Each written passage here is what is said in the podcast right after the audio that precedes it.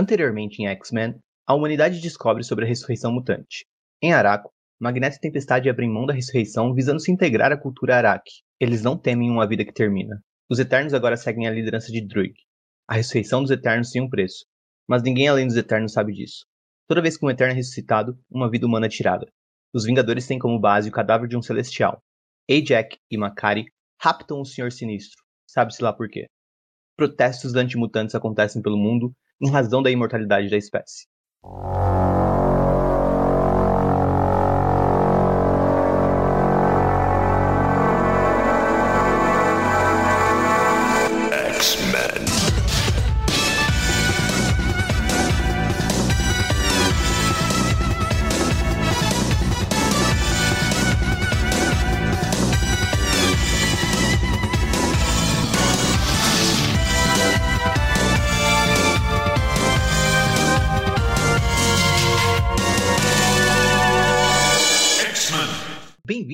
Utopia X.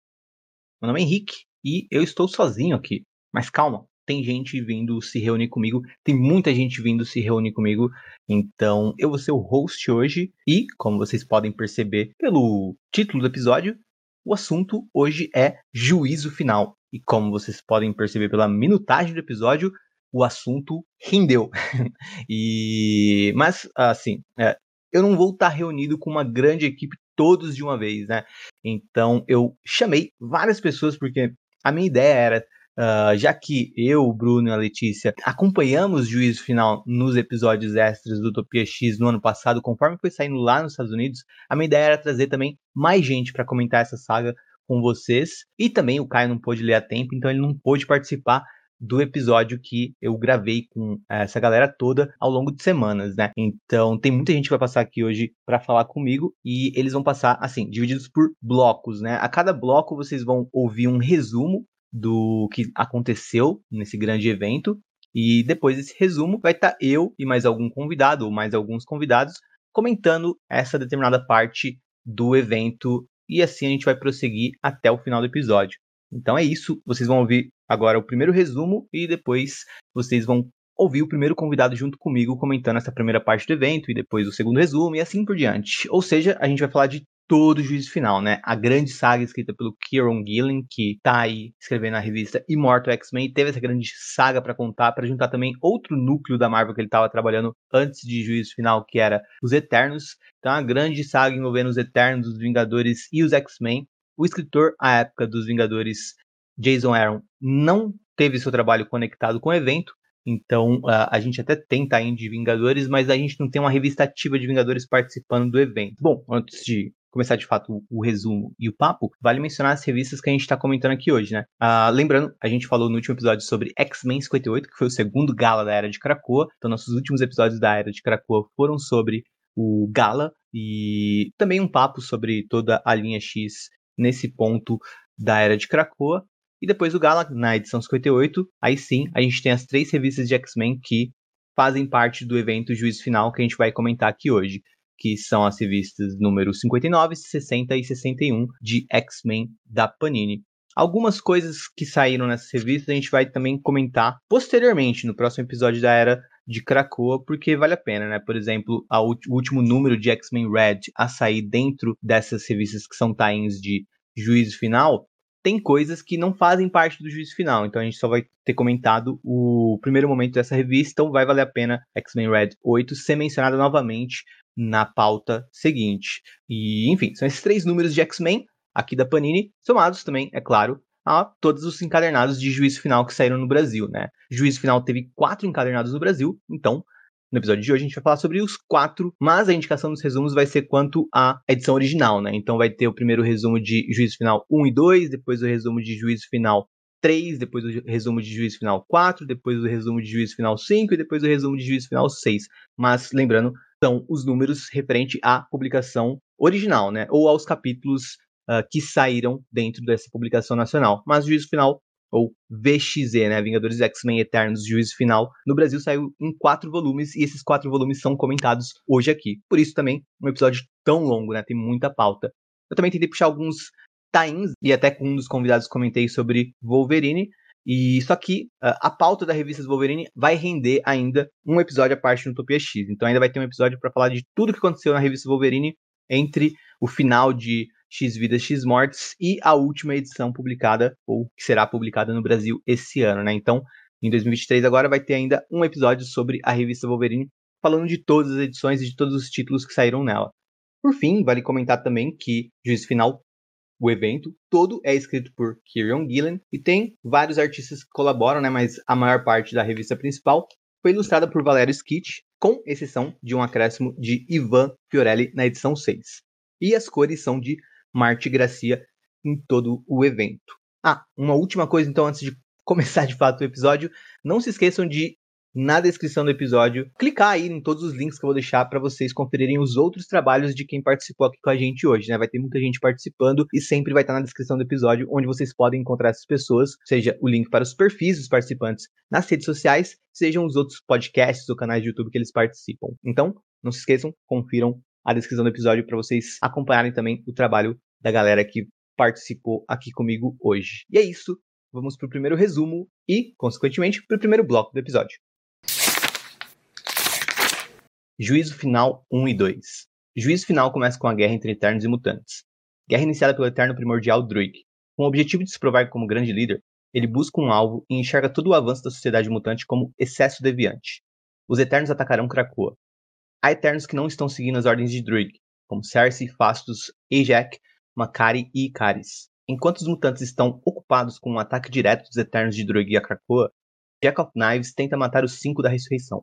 Ele consegue matar Ovos, mutante antes conhecido como Bolas Douradas. Mas Wolverine impede que ele mate Hope, nossa esperança. O conhecimento dos cinco mutantes que possibilitam o processo de ressurreição foi adquirido pelo Druig através de Moira, que agora trabalha para Orcs. Apesar de Ovos ter sido morto, ele sempre deixava ovos reservas prontos para a ressurreição dos mutantes. Então, ele pôde ser ressuscitado. Além dos Eternos que conhecemos, há ainda duas cartas na manga de Druig, e ele as usará. Os Eternos conhecidos como Hex são gigantes que canalizam o poder do Arsenal de Uranus. E Uranus é a outra carta na manga de Druig. Druig ordena o ataque dos Hex a Krakoa e libera Uranus, um dos Eternos mais antigos e avô de Thanos, que há muito é mantido preso pela Sociedade Eterna por. Bom, basicamente por ser um genocida incontrolável. Druig direciona o ataque de Uranus. O genocida atacará Araco. Nas páginas de X-Men Red, vemos que Araco foi massacrada, que teve boa parte da sua população assassinada por Uranus e seu arsenal de guerra. Grandes máquinas de destruição em massa. O ataque de Uranus, inclusive, teve como alvo principal o Grande Círculo de Araco, que teve muitas baixas. Em Immortal X-Men acompanhamos mais de perto os movimentos dentro do Conselho Silencioso, e como os mutantes que fazem parte dele reagirão, a princípio, à guerra e depois ao fim do mundo. Sim, ao fim do mundo, porque secretamente um grupo de Eternos, o Senhor Sinistro contra sua vontade, e Tony Stark trabalham para criar um deus. No caso, um deus celestial. Os Vingadores têm como base o corpo de um celestial morto, o progenitor, Usando tecnologia e parte de outros celestiais mortos, eles criam uma espécie de deus barra monstro de Frankenstein. O progenitor ordenará que os Eternos, que devem obedecer aos celestiais, parem o ataque a Krakoa. A essa altura, a uma hora do ataque de Uranus em Araco já tinha muito se encerrado, mas algumas máquinas dele continuavam lá fazendo estragos. No entanto, após cessar o ataque dos Rex, o progenitor anunciará: Vocês têm 24 horas para se justificar. Tem início o dia do juízo final. Se a população do planeta Terra se mostrar digna, o mundo viverá para um amanhã. Se não. E para começar esse grande episódio de juízo final, aqui comigo está ele, que grava pela segunda vez com a gente. É um prazer te ter de volta no Utopia X. Edmário, fala seu oi aí pra galera. Então, pessoal, mais uma vez aqui no, no Utopia e eu agradeço muito pelo convite. Vamos aí falar, falar dessa saga aí meio é, apocalíptica, né? Dos mutantes. Mais uma vez, me sinto honrado de ser convidado por vocês e vamos tocar aí. Maravilha, Edmar. Então já vamos começar. Antes de falar da saga, uh, aproveitar que você recentemente leu o Eternos do Gillen e puxar um pouco um papo sobre o que você achou desses uh, dois volumes que saíram aqui no Brasil. Tem um terceiro também, com alguns, uh, alguns, algumas histórias extras, né? Com Uranus e tudo mais. E, mas no geral, assim, esse, esse run do, do Gillen no Eterno uh, esse run do Gillen nos Eternos, o que, que te chamou a atenção? O que, que você achou? Você curtiu? Uh, conta aí pra gente o que você achou da sua leitura de Eternos do Gillen. Então, é, eu acho que ele conseguiu trazer é, muitos dos elementos que, que tornam os Eternos assim, um grupo meio exótico, né? é, eu acho que o, o Eterno já tem uma criação exótica, porque o, o, o Jack Kirby, ele, quando ele sai do, da Marvel, ele sai justamente porque ele queria fazer uma coisa autoral relacionada à, à questão das divindades e tal. E aí ele vai e faz Novos Deuses na, na DC. Anos depois ele volta, e aí os Eternos acabam sendo os novos deuses da Marvel, né? É, Aham. de uma maneira um pouco mais aberta, porque ele, ele usa um pouco dessa questão do. Eram os deuses astronautas, né? É, que já vinha sendo pensada assim. Ele já pincelava isso e acaba trazendo essa questão. E o Gillen, ele vai nesse, nesse caminho, porque os Eternos têm uma. Tem uma, um retorno com o Neil Gaiman, depois criam até uma mensal que dura um, poucos números, né? Inclusive tem até um conto com os X-Men nessa época, que eles estão em São Francisco e tal. Que tem um celestial gigante lá parado em São Francisco. É... E o diferente desse, de, dessa, dessa época, que eu só lembro, eu vou, eu vou ser sincero, eu, eu, eu li a, do, a minissérie do Gaiman, aí li depois essa mensal. Eu não lembro do, do que acontece nessa mensal. De tão assim. desimportante, sabe? Como ela, ela, ela própria se coloca. Já o Gillen não, ele traz, ele rena, faz renascer a equipe, trazendo um pouco de como ela tá nos filmes, né? Mudando o gênero de alguns personagens, é, usando como justificativa a questão da ressurreição dos Eternos. E ele trata isso de uma maneira bem onírica, sabe? Assim, é diferente dos outros quadrinhos é, da Marvel atualmente. É uma coisa muito mais. É, é como se fosse um, um conto mitológico, né? mais voltado para os Eternos, para como eles são, o que eles pensam e para o atual status quo dele, que eles estão um pouco perdidos, né? Pela essa questão dos Celestiais terem. Os Celestiais mostraram que desprezavam eles. Então eles estão meio que perdidos e vivendo uma uma completa falta de, de rumo, e aí tem a questão da entrada do Thanos. Eu acho, eu acho que ele usa muito bem os elementos da mitologia Marvel, ele cria novas coisas. E ele traz um final que é o que remete ao, ao, ju, ao, ao, ju, ao juízo final que ficou aqui no Brasil, né? Isso, isso. Remete ao juízo final, porque mostra que eles estão precisando ter uma um novo sentido na vida. E aí é, isso vai remeter no, no que acontece na saga. Mas eu gosto, eu acho o título muito bem pensado. Tem personagens que são. Ele consegue trabalhar muito bem as, as particularidades de cada personagem, sabe? E ele consegue também trazer uma história. Tem elementos dessa história, assim, tem autores atualmente que criam, que usam esses elementos, mas usam de uma forma que, eu, que me incomoda. Um deles é o recordatório. É, sempre ficar trazendo a história para trás. Ele não, ele sabe usar isso de uma forma que ele mostra que aquele recordatório faz parte do elemento da, da trama. É como se você estivesse lendo uma história presente também. E ele consegue usar uma, uma coisa interessante, que é a caixa de textos. Né? Hoje a gente. Eu, eu tenho uma rusga com as caixas de textos hoje, porque elas parecem que elas ficam travando a história. Mas como ele usa que seja a própria máquina que esteja narrando a história, ela dá uma continuidade ao que, ele tá, ao que a gente está lendo dos personagens e está vendo. Um complemento. E, e, é uma abordagem muito boa. Eu, eu senti uma pena que a revista não seguiu. Eu acho que ela tinha muitos elementos ainda para trabalhar, porque os Eternos sempre foram uma franquia que ficou largada na Marvel, era pouco usada, mas mesmo assim produziu coisas interessantes. Mesmo sendo em revistas paralelas, em, em outras tramas. E ele poderia ter usado mais desses elementos, que o que acabou não acontecendo. Eu acho uma pena. É, conceitualmente é, é uma das criações mais ricas, assim, do, do Jack Kirby, né? Uh, é daquela velha história de muitas das coisas que o Kirby fez, que quando você pega para ler hoje em dia é travado, principalmente as que ele escreveu uh, sozinho mesmo, ele desenhou e escreveu, a gente sente, assim, uma, uma leitura não tão fluida, mas uh, conceitualmente é difícil de, de eh, ignorar, sabe? Acho que Eternos é, é muito disso e o, acho que o Gillen foi o que melhor se utilizou, né?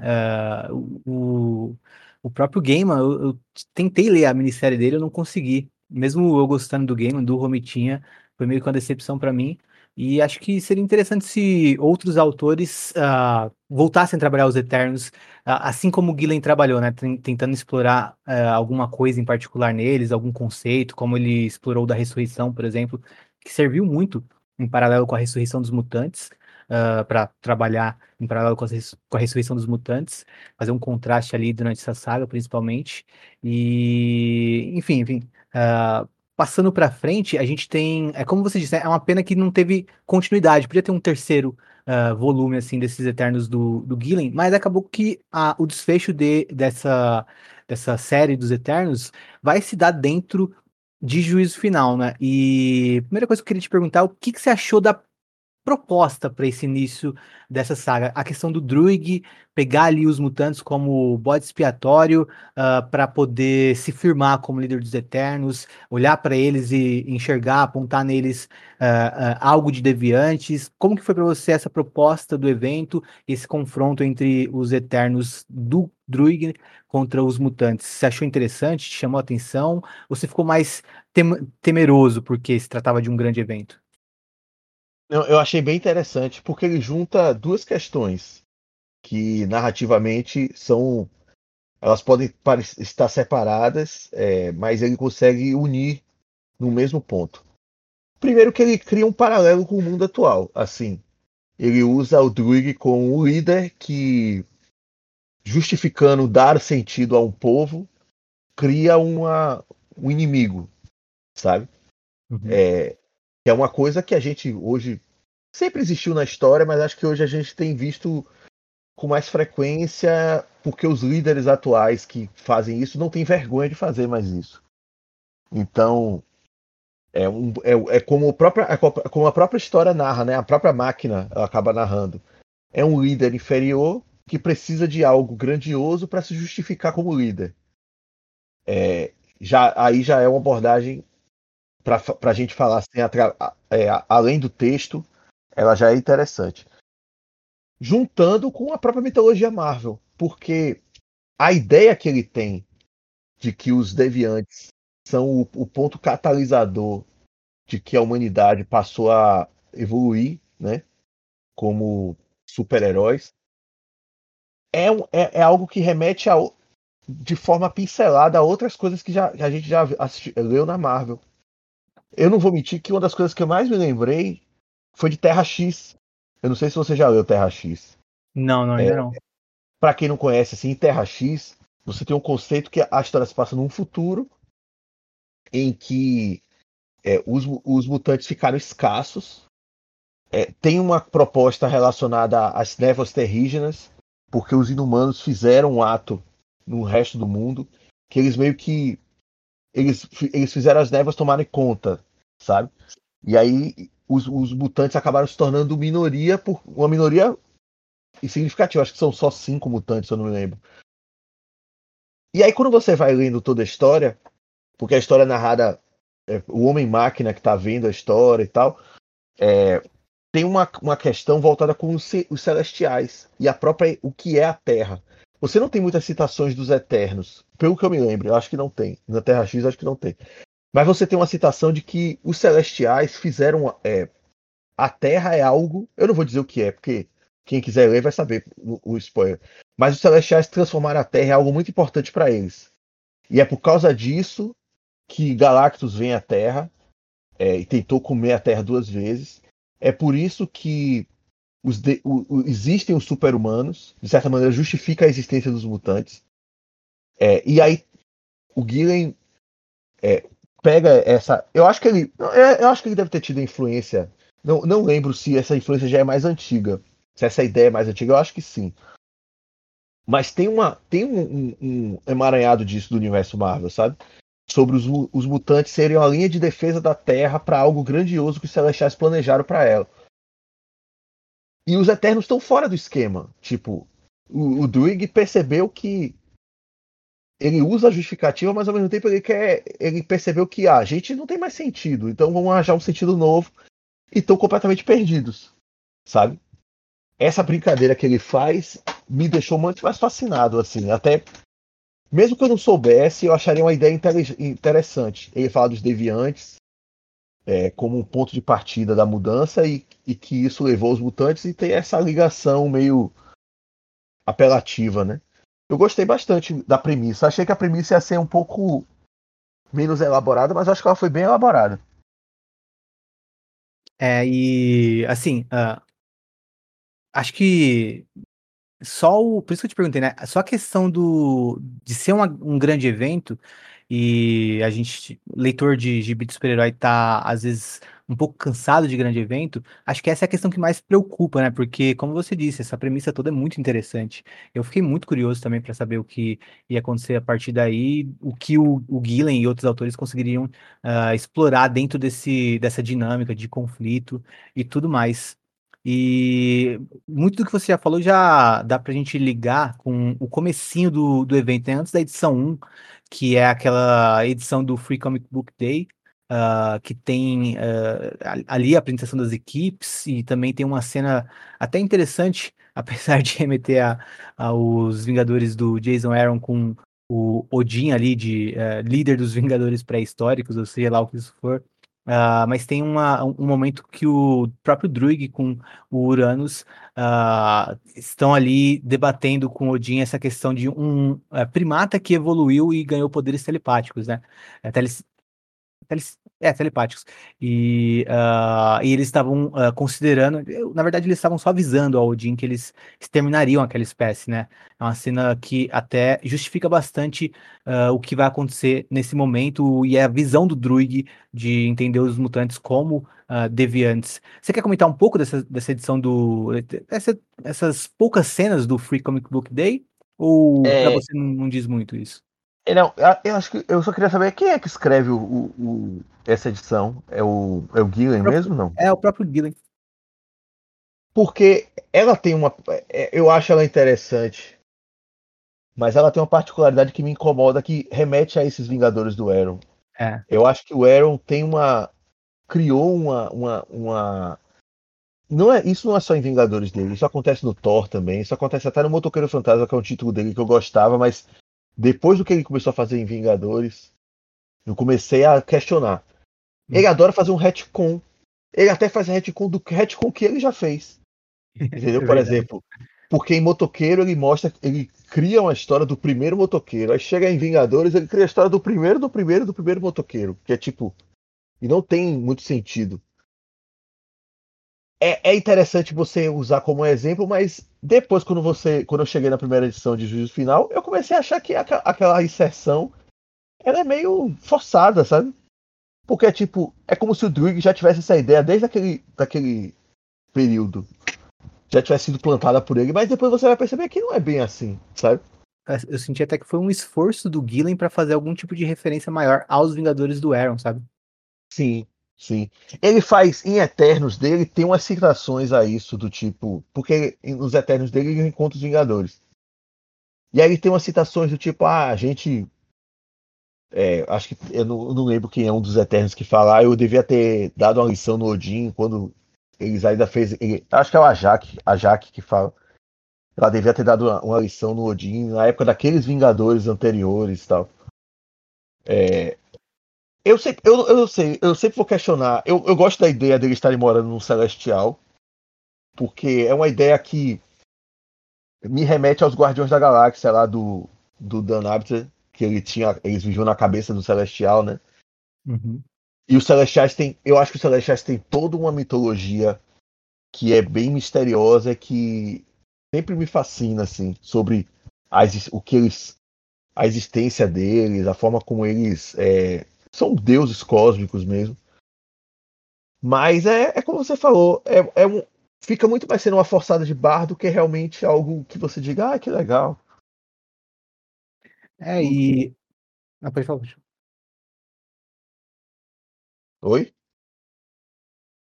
Não, você ia falar mais alguma coisa? Não, eu ia falar. É, que remete àquela questão do Odin, fanfarrão, é, sei lá, é, tem coisas que eu sei, eu vou, eu sei, vou sempre bater nessa tecla assim. Eu nunca, eu parei para ler algumas coisas do Arrow, dos Vingadores, mas ainda vou dar uma parada um dia para dar uma lida extensa e, e questionar. Mas eu sempre tenho questionamento sobre essa fase dele de coisas assim, são coisas desnecessárias, tipo, não precisava fazer. Não é que ai, mudou a história da Marvel do que eu conhecia. Não, não precisava. E eu acho que os Vingadores Primordiais, mesmo sendo a base do que ele cria, tem muito disso. Tem muito, muito disso. É, sim, sim. E uh, talvez até o evento, uh, assim, a princípio, talvez enquanto o Guilherme estivesse escrevendo Eternos, uh, ele já tivesse em mente que ele faria esse evento, ou já tivesse planejando esse evento envolvendo os Vingadores, talvez ele já tivesse pensando em incluir os Vingadores de Jason Aaron. Talvez o Jason Aaron fosse uh, parte do evento, né? Mas acabou que realmente a revista dele ficou à parte e o Guilherme mais se utilizou dos Vingadores. Mas a gente nem precisa pensar muito na fase do, do Jason Aaron para ler Juízo Final. Aparece mais nessa cena aí, como você uh, comentou.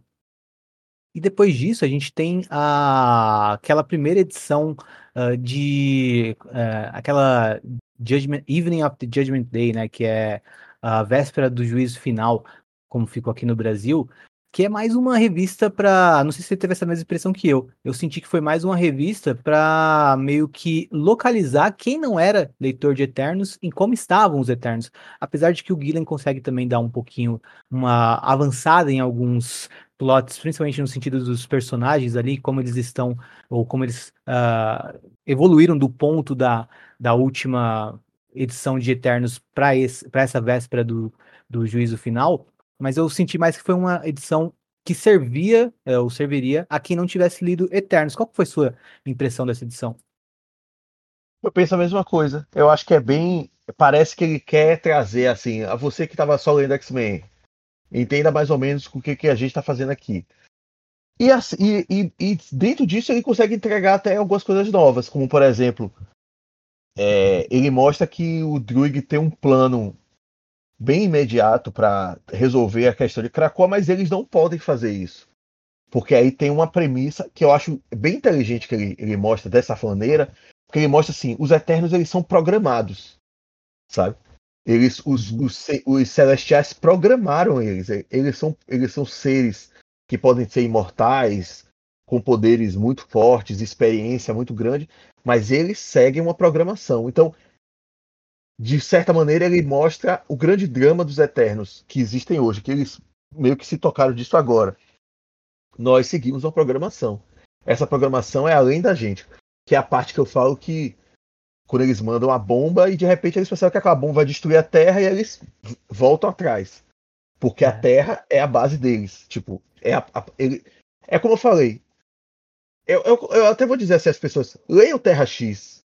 É, tem muita gente que não gosta do do traço, porque o Alex Ross só desenha as capas, aí as pessoas. É igual Astro City, né? As pessoas têm uma rusga com o desenho dentro, porque, ah, o Alex Ross desenha a capa, eu queria que fosse ele. Depois de anos eu comecei a entender que aquele traço ali é até. Tem, tem um, um mistério, sabe? Tem uma, tem uma coisa dessa, assim, tipo, a Terra é algo. Dif é, é, como nos Eternos, a Terra é a máquina, é algo diferente. E ele segue essa premissa. É, nós temos que proteger ela. Eu acho que é um dos grandes pontos fortes assim, para você conhecer os Eternos. É, tem até a questão que ele junta com. Eu acho que é nessa revista que ele já junta com o que acontece em Immortal X-Men 4, né? Do sinistro sendo raptado e tal. Acho que sim, é, é isso mesmo, é isso mesmo. É, ele, já, ele já mostra para onde o sinistro foi. E uhum. quais são os planos que, que a Jaque e Macari querem fazer. É, e dá um apanhado legal. E com os Vingadores também, que ele mostra que os Vingadores já estão meio ressabiados. É, ainda a, a, revista ainda se posiciona antes do, do baile do inferno, né? Então os X-Men ainda estão naquele ponto pré. O, a humanidade ainda não sabe o que acontece no baile do inferno. Sim, sim. Inclusive, isso já uh, já puxa outra pergunta que eu queria te fazer. O que, que você achou, e aí também ainda ficando nesse pré-evento, só mais um pouquinho, o que, que você achou do, é, do da revelação? É, você gostou de como foi conduzida a revelação ao mundo de que os mutantes podem ressuscitar? A questão do Ciclope uh, ter uh, aberto o jogo ali com o Ben Urich e tudo mais. E também você também achou que esse foi uh, uma coisa. Essa, essa foi uma coisa que uh, que compôs bem esse cenário para a gente ter um interesse maior pela, pelo decorrer da história em juízo final, a revelação dos mutantes e a reação da humanidade a isso. O que, que você achou desse, desse ponto da cronologia atual X? Eu gosto dessa história da revelação. Eu acho que muita gente, eu percebo que muita gente, principalmente na internet, questiona muito os X-Men, né? De, que é, o, a, a, revista mensal dos X-Men que está sendo feita agora. Mas eu entendo que ela tem um ponto de resgatar o heroísmo além da questão cracoana. E o Ciclope ele acaba sendo. Ele quer se tornar o dono da narrativa. É, o, o, o, herói. Ele quer realmente ter essa, essa, personificação do herói. Eu gosto dessa abordagem. Eu gosto. Eu sou um fã dessa revista dos X-Men. É, e eu acho que ela termina. Porque ela, nesse ponto ela tem uma virada, né? Ela termina essa fase de uma forma muito boa. É, e para dar uma incrementada, eu acho que ela, ele dá um tempero à saga. Não, eu não senti, pelo menos na primeira edição, isso como algo forte. É algo que está temperando, permeando o ambiente. Mas não sinto que é algo forte para que a saga se movimente. O que, o que movimenta a saga realmente é o ataque dos Eternos. Eu acho que eles usam o ambiente que está sendo criado a favor. Mas como parte da como, como uma pessoa que gosta de que tudo que está acontecendo se reflita nas histórias, mesmo que seja de uma forma tímida, eu acho legal, eu acho bem, bem proveitoso mesmo. E aí, passando um pouco agora sim, uh, a juízo final, a gente tem a primeira edição do evento, né? E uma coisa a se destacar também é a, é a arte do Valério Skit, né? É, primeiro, começando por isso, o que, que você achou do, é, do artista nesse evento? Você achou que é um, que é um artista que entregou uh, um trabalho condizente à grandiosidade que foi proposta para essa saga. O que, que, você achou dele nessa primeira edição do, da arte do eu acho, eu acho ele muito competente na primeira edição. Acho que ele também consegue. É porque a gente tem que entender que assim. É como eu falei, eu gosto muito dos Eternos com o traço do, do Ribic, né? Uhum. É, não sou muito fã dele como com revistas de super-herói. Mas eu acho que nessa revista dos Eternos ele funciona porque tem uma, existe uma proposta, além do heroísmo lá, existe uma proposta de ser algo é, é, hermético. É como eu falei, lembra um pouco as HQs europeias, que são. É, tem um traço mais. É, muitas vezes que, que quer que você preencha ele com uma ideia maior, mas não precisa ser mostrado. O Skit ele já funciona como um cara que ele vai ele vai mostrar assim, ó, a gente precisa trazer o público, o público geral. Então a gente precisa de um autor que consiga ter uma pegada mais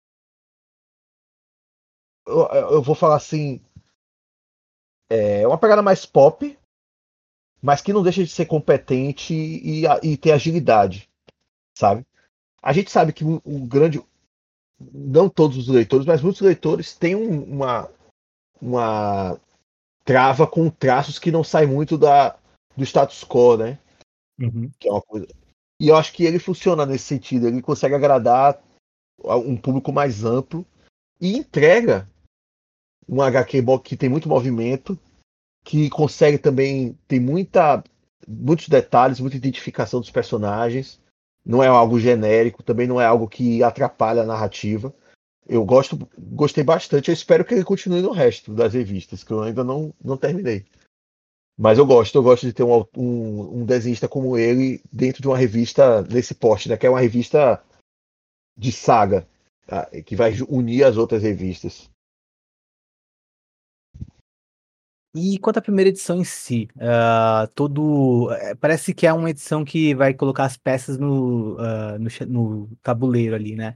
E a gente vê uh, cada um dos, do, dos três elencos se posicionando nesse grande acontecimento e a gente já vai ter uma grande cena de ação com, essa, com esse ataque dos Eternos do Druig a Krakoa. O que, que você achou dessa primeira edição, de toda a sequência de ação e também Uh, ao final do da, desse desse aceno ao celestial uh, e que a gente viria só na numa edição para frente mais dele, né? Mas aqui nessa primeira edição fica muito uh, forte a questão do ataque dos Eternos e a batalha entre eles e os mutantes e também do Druig uh, revelando, a, contando ao resto da Terra o que está acontecendo, né? O que, que você achou dessa primeira edição?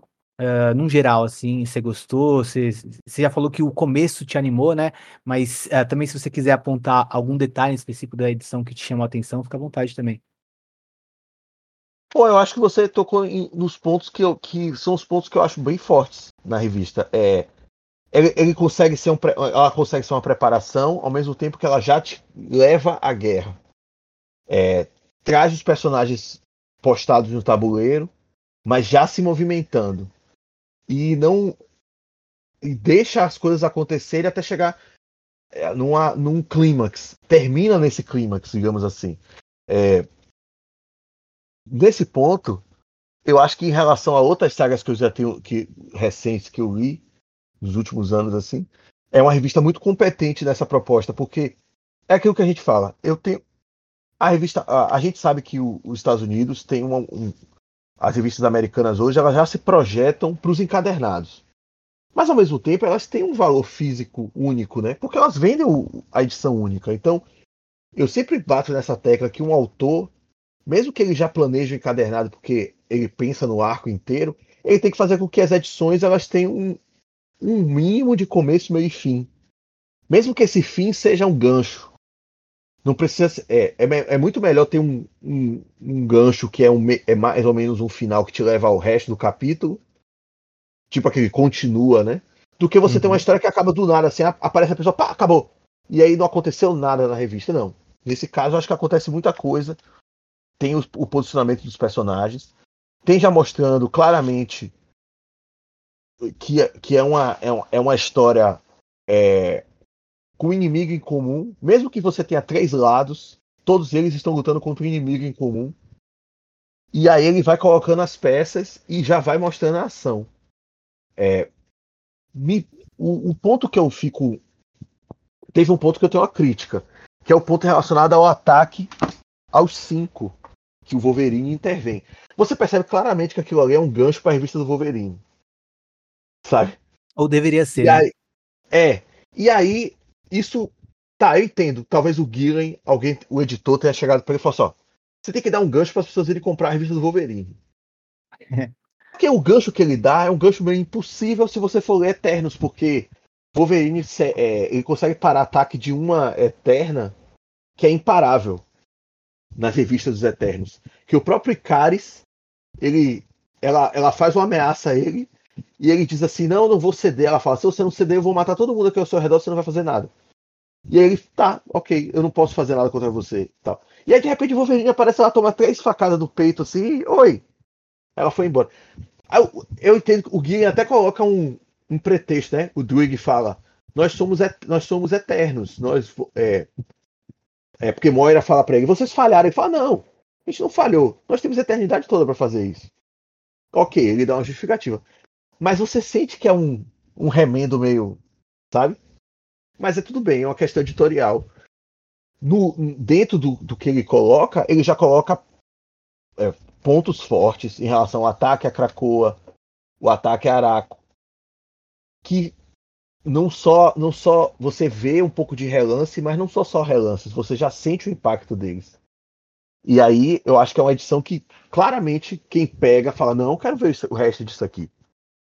E que eu acho importante para uma saga, além de uma saga, para uma revista comum hoje nos Estados Unidos é bem importante que você tenha uma coisa assim. Se fosse ainda uma coisa de, ah, vamos fazer o plano, ficar essa primeira edição toda planejando, para depois chegar o ataque. Imagina a edição acabasse com aquele ataque telepático ia, eu ia falar, porra, é só isso. Mas ele já consegue entregar bem mais coisa e é como eu falei, me empolgou.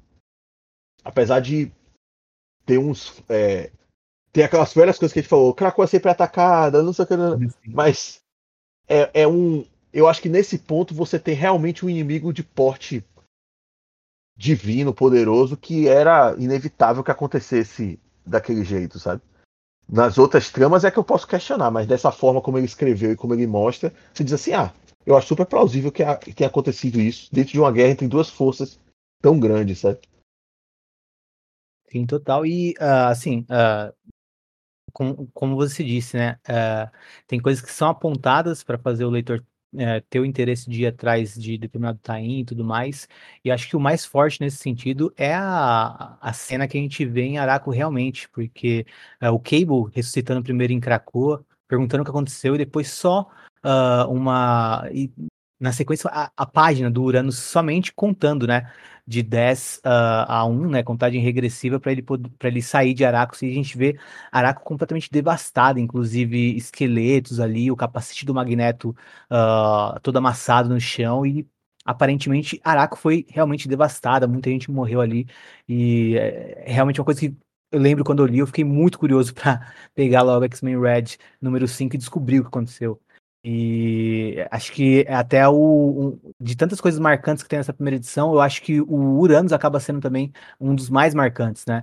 Uh, você vê que todos os personagens recebem ali, todos os personagens que vão ser relevantes na saga recebem seu destaque. Uh, tem até alguns momentos em página onde eles uh, são eles aparecem como se o artista estivesse falando, ó, oh, presta atenção no Capitão América aqui, presta atenção no Uranus, uh, presta atenção no elenco de, de, de Araco, uh, presta atenção no, no, Noturno, então a gente também já vai, já vai uh, poder seguir mais atenta aos personagens que levaram mais destaque aqui, isso eu também achei bem interessante. E Mas você tem mais alguma coisa para comentar dessa primeira edição, ou a gente já pode ir para X-Men Imortal e X-Men Red? É, Deixa eu pensar aqui. Eu, engraçado, eu li recentemente, eu reli, né? Mas eu acho. Gosto da forma como. É, os, ele cria. Tipo assim.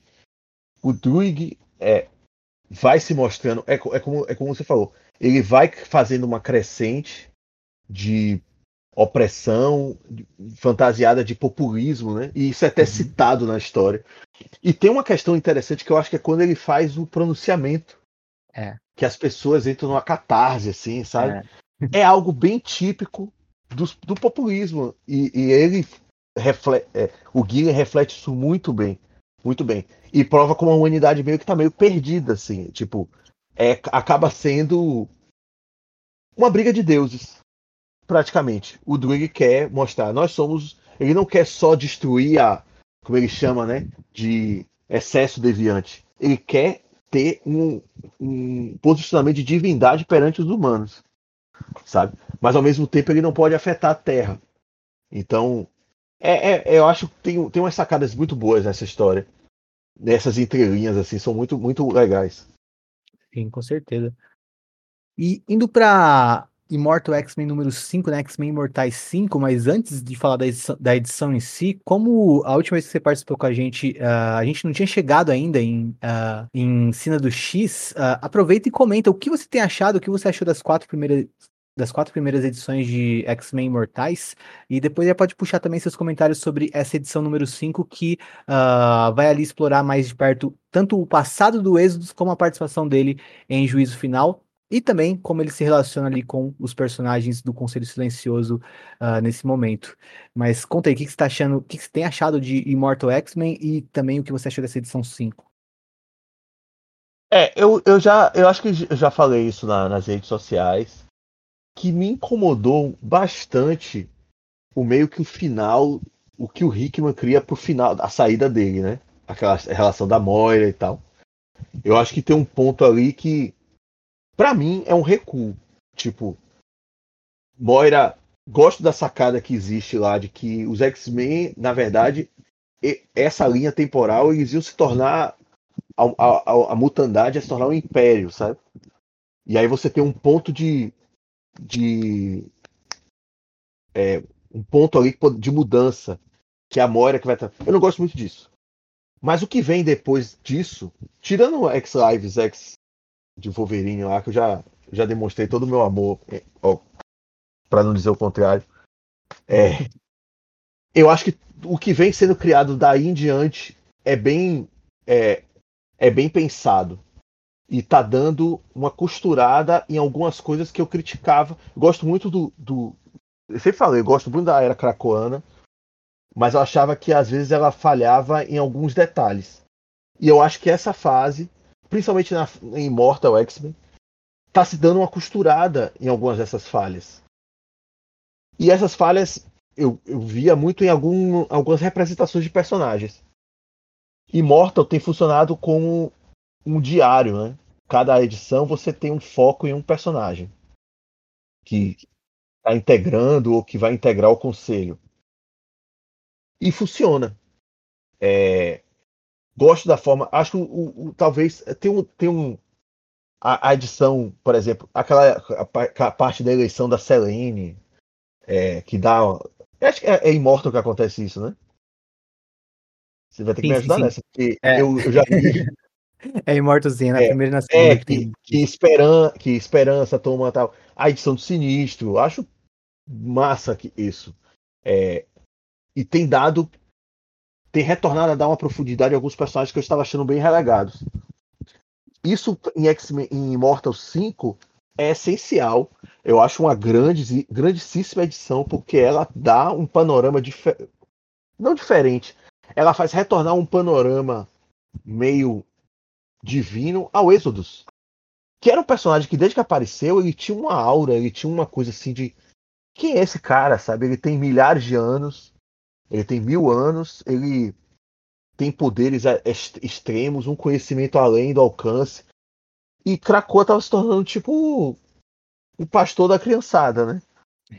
Sim. É, mas e nessa edição você tem uma, um resgate do não só da história dele, como do, do melhor que, que o personagem tem. A participação dele. Inclusive, gosto de ver que tem um resgate até essa, a, a uma questão que era é, um pouco.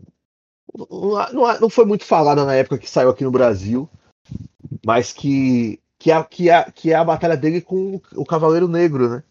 Sim. A gente tinha um. A gente.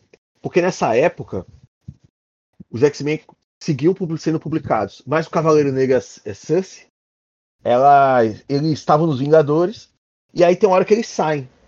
E o que acontece com eles fica meio vago aqui no Brasil. Depois você vai descobrir que eles, eles viajam no tempo, eles vão para o Ultraverso, participam lá de um grupo da, da Ultraforce e tal. É, e tem essa participação do Êxodos, né? Que em algumas revistas mensais você já sabia que ele tinha enfrentado um Cavaleiro Negro. Você não sabia qual. Eu não lembro, acho que não dá para saber quem era. É, era citado Mas, só pelo nome, né? É, era citado. É, e, aí, e aí ele traz esse resgate. É, nesse ponto aí, desculpa, porque tem muito tempo que eu li isso da, do, dessas histórias antigas dele, né? E eu não revisitei. Mas vai dando esse panorama atualizado do personagem, vai mostrando que ele ainda é um personagem com potencial muito forte. E para mim, mostra uma problemática de Krakoa. Que até a própria Emma fala na revista. Ela diz assim: que uma pessoa chega para ela e fala: Apocalipse foi embora. Tipo, agora é sinistro que tá indo embora. E vocês tiraram, perderam êxodos. Qual é a força que vocês estão tendo? E é, uma, é, é, é meio com a verdade. Os vilões estão caindo, né? E eu acho que isso tira uma dinâmica interessante da, da ideia cracoana. Porque não é só uma nação de heróis, é uma nação de todos os mutantes. E aqueles que são os mais poderosos estão tipo. Apocalipse sumiu. Foi lá, fazer a peregrinação dele. É, Êxodos, de certa maneira, tem uma, tinha uma grande força, mas eu não acho que é uma, eu acho que é uma crítica geral, sabe? Eu acho que é, é tipo assim, é uma Immortal X-Men não é uma revista só de X-Men, é uma revista de todos, é uma revista do Conselho. E o Conselho não é formado só de heróis. E é, é uma, eu acho uma grandíssima, grandíssima revista. Gosto da, da, da, forma da batalha dele, da ideia dele de, de, de como da, do Messias, da própria caminhada. Ele tem, ele tá fazendo por, ele tá passando por uma peregrinação pessoal mutante também, né? Sim. E é isso. Eu acho fabulosa. É, talvez em Immortal eu acho que tem uma ou outra edição que eu não goste. Dessas cinco, tem uma que eu não, particularmente não gosto muito. Eu acho que é a da. Da Emma, provavelmente. Ou a, não, da é a, 4, a da Emma é a 4, né? A, a, é a 1 a 1 é de sinistro. É sinistro, esperança. Uh, a 4 é a Emma. Caramba, quem é no 3? Ah, acho que é a Sina. É essa que eu não gosto muito. Ah, sim. Não. É da Sina ou é da Mística? É da Sina. É, verdade, Sina e Mística. Da é, das duas, né? É, sim. Mas é da, é da Sina. Do ponto de vista da Sina. É porque eu não gosto muito, porque eu acho que estão. É porque eu acho que o, o, autor pega, ele dá, um, ele dá uma rebuscada muito no passado delas de uma forma meio desnecessária, mas tudo bem. Eu acho que Sina. Eu entendo a, a, o apelo, mas acho que ele dá uma rebuscada no passado de uma forma assim, nossa, como tava tudo como ela é uma pessoa fodona e tal. E eu fiquei assim, meio, calma, cara, sabe? Tá, tudo bem, ela, ela é fodona, mas calma, não precisa ter feito essa rebuscada toda. Mas são ótimas edições. São ótimas edições. É, eu costumo dizer que até edições uh, tem Immortal e X-Men Red, mas, mas assim, X-Men Red pra mim eu gosto de todas as edições, mas uh, Immortal eu considero que uh, tem, tem edições tão boas que às vezes uma edição boa parece que é ruim porque não é tão boa quanto uma anterior foi. É isso, é também, isso. Né? Ela é muito bem escrita, sabe? E, inclusive ele consegue fazer com que, mesmo que cada edição seja narrada por um personagem, ela passa desse personagem, ela vai falando de é. outros. Por exemplo, aquela história da Selene mesmo. Eu acho sensacional essa história de eu quero fazer parte. Te... E aí tem todo um plano mirabolante lá. A fuga do sinistro também, quando ele, ele percebe que o bicho vai pegar pro lado dele. Eu acho tudo, tudo fascinante, bem, bem, escrito mesmo. E era uma revista necessária. Talvez Sim. fosse uma revista necessária já desde antes, sabe? É. Em vez de você ter um Fallen Angels, era pra você ter um Immortal X-Men lá no começo para dar uma, uma uma incrementada, né, no que já estava sendo feito. E daí a gente vai para outra edição número 5 agora de X-Men Red, X-Men Vermelhos. E antes da gente comentar da edição 5, o que, que você tem achado? O que, que você achou dessas quatro primeiras edições de X-Men Red? Essa revista, para mim, é, eu tenho uma paixão por ela. Porque, assim, eu acho que o, o, é uma revista que consegue abordar temas que parecem ser distintos, mas que estão juntos e são bem trabalhados. É, ele dá aquela abordagem espacial do universo espacial Marvel que estava sendo muito bem feito em Guardiões, depois vai para a espada e continua sendo bem feito. É, ele dá a incrementada de Araco e aí adiciona essa mitologia de Araco dentro da lógica espacial e produz revistas que são muito boas em termos de narrativa, em termos de ideia. A história de Magneto, a luta lá do Magneto com o, aquele que uh, enfrenta. É tipo o sinistro deles, né? Uh, é, é porque eu esqueci, esqueci o nome dele. Eu, eu também. Tô, eu tô, tô, muito ruim de nome esses dias. Mas é uma luta fascinante. É Tarn, não... lembrei. Tarn. É, Tarn, é. É uma luta fascinante não só pela luta em si, mas pela ideia que se tem toda de que vamos fazer o Magneto ganhar usando uma pessoa que faz fazer com que ele nunca perca, sabe? Tudo isso é, é genial. É, é, tipo, Sabe aquelas edições que você termina e você pula da cadeira e fala, caralho. Sim. Tipo. eu, eu, eu acho muito, muito bem construído. E também você vê as lógicas acontecendo dos personagens. Eu até entendo quando a revista da Espada termina, eu fiquei muito sentido. Falei, nossa, não era pra ter terminado agora. Mas é quando ela remeteu o X-Men Red, você vê que ela é uma continuação com novos elementos. Aí você fala, tá indo, tá vindo uma coisa muito boa aí. E, é como eu falei, Araco em si. Araco em si merecia uma. É, é, tem essa questão. Eu já tinha falado até isso quando. Depois de Guerra de Espadas, tem uma edição de Wolverine que ele enfrenta aquele, aquele corsário de Araco. E aí o, o, é, o Pussy ele, ele consegue colocar umas histórias. É, tipo, ele, dentro dos recordatórios, ele vai colocando umas ideias pinceladas, as histórias secretas de Araco e tal. Uhum. Aí você fala, pô, velho, isso aqui é um universo que tem que ser trabalhado. É. Que tem que ser feito de uma forma mais. É, até fora do, do, do conceito de super-herói. Você pode fazer isso numa, num conceito mais fantasia mesmo, sabe? E aí o, o Elwin chega, pega, fala, não, eu vou pegar isso aqui vou colocar dentro do conceito espacial, mas pode ser fantasia também, pode ser mutandade atual e nova, pode ser tudo isso junto e, e muito mais. E a revista é fascinante por isso. É, e como você disse, né? É, a gente, a gente desde X de Espadas queria, uh, acho que todo mundo que, que teve o interesse despertado por, pela cultura Araki X de Espada queria uma revista como X-Men Red, né? Até demorou um pouquinho para ver, uh, e até é, o, Win, o Win trabalha tão bem que a gente fica querendo ainda mais, né? Parece que uma revista só não dá conta de tudo que dá para ser explorado ali. Até os personagens do Conselho e outros também, do, do uh, Anel de Araco e outros também, a gente olha para eles e pensa, caramba, daria, renderia uma revista esse personagem, ou uh, poderia render várias one-shots explorando aspectos específicos da, da cultura dele deles é, é tudo muito interessante, né?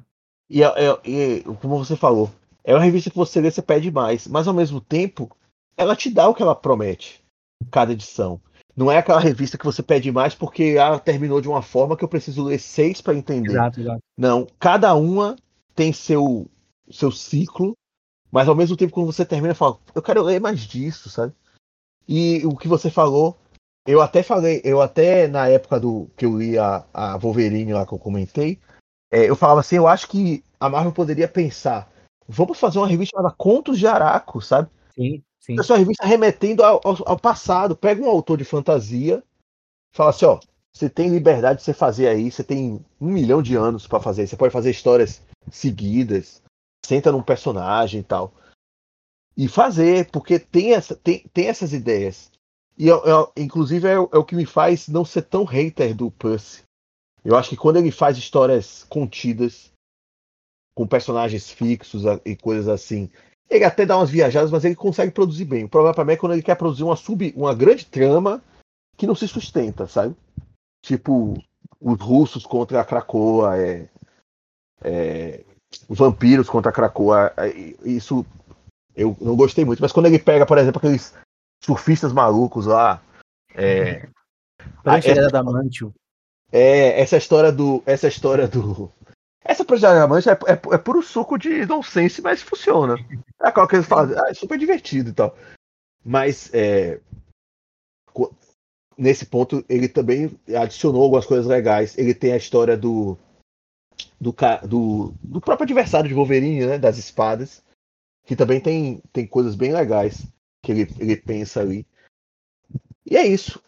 X-Men Red é, um, é uma revista ótima para um ponto que eu até acho inédito na Marvel. A Marvel muitas vezes não quer explorar essa coisa. Vamos fazer além da conta, sabe? Marte sendo um planeta. A, a, eu sinto que a Marvel desenha muitas vezes com não querendo sair muito da realidade.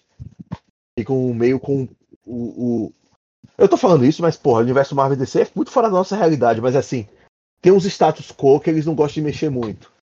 Essa coisa de Mar Marte colonizada, sendo senhora do sistema solar, eu acho, pra Marvel, pro que a Marvel muitas vezes pensa da, dos ambientes fora o universo heróico, é bem audacioso.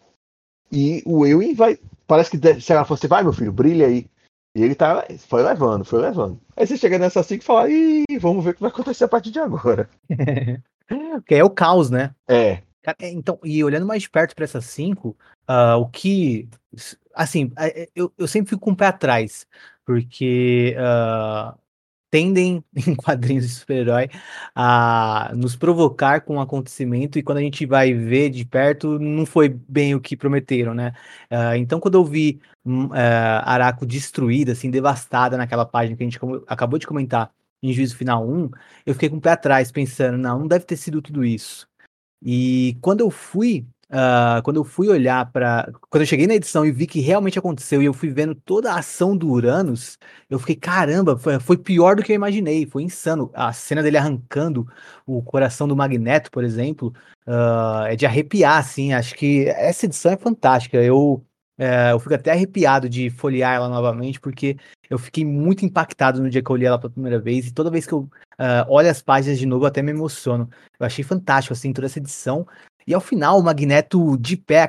Essa página final com o Magneto de pé, dá pra gente comentar até um pouquinho depois, mas fala um pouco aí, fala um pouco aí sobre a, edição em si, toda essa destruição que o Uranus uh, promoveu em Araco. O que, que você achou? É, é uma edição de. Assim, basicamente ela funciona como uma edição muito mais de porradaria, né? É. é a edição do o que aconteceu lá. É, não deixa de ser boa por causa disso, porque consegue usar bem os personagens, consegue pensar bem alguns. Porque o problema muitas vezes você pensar um personagem bom ou complexo é que você vai sempre ter que lembrar desse, desse personagem quando você for trabalhar o universo dele.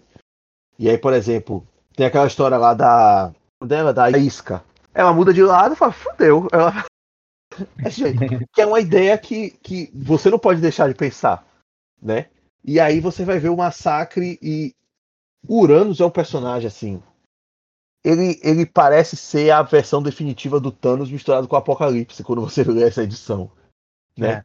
É. é. consegue ser tão impiedoso quanto os dois, e ao mesmo tempo que é completamente sem nenhuma trava que eles supostamente têm. E vai, e vai levando a, a, a história para frente, vai levando a história de uma forma até é, bem triste com alguns personagens que você já vai se, se familiarizando, né? Você vai tendo uma, uma certa. começa a torcer por eles.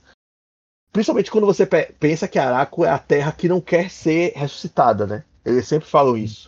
Nós não queremos voltar da morte, não sei o quê. Então, quando eu soube, eu lembro que eu, eu já sabia desse massacre antes. Porque é difícil você ficar livre de alguns spoilers, né? Sim, sim. Eu não sabia como acontecia, mas eu sabia que aconteceria.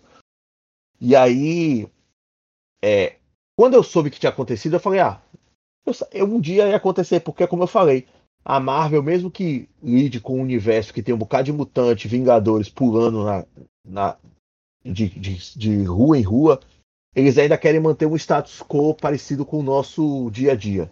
Então, tipo, quando você vê um, um fato desse de Araco, você pensa assim, ah, isso um dia vai acabar, sabe? Um dia eles vão inventar uma maluquice e, e a Marte vai voltar a ser Marte como era, como a gente é, conhece Marte.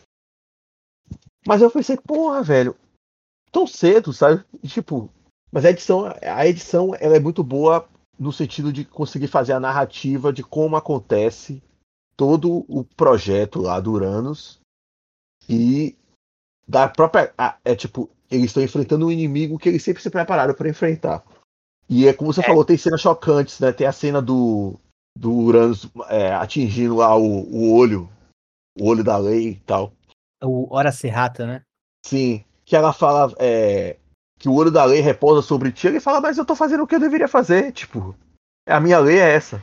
Pra ele, ele tá no, no ele tá no lado justo da coisa, né? É, é.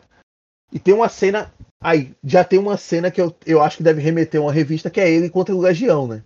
Que, ela, que a luta, você não assiste a luta, você só vê ele voltando. Então você já pensa assim, ah, já, já vai remeter a outra coisa.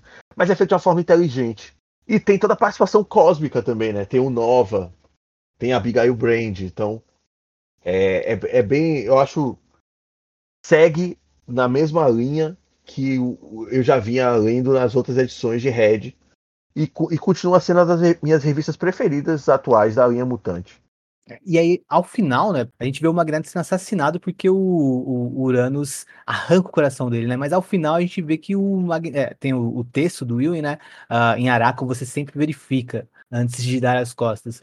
E a gente vê que o Magneto está de pé ainda, uh, usando seus poderes para fazer com que o sangue continue correndo nas suas veias. Você achou essa ideia viajada demais? Como que você reagiu a essa, é, essa, esse, esse retorno aqui é, do Magneto depois de que depois a gente ter presenciado o que, apare, o que aparentou ser a morte dele?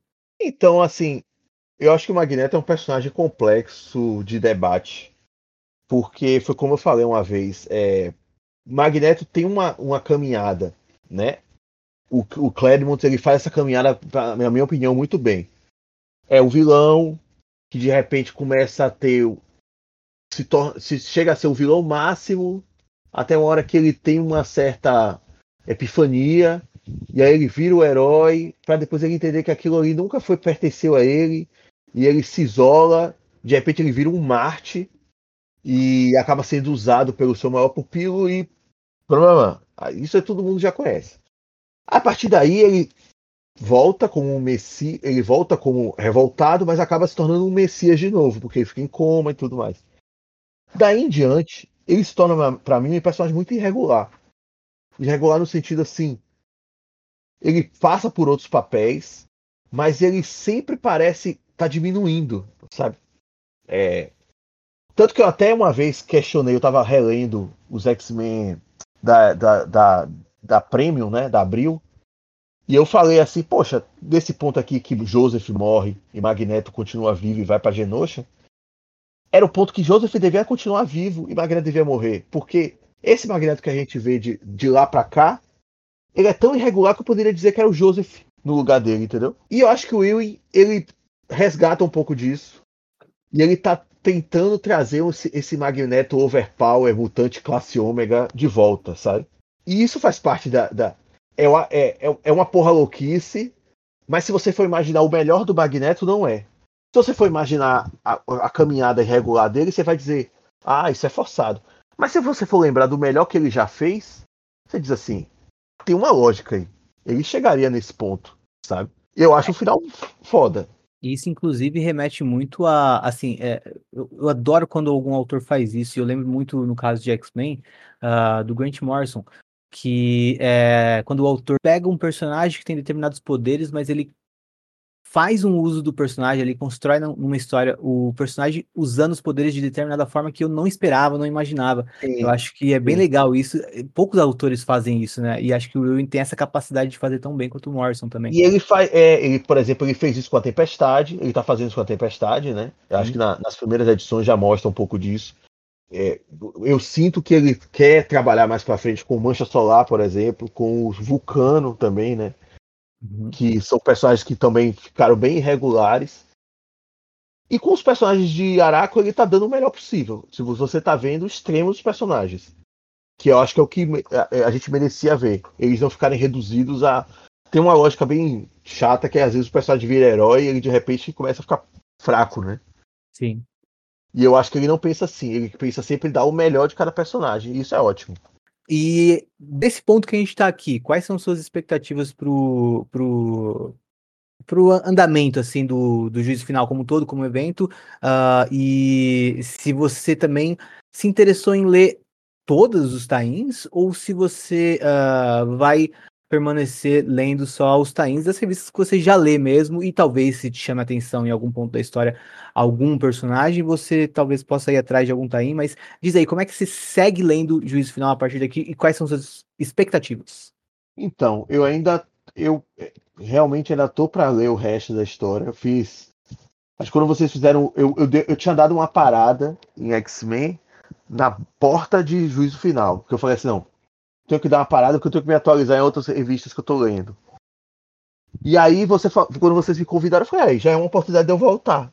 Já é o meu, meu minha justificativa. E dei a retomada. Então agora eu vou gradativamente continuar lendo essas, é, essas revistas. Infelizmente, ou felizmente, eu sou um fã da velha. Eu sou um leitor de velha guarda. Eu quero ler tudo. Eu quero ler todas. Eu sou fã facilmente enganado, sabe? Acabo, acabo criticando, falando mal, mas acabo lendo tudo. Então minha intenção é ler os capítulos. Eu sinto que, infelizmente, assim, tem coisas que a gente sabe que são independentes de autor, é mais por conta da editora. É... A gente sabe que a, a, a, saga vai acabar esfriando em algum momento por causa dos tains. Eu espero que tenha um alinhamento melhor para que ela não esfrie tanto. Mas eu sei que isso vai acontecer. É, mas eu, as expectativas, assim, pelo que eu li dos Eternos, pelo que eu percebo que o Gillen, como ele trabalhou bem, eu acho que ele vai seguir uma, uma ideia. E a minha expectativa é essa, que ele continue seguindo essa ideia e ele sabe adicionar os personagens adjacentes. Por exemplo, os Vingadores ele já tinha adicionado nos, na, na revista dos Eternos. De forma tímida, mas você já sente que a entrada deles nessa, nessa saga é por conta do que aconteceu em Eternos. Porque eles já estão meio ressabiados, né? É... E ele também tá. Apesar de que eu vejo muita gente criticando a, a forma dele é, abordar os X-Men, eu gosto da abordagem que ele dá. E acho que ele consegue também reunir muito bem as três franquias. Então minha expectativa é, não é altíssima, não acho que vai ser algo. Eu sei que também tem essa, essa lógica que as sagas muitas vezes prometem revolucionar o mundo e você sabe que depois elas elas podem até não voltar para o mesmo lugar, mas elas voltam para um ponto pertinho. E eu entendo que isso pode acontecer. Mas eu tenho expectativas boas. Eu acho que é como, é como eu falei, a lógica, pela lógica da diversão, tá me divertindo. Enquanto me divertir, vou achar, vou adorar. É, sobre essa questão de sagas. Eu sempre reclamo. Eu sei que eu sei que ninguém da Marvel tá ouvindo a gente, né? Infelizmente. Mas eu sempre reclamo dessa. Acho que todo mundo reclama, né? Dos tains. De é, é, tains demais. Eu acho que o problema uhum. não é nem esse. O problema é você não ter uma linha de histórias e que faça com que pelo menos todos eles tenham uma, uma, uma participação boa na, na trama, sabe? Nem que. Eu sei que muitas vezes eles pensam assim, ah, o cara não vai querer ler tudo. Mas que você colocasse informações que assim, ó, isso aqui aconteceu no Taim. Você pode até não querer ler, não vai te atrapalhar, mas quem leu vai se sentir mais. É, vai sentir que tem mais poder sobre a história, entendeu? Sim, sim, eu concordo, que eles pudessem compor, né? Isso, isso. Pudesse compor de uma forma que, ó, por exemplo, na Valiant, que eu, eu tenho lido as HQs da Valiant, né? Eles em algumas sagas deles, elas não reúnem todas as revistas, elas reúnem duas ou três. Aí você tem a história principal e os tains, eles contam a mesma história de, em pontos de vista diferentes. Por exemplo, tem uma história lá que você tem um Bloodshot do lado e o Harbinger do outro. O, a história, a trama principal conta a história é, linear. Quando você vai ler os tains, ela conta o que cada personagem estava passando naquela história. E aí, tipo, ah, é a história contada duas vezes? Nem tanto, porque eles adicionam elementos que quem tá lendo a mensal do cara vai entender, entendeu? Vai sentir parte da, da trama. Eu, é, é uma solução. Eu também acho que, por exemplo, na, na época de tem uma saga que eu gosto muito da, da Marvel, que é o Vingadores Tempestade Galáctica, né? Operação Tempestade Galáctica, que agora vai até ser relançada aqui pela Panini. Eu gosto dela porque ela não tem uma revista principal. A saga vai passando por, pelas mensais. E a história é linear. Tipo, o que acontece. A, a história acontece em três frentes. Mas tudo que acontece nelas, uma vai puxando a outra. E a saga tem uma, uma linha do tempo. Com os tains não fica tanto assim atualmente. Você tem histórias que às vezes elas nem afetam tanto, sabe? Quer ver um exemplo bom?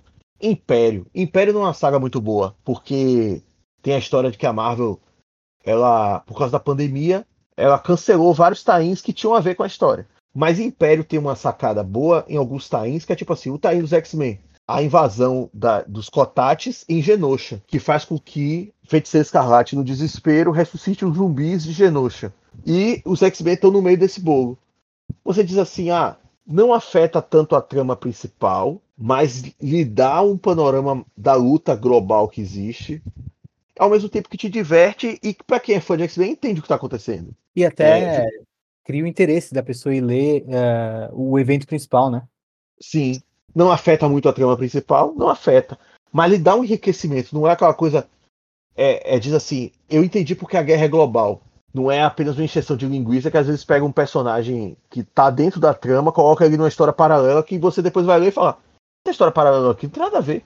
É, e nisso a gente volta a lamentar que muitos, muitos dos problemas que a gente vê às vezes nas revistas, e acho que principalmente quando tem algum grande evento, isso fica então, ganha um alcance maior, a gente percebe mais, é a falta de uh, editores que coordenem melhor né, a coisa toda, conforme ela vai acontecendo. Sim, e eu, eu sinto muito isso na, na linha mutante. Tanto que eu até penso assim, às vezes, às, às vezes a gente culpa muito o autor, mas o autor muitas vezes não está sendo bem é, direcionado. O editor Sim. muitas vezes não está dizendo a ele, ó. Porque tem editor que às vezes censura, né? Ah, isso não pode. Mas tem editor que ah, solta tudo, aí depois você vai ver, mas isso aqui não tem nada. Isso aqui não tem muito a ver com o que está acontecendo na revista principal. Isso aqui não tem muito a ver com o que está acontecendo na revista tal. Então, eu acho que nesse ponto, para mim, um grande problema hoje da linha mutante, eu não sei muito da, dos Vingadores, porque eu não estou lendo atualmente muita coisa dos Vingadores, a, a, que está saindo atualmente. Mas da linha mutante, para mim, tem um grande problema de editorial. De alguém que diga assim: quero centralizar isso aqui, calma, gente, tem que ser dessa forma. Lembre de. Ah, Fulano, lembre de personagem tal. Ah, Ciclano, lembre que outro, é, esse personagem está sendo usado aqui sabe? É, com certeza. Cara, só antes de mais nada, a gente mencionou, eh, na verdade, você mencionou a participação do Legião que apontava para uh, ah, uma outra revista, né? Só para também informar o ouvinte, uh, a cena do Legião que a gente vê sendo uh, que a gente vê o começo aqui em X-Men Red que a gente comentou, ela, ela vai acontecer na edição 6, se eu me lembro bem, de Legião do X, que a Panini vai vender um encadernado que compila todas as edições, acho que são 10, de Legião do X. Vai ser a única história que é um tain de juízo final dentro do núcleo mutante que a gente não vai comentar nesse episódio do juízo final, né? Quando a gente for fazer um episódio só sobre Legião de X, aí sim a gente comenta ela. Uh, ah, é, e também Carrascos, mesma coisa, porque Carrascos também vai sair um encadernado à parte. Na verdade, Carrascos serão dois volumes, se eu me lembro bem. É brincadeira Mas... isso, né? é, não, é, não, eu, eu, vou até, eu vou até não vou nem falar nada. Mas enfim, Edmar, muito obrigado pela participação. Uh, excelente te ter aqui de volta e, e abre o espaço agora para você uh, contar para os nossos ouvintes onde mais eles podem uh, te encontrar, onde eles podem acompanhar seu trabalho. Então, é, também queria agradecer a participação. É sempre, como eu falei, é sempre bom falar de quadrinhos. E às vezes a gente está na vida atribulada, assim, se distancia um pouco, mas é sempre bom voltar a conversar sobre quadrinhos de uma forma descontraída, assim. É, ultimamente eu, eu, usava muito meu perfil pessoal, mas ultimamente eu tenho, eu tenho usado um, perfil no, no Twitter, no, no X, que é o arroba lendo HQs. E aí, se você quiser, é um espaço que eu tenho usado muito para falar mais sobre quadrinhos. Tá, ah, tá, tá meio assim oscilante, porque minha vida tá meio atribulada, mas vez ou outra eu tô lá dando um pitaco, alguma coisa, é, falando do que eu tô lendo, ou, ou às vezes reclamando mesmo de algum, alguma questão dos HQs aí na, na Gibisfera. Mas é isso. E eu tô com uma conta, tenho uma conta no Instagram também, não tenho usado muito, mas acho que vou começar a ativar ela. Mas, no, a grosso modo, é a Lendo HQs, arroba Lendo HQs. Você depois coloca lá no, na descrição. E é isso. Eu, eu, mais uma vez, queria agradecer. E é qualquer coisa, qualquer. Revis, quiser revisitar algum momento histórico, até falar mais dessa saga, a gente está aqui. Maravilha de Mário Mal. Posso esperar então para a próxima vez que estiver aqui com a gente. Agora a gente vai falar com Daniel Loganeto. Bom, e agora aqui com a gente para falar sobre esse próximo momento do evento, né? Essas edições 2 e 3 do evento principal, que saiu uma em Juízo Final 1 da Panini e outra em Juízo Final 2. Está aqui ele que já é figura presente aqui, vocês já ouviram a voz dele em outros episódios do Utopia X e que é um grande parceiro do canal Poptopia. Fala seu oi, Daniel. Olá, queridos amigos. Cá estamos para falar deste mega evento que passou tão rápido que nem dá para chamar mais de mega. Foi um fest evento. é isso aí, Daniel. E eu queria saber o que você achou do começo do evento? Assim que começou o evento, você começou a ler, uh, você ficou empolgado ou você já está tão uh, cansado de grandes eventos, porque a gente realmente é bombardeado de grandes eventos a gente que lê quadrinhos de super-herói, né? Que vira e mexe a gente cansa, né? Então, uh, como que foi para você saber que vinha esse evento, começar esse evento e chegar aqui até a edição 2 dele? Uh, se estava animado, empolgado ou mais cansado já de grandes eventos assim? Henrique, eu acho que é importante lembrar que dessa vez o evento ele começou bem antes, né? A Panini, no mês de dezembro é, de 2022, ela soltou uma edição especial do Dia do Quadrinho Grátis, que era exatamente uhum. a, o marco zero de, de juízo final. E já criou um hype ali, né? É, então, é, e é bem a edição que o Kieron Gillen começa a plantar a sementinha de que vai ser Eternos contra Mutantes e talvez os Vingadores entrem no meio ali como mediadores e tal eu fiquei bastante esperançoso de que a gente ia ter um arco bem bem impactante, até porque a série dos Eternos vinha sendo vinha escalonando de uma forma legal. Então, esse começo foi um começo que eu achei que entregou a, a, aquilo que foi prometido. O problema é que entregaram só no começo assim algumas coisas, né? Criaram uma expectativa de que seria uma guerra entre duas raças com a participação dos Vingadores do meio para frente a história virou outro, outra trama, né? Outra pegada e a gente teve todo mundo contra o Celestial. Enfim, o começo para mim foi o ápice é, é, dessa história aqui. É, e, e, isso que você falou uh, já me leva até o ponto que eu queria também te perguntar, né? Essa virada realmente, né? Porque, de fato, a gente achou, quando começou a ler, que seria uma coisa de um confronto gigantesco entre Eternos e, e X-Men, como você disse, com alguma participação dos Vingadores que nunca ficou muito clara o que seria, mas que a gente acompanharia durante a história e descobriria, né? Mas na edição 2, que é a que a gente está aqui então, a edição 2 do evento, que no caso no Brasil já saiu no final do primeiro encadernado, uh, a gente já vê que vai ter outra figura ali central que uh, aparentemente vai ser mais importante do que esse conflito e vai tomar os holofotes ali para si, né? Que é esse celestial maluco aí, uh, esse deus que eles conseguiram criar e que parece estar meio uh, defeituoso ali, tomando a frente, se mostrando como um perigo ainda maior do que esse confronto gigantesco entre Eternos e Mutantes.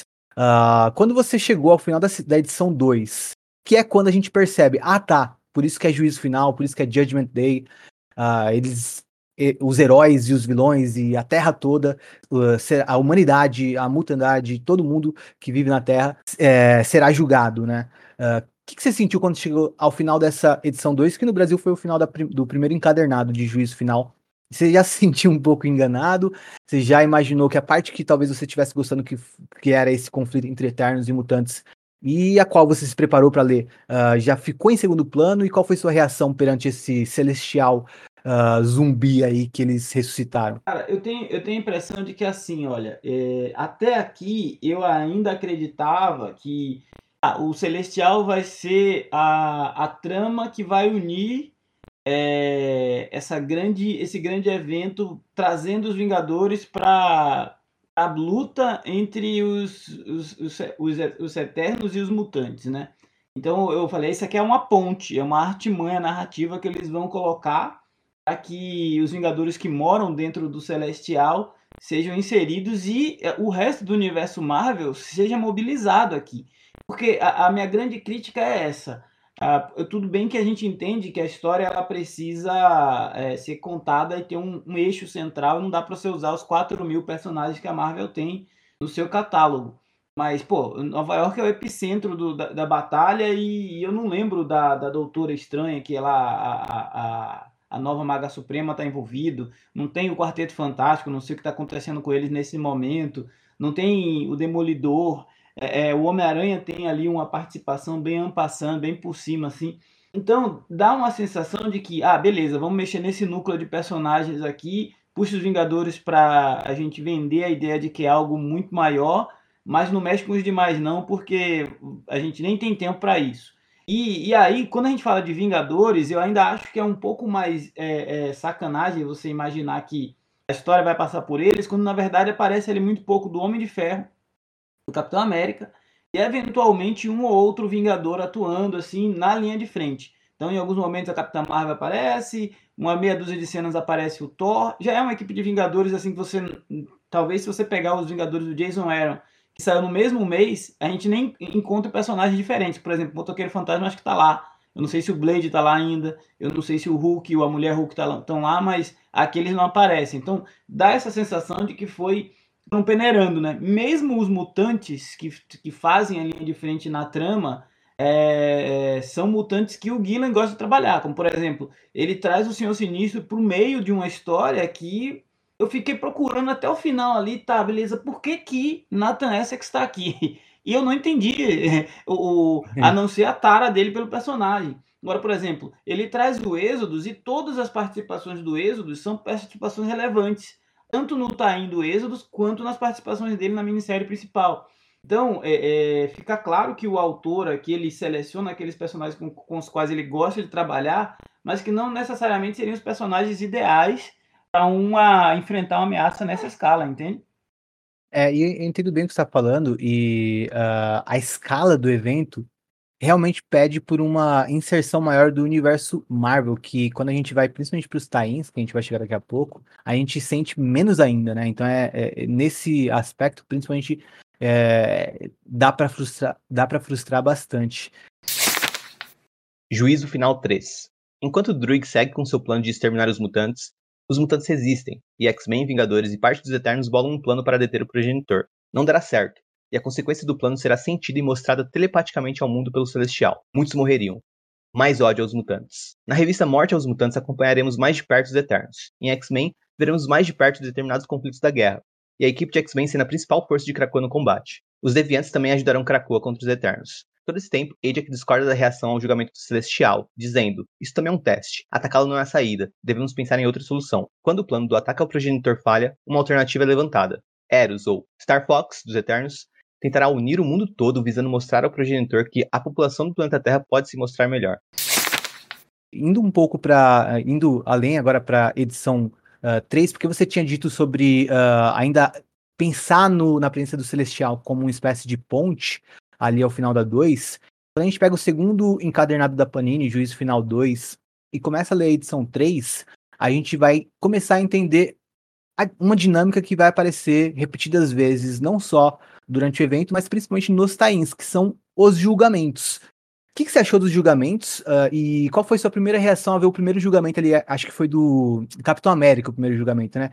O que, que, você achou? Você achou uma ideia boa, uma ideia que tinha potencial, ou você achou que era bobagem, que você preferia uh, estar continuando ali no, no embate uh, dos Eternos com os mutantes? É, o, o, esse julgamento da, dos personagens me lembrou muito a busca pelas espadas de X de espadas, sabe? Um artifício narrativo que o, o, o, cara vai usando para prender a atenção. Ah, e agora? Quem será julgado? Porra, é, é, é, o cara começa o julgamento pelo Capitão América. O Capitão América não passa para lá adiante. E aí, meu pessoal, me, me, me perdoem se eu estiver soltando spoiler, mas acho que se você está ouvindo aqui não se importa muito com, com essa questão do spoiler, é, eu diria que o Capitão América ser, ser reprovado e o Wolverine, eu comento isso no meu vídeo lá da resenha do Wolverine, é, é, ser, ser, ser aprovado é, é, sinal de que esse, esse Celestial é muito.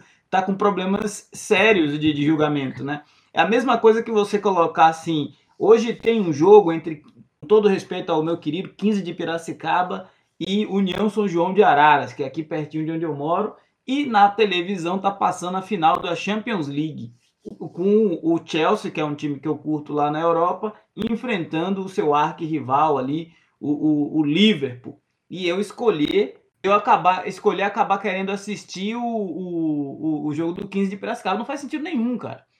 Acho que eu fiz uma, metáfora, uma, uma analogia muito louca aqui, mas eu, eu tô querendo dizer Não, que assim, Capitão América é a versão é, Marvel, da, mais próxima da Marvel, daquilo que o Superman representa para os americanos, né? O cara que é íntegro, o cara que é honesto, o cara que simboliza a retidão.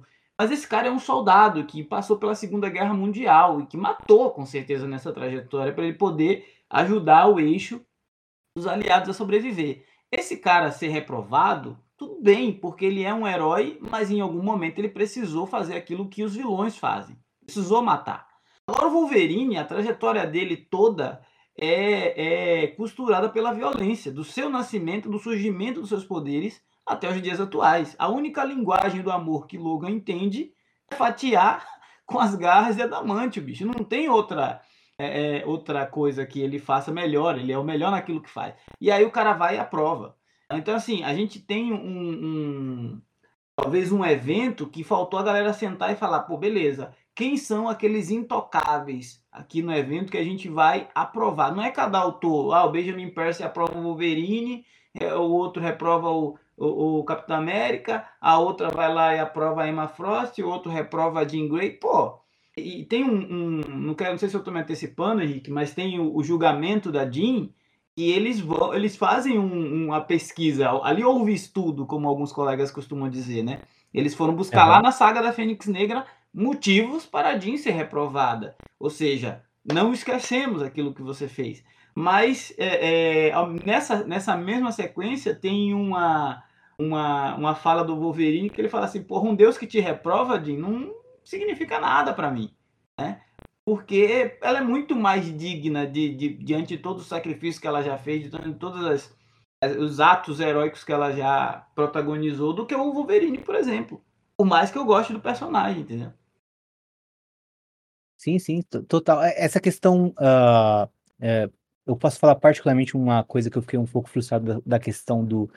É, talvez tenha sido uma expectativa que eu mesmo criei, mas eu fiquei um pouco frustrado dessa questão da, da do, dos julgamentos, que uh, principalmente quando eu vi o Capitão América sendo julgado, e depois eu fui percebendo esses outros personagens que uh, a gente pensaria que, obviamente, não passariam, já que o, o, que o Capitão América não passou no julgamento, mas passando no julgamento, eu pensei que teria algum motivo mais para frente, né? Uh, do algum critério explicado do, do Celestial, né? Algo que fosse. E só pareceu aleatório mesmo, né? E principalmente quando a gente vai para os tains, né? Sim. E esses que você julgou que foram mais uh, bem feitos, acho que todos são do Gillen mesmo, né? Então todos que saíram, todos os julgamentos que saíram muito uh, da revista principal também, aí foi piorando cada vez mais, até chegar a ponto de ter autores que eu acho que nem entenderam direito a, a dinâmica do, uh, do Celestial e dessa aparição dele para julgar ou não. Eu achei que em algumas revistas ficou até um tanto esquisito, porque tinha revista que aparecia o Celestial acompanhando o personagem o dia inteiro. É, para depois julgar, e na maioria, e no, no, na, em outras, a gente viu o Celestial aparecendo por um momento só e tudo mais. Mas aí, é, então, aí eu, eu, não sei se, eu não sei até que ponto você é religioso, eu diria que é, é, isso tem um, um, embasamento bíblico quando a gente, a gente entende que Deus, na figura bíblica, né, que Deus israelense, do Deus dos evangélicos, dos cristãos, Pai de Jesus Cristo, é uma figura onipresente, né? Então, Deus está conosco aqui nesse podcast, nesse momento. Esse é o conceito que eu percebi que eles quiseram é, transmitir ali para o celestial. E a despeito dessa onipresença, dele poder julgar todos, a partir do momento que ele passou a existir, que ele se despertou, ele já ganhou consciência do que cada um.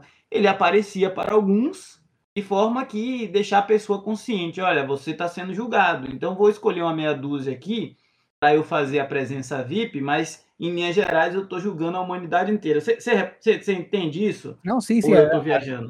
Não, acho que agora você até diminuiu mais um, um, diminuiu um pouco o meu incômodo com isso, porque fez sentido mesmo. É, tem até sua coerência.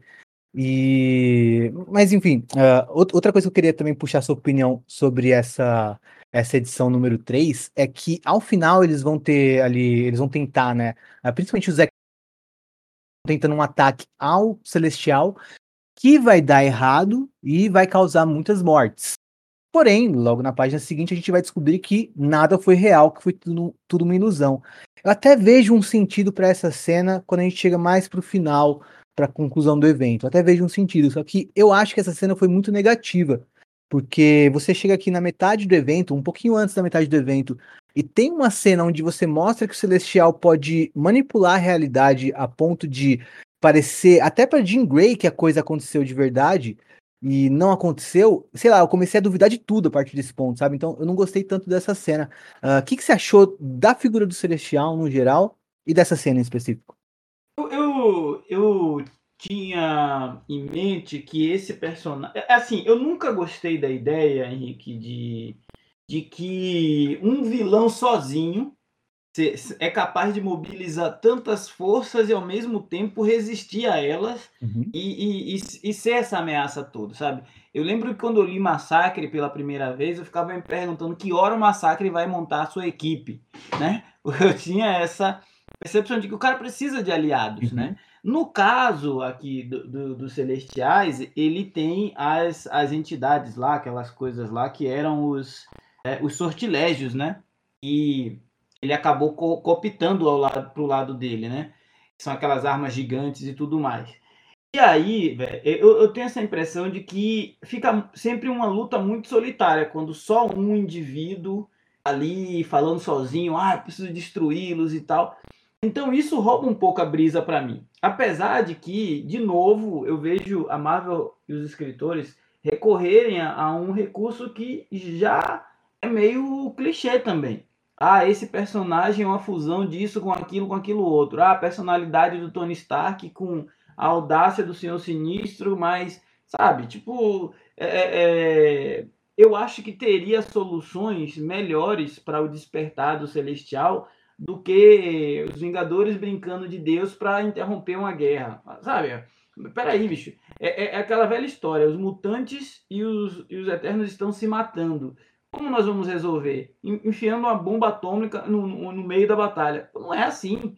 Eles, eles criaram um problema que, em, em algum momento ali, eu acho que foi até a Cersei, uma das, das, das personagens, que ela chega a trazer.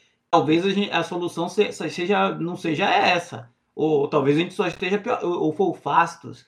Um deles fala é, é, que pode ser muito ruim isso aí que vocês estão querendo fazer. Não, não, se metam com isso, é o Fastos. E aí ele vira de costas e sai, fala: Não vou contribuir com isso que vocês estão querendo fazer. Aí já corta para o senhor sinistro sendo sequestrado e, e indo lá para o QG para ajudar a criar o tal do Celestial. Então, assim, é, é, a ideia dele ser um personagem artificial já vendia que no final ele seria descartado, né? Isso para mim ficou uhum. muito claro já no começo. Falei, esse cara não passa dessa saga aqui, nunca mais a gente vai ver ele. Mas é, é, eu confesso que tinha expectativa de ver um, um desenvolvimento um pouquinho melhor. É, à medida que eu fui relendo para essa conversa nossa, os sortilégios e, e, a própria máquina que os Eternos utilizam para as suas reencarnações foram muito mais bem desenvolvidas do que o vilão. É, a máquina saiu com uma nova personalidade dessa saga, ela foi resetada. Quem estava lendo a série dos Eternos toma um choque, porque ela tinha toda uma personalidade lá na série dos Eternos. Eu até brinquei Sim. e os primeiros volumes, os primeiros, as primeiras edições dos Eternos lembrava muito as primeiras edições do Hickman, lá Roxpox, porque ele estava reconstruindo, ele estava fazendo um, um world building, né, que fala de, de, de, de tudo que os Eternos representam. Ele construiu cidades de Eternos, subcomunidades de Eternos, e aí, como contraponto, ele coloca os Deviantes.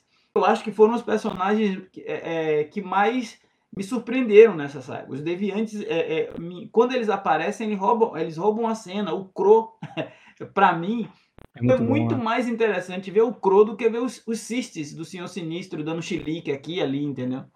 Sim, aliás, eu acho que até foram uh, subutilizados, né? Eu esperava mais participação dos Deviantes. Tem até uma capa que mostra uh, o Crow, acho que é, é na, na segunda de Death to the Mutants, né? Morte aos Mutantes tem uma, é, tem uma capa do Ciclope e do Crow atacando juntos uhum. ali, que é uma enganação que a gente não vai ver na edição, mas que só a capa já instiga muita curiosidade uh, ah, para a participação dos dois ali juntos, mas acaba não rolando, né?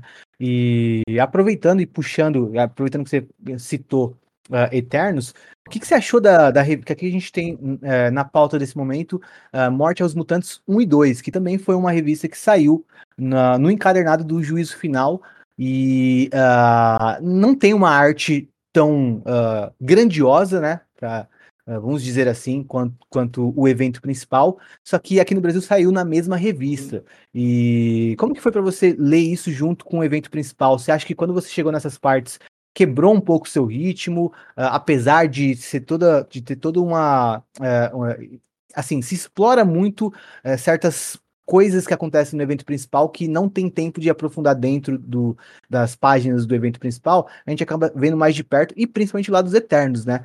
Mas você curtiu essas. Uh, pode falar das duas, mas também no geral, né? Essa, esse título, Morte aos Mutantes, que, que é um título enganatório, né? É mais um. Uh, é mais uma, um, um ponto de vista dos Eternos aqui e até mais os Eternos que não querem a morte dos mutantes do que uh, os comandados pelo Drug. Uh, então é um título clickbait mesmo para vender para fãs de X-Men. Uh, mas o que, que, você achou dessa revista? E o que, que, você achou também dela dentro do encadernado de juízo final? Se quebrou um pouco o seu ritmo de leitura ou se foi tranquilo para você? Cara, eu, eu já sou o, a, aquele leitor que, vocês me perdoem a, a expressão, mas eu, eu me acho uma puta velha, né? já já tô aqui nessa escola faz tempo, então pouca coisa me aflige mais a essa altura do campeonato. E mesmo assim, eu, eu teve algumas situações que me confundiram, porque é, é, eu tive uma experiência confusa de receber, por exemplo, Juízo Final 2 antes de X-Men 60, se eu não me engano. Então, ah, sim, é, sim. É, quando eu fui ler X-Men 60, que é onde tem a Batalha do Magneto com Uranus, é, já, aqui eu já tinha lido o, o Juízo Final 2 e já mostra lá no final da edição o desfecho da batalha. Então, foi, meio. Eu, e, e minha. A narrativa, para mim, ficou truncada aí já nessa experiência, mas é um problema de distribuição, né? E eu sou ansioso, eu não. Caiu na minha mão, eu vou ler. Independente da ordem, eu vi o checklist lá, eu fui um dos primeiros a. Acho que a postar no Twitter o checklist da saga, que se, ia se estender pelos quatro meses, maio, junho, julho e agosto, mas eu fui lendo à medida que ia chegando por aqui, na minha região. E já é costume da Panini fazer esses encadernadinhos com o nome da saga, né? E colocar nela alguns, algumas edições complementares. Não vejo problema nisso. O que eu acho que falta é, além de ter um checklist com ah, vai sair essas edições, uma ordem de leitura sabe? Olha, esse evento acontece aqui. Por exemplo, essa batalha que eu estou citando do Magneto com o Uranus não tem, e deixa eu, estou com a revista na mão aqui, em algum lugar dizendo assim, leia isso, leia, só leia depois de tal edição, entendeu? Não tem, cara. Os, é, é, é, que é o mínimo, né? Que, daqui que, se passam ter. antes e dali. Não, não tem, entendeu? Então, ó, Na verdade, é. para ser honesto, na, no editorial, que é da Dandara Palankoff, não tem uma, uma, uma preocupação em dizer isso. Ó, essa, essas histórias se passam antes do evento lá. Eu não, não consigo encontrar agora, mas olhando aqui, me parece que realmente não tem. Né? Então, o cara que pega isso aqui, por exemplo, para ler sem. Vai acontecer o que aconteceu comigo. Quer dizer, opa, perdi uma parte da história, mas é, é, aí acho que é um problema mais de editorial mesmo, de ajudar o, o leitor a se, se, localizar, sabe, em que ponto da história que ele está. Sim, claro. E, assim, uh, tem um, um, uma coisa, né? Eles, eles poderiam ter. Não sei se, assim, como que funcionaria isso, mas uh, isso também. Não é só problema de distribuição. No checklist da Panini e na ordem de lançamento uh, que eles tinham das pré-vendas e tudo mais, Ah, para resolver essa questão que está falando, eles só precisariam ter adiado o lançamento do, do Eternos, uh, acho que nem um mês, mas só uma, é, só uma quinzena. Se eles adiassem para uma quinzena para frente do, do, do que estava saindo dos X-Men, ia, ia, ter saído tudo certinho. Uh, você teria lido na ordem correta, por exemplo, toda essa participação do, do, do Magneto e do confronto dele com Uranus.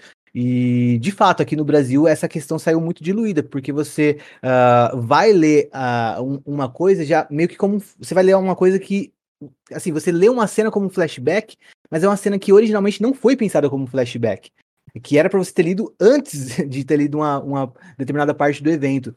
Uh, até lá nos Estados Unidos isso foi problemático, uh, não querendo passar pano para Panini, mas assim tem um ano de preparação para você poder uh, orquestrar direitinho essa sequência de, de, ações, né? Você pode corrigir o que saiu errado lá nos Estados Unidos, mas até lá, lá nos Estados Unidos isso, pode, eh, isso podia ter acontecido do leitor ler uma cena antes da outra, porque uh, tanto a edição do, do juízo final que era para ser lida depois de X-Men Red, quanto essa X-Men Red uh, em questão, saíram no mesmo dia lá fora. Então o, próprio autor, o Gillen, uh, anunciou no Twitter, falando, gente, uh, uma dica, leia tal revista antes da. Então, até na Marvel uhum. isso foi problemático, assim, mas acho que a Panini poderia ter minimizado isso, tendo um ano de preparação, uh, ou ao menos os quatro meses que, ele, que eles têm, assim, é, de pensar essas revistas.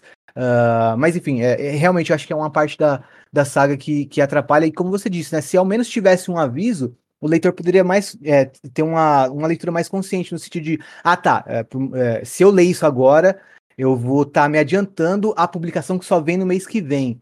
Uh, e aí o, o, leitor poderia ter, tomar uma decisão mais, uh, uh, mais consciente mesmo e não somente. Eh, porque a maioria dos leitores realmente vai pegando o, o, material da banca, quer ler, né? Não, não, tem como.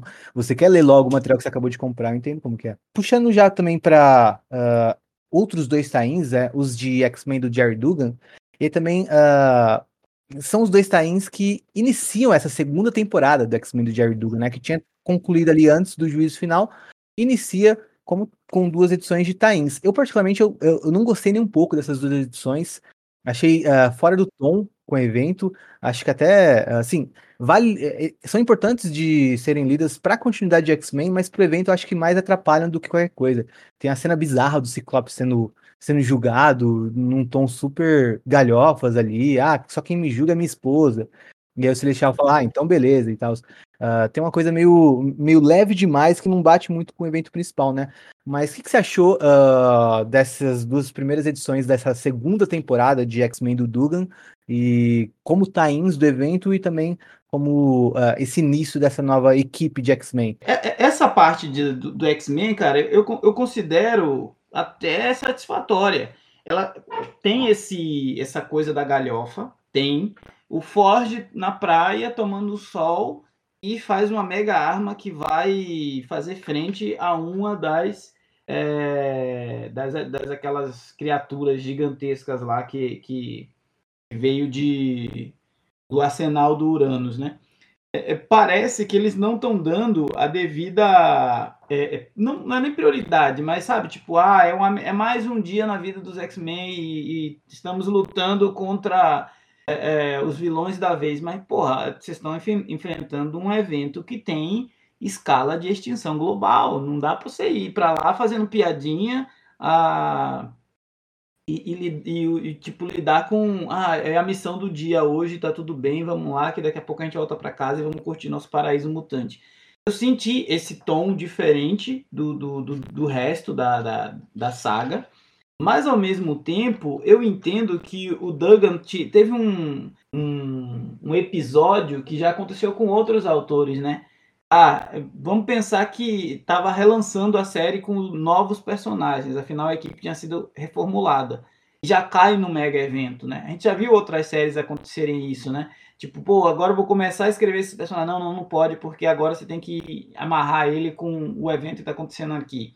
Então, é, é, o cara tentou, de certa forma, assim, tá, vou fazer a minha, o meu plot aqui andar dessa nova equipe, mostrando como o Forge encaixa nela, como a Flama vai encaixar nessa equipe, como o Destrutor tem um, vai ter um papel meio que de alívio cômico, e de quebra conto que eles estão enfrentando uma dessas ameaças aí que vocês inventaram para hoje. Mas o, o, o, interessante não é isso.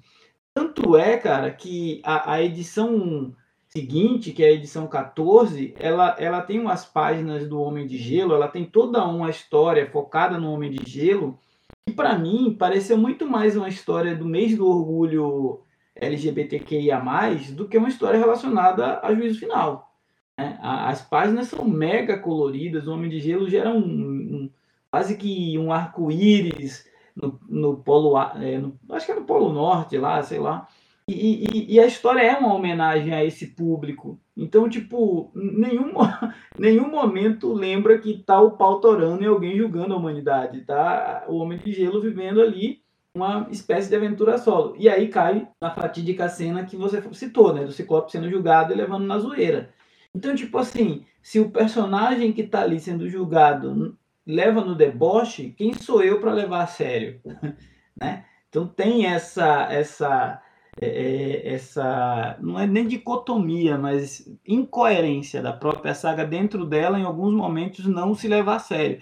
Quando você do começo ao fim não se leva a sério, como em determinados momentos a gente vê alguns arcos, alguns grandes quadrinhos que têm tramas até boas, mas ó, Daqui a vamos pegar um gibi do Deadpool.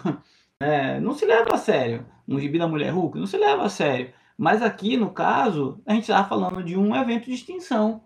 É, o mínimo que se esperava do, do principal líder mutante é encarar de, como assim em outras, em outras cenas ele tá arranjando os dentes e comandando a galera. E aqui ele tava levando na zoeira.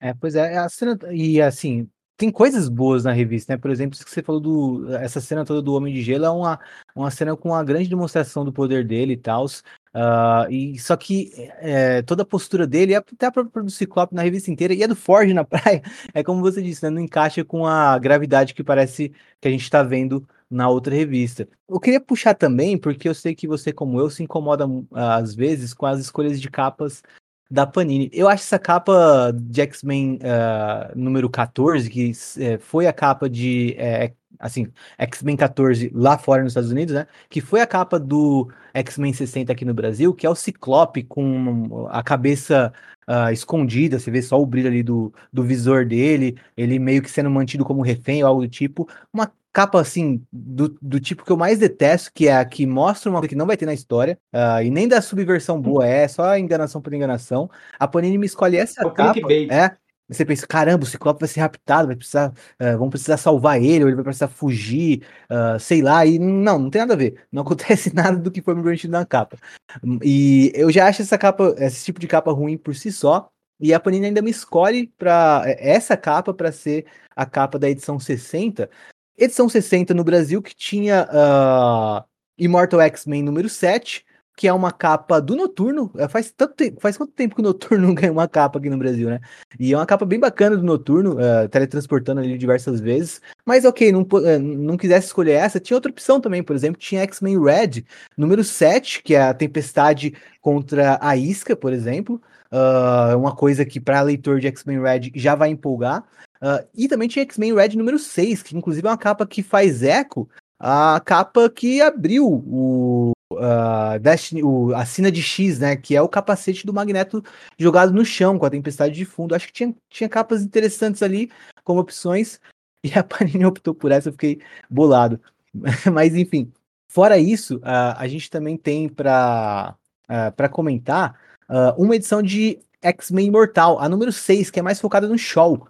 O que, que você achou dessa edição, Daniel? Ah, você não vai me privar antes de comentar não, pode ir, pode... a do Êxodos, não. Pode, pode falar. A do, a do, a do Êxodos, cara, eu, eu, eu confesso para você que eu gosto quando alguns personagens é, têm o seu desenvolvimento assim enriquecido, uhum. né? O, o Apocalipse, na primeira fase dessa era Krakoa, foi o grande beneficiado com, com isso de desenvolver um, um lore próprio, toda uma nova mitologia e tal. É, nessa, nessa esteira, o Êxodos vem sendo o novo é, personagem que os escritores estão se debruçando para desenvolver um pouco mais. E ele teve é, várias páginas, várias cenas. Eu quero destacar ainda em Morte aos X-Men que ele tem um confronto com uma máquina chamada. É... Ai meu Deus. É difícil lembrar os nomes do Sortilégio. Eu, eu anotei o nome aqui, mas é, é, é, um nome absurdo de grande, eu não, nem eu estou entendendo. Mas é algo como uma matadora, montadora, momotauro, uma coisa assim.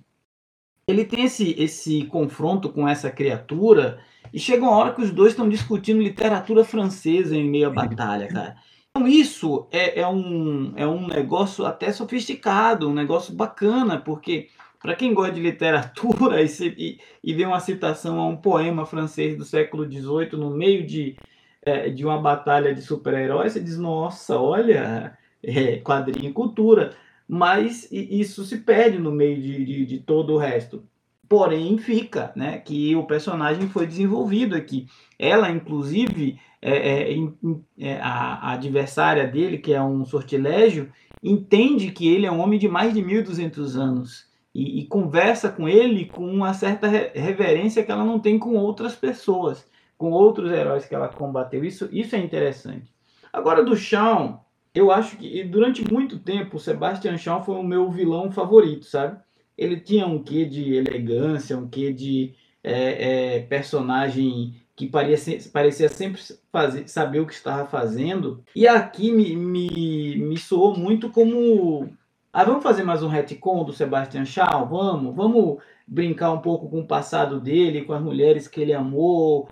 Um... E já teve outras edições, inclusive acho que em Carrascos, onde a Emma Frost brinca com a mente dele, né? É, é, de seduzir, de enganar, de iludir. Mas aqui o diferencial é que ele provoca um, vamos dizer assim, ele abre uma caixa de Pandora, quer trazer uma personagem para a roda que vai ter consequências e desdobramentos muito graves para a comunidade mutante, né? É, o Gillen ele eleva a um patamar diferenciado aqueles personagens que ele gosta e trabalha para ir consumindo aqueles que ele não gosta de maneira que até fique, sei lá, não vou dizer bobo, mas eu não, eu não é, é uma discussão tá até nerdola isso, mas o Sebastian Shaw que eu conheço não faria aquilo. Entende? É, é, porra, o cara tem um, uma bagagem empresarial, uma bagagem de tentativa de conquistar o mundo, de enfrentar os X-Men, de dar trabalho para super-heróis para do nada. E você citou também a, a aparição dessa personagem misteriosa, que é a Mother Righteous, né? Uma coisa que eu queria te perguntar também é como você reagiu à aparição dela, porque aqui no Brasil é a primeira aparição dela, só que ela já vinha aparecendo para quem estava lendo lá fora em uh, Legion of X, né? Legião do X, que vai sair um encadernado aqui no Brasil. Posteriormente a essa aparição dela aqui em Juízo Final, na verdade, uh, no Taim do Immortal X-Men 7, em Juízo Final. Uh, e co como você reagiu? Você, quando você viu a, ela nessa página, você sentiu. Uh, você já sabia que era uma personagem que já tinha aparecido em outro título lá fora? E, ou você pensou, não, essa é a primeira aparição dela? Ou você ficou confuso, você pensou, já deveria conhecer essa personagem, uh, ou tô sendo introduzido a essa personagem. Como foi para você ver essa personagem nova aqui? Uh, cara, eu, eu me mantenho bastante informado do que está acontecendo lá fora. Eu evito ler é, é, o que está saindo nos Estados Unidos, porque eu acompanho aqui mensalzinha de banca mesmo. Mas uma coisa ou outra acabo vendo, porque a gente está sempre olhando os perfis e e vocês que, que acompanham lá fora comentam e tal. Mas é, eu, eu acho arriscado a Panini fazer isso de publicar algumas séries à parte que vão dialogar diretamente com a trama principal, porque pode acontecer o que está acontecendo agora. Legião do X chegou aqui para mim, não para mim não, chegou aqui na cidade, mas é um quadrinho que está custando R$ reais e eu vou aguardar ele entrar em uma boa promoção para poder fazer essa compra, né?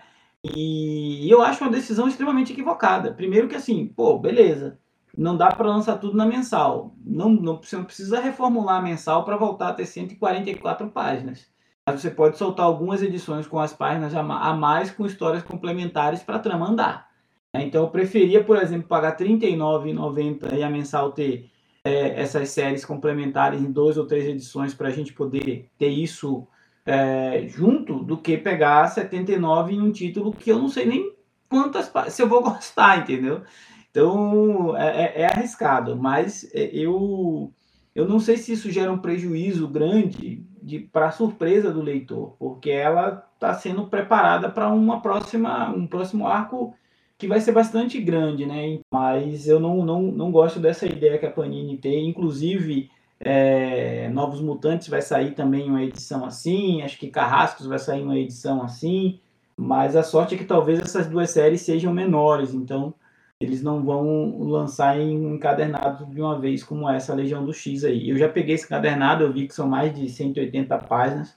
Mas R$ 79,00 aqui não numa mensalzinha aí de banca, não, não, é mensal, né? É uma edição especial, não vai rolar não. A tiragem deve ter sido bem baixinha, então quem gosta de ter tudo, corra, é. porque isso tem cara de que vai sumir rapidamente da, das bancas e das livrarias. E não vai ser reimpresso, né? Jamais.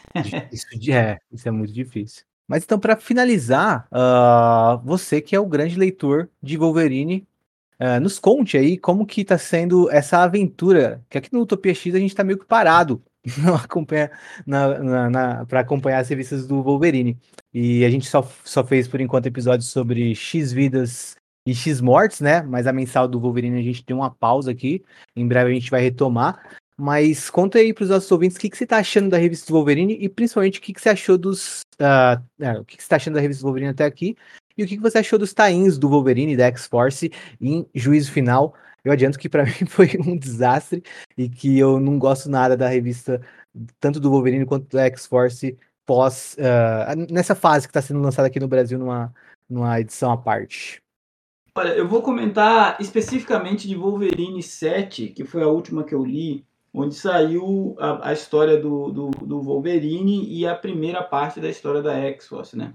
Eu vou começar de trás para frente. Na, na da X-Force, a gente está vendo um, um momento onde, de novo, é, é, é, o Benjamin Percy perde a oportunidade de fazer um trabalho decente, né, cara? É, é você tem um, um, elenco de mutantes, todos os mutantes do, do mundo Marvel estão em Krakoa. Para que diabos eu vou enfiar o Ômega Vermelho em uma equipe, sendo esse personagem é, é, um personagem que tá ali no mesmo patamar do, do, do Dentes de Sabre como um psicopata. Né? E, e, e, e, isso é sabido pelas pessoas que o cercam. Né?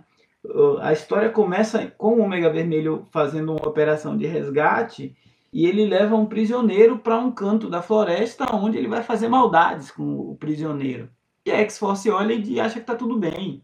Aí eu vou resgatar para os senhores que a gente está falando dessa mesma ilha que lá atrás escreveu leis. E uma das leis era que não podia matar humanos. É, é, eu considero aquela edição onde, onde o professor Xavier e o Conselho Silencioso estabelecem as leis de Cracoa a mesma coisa.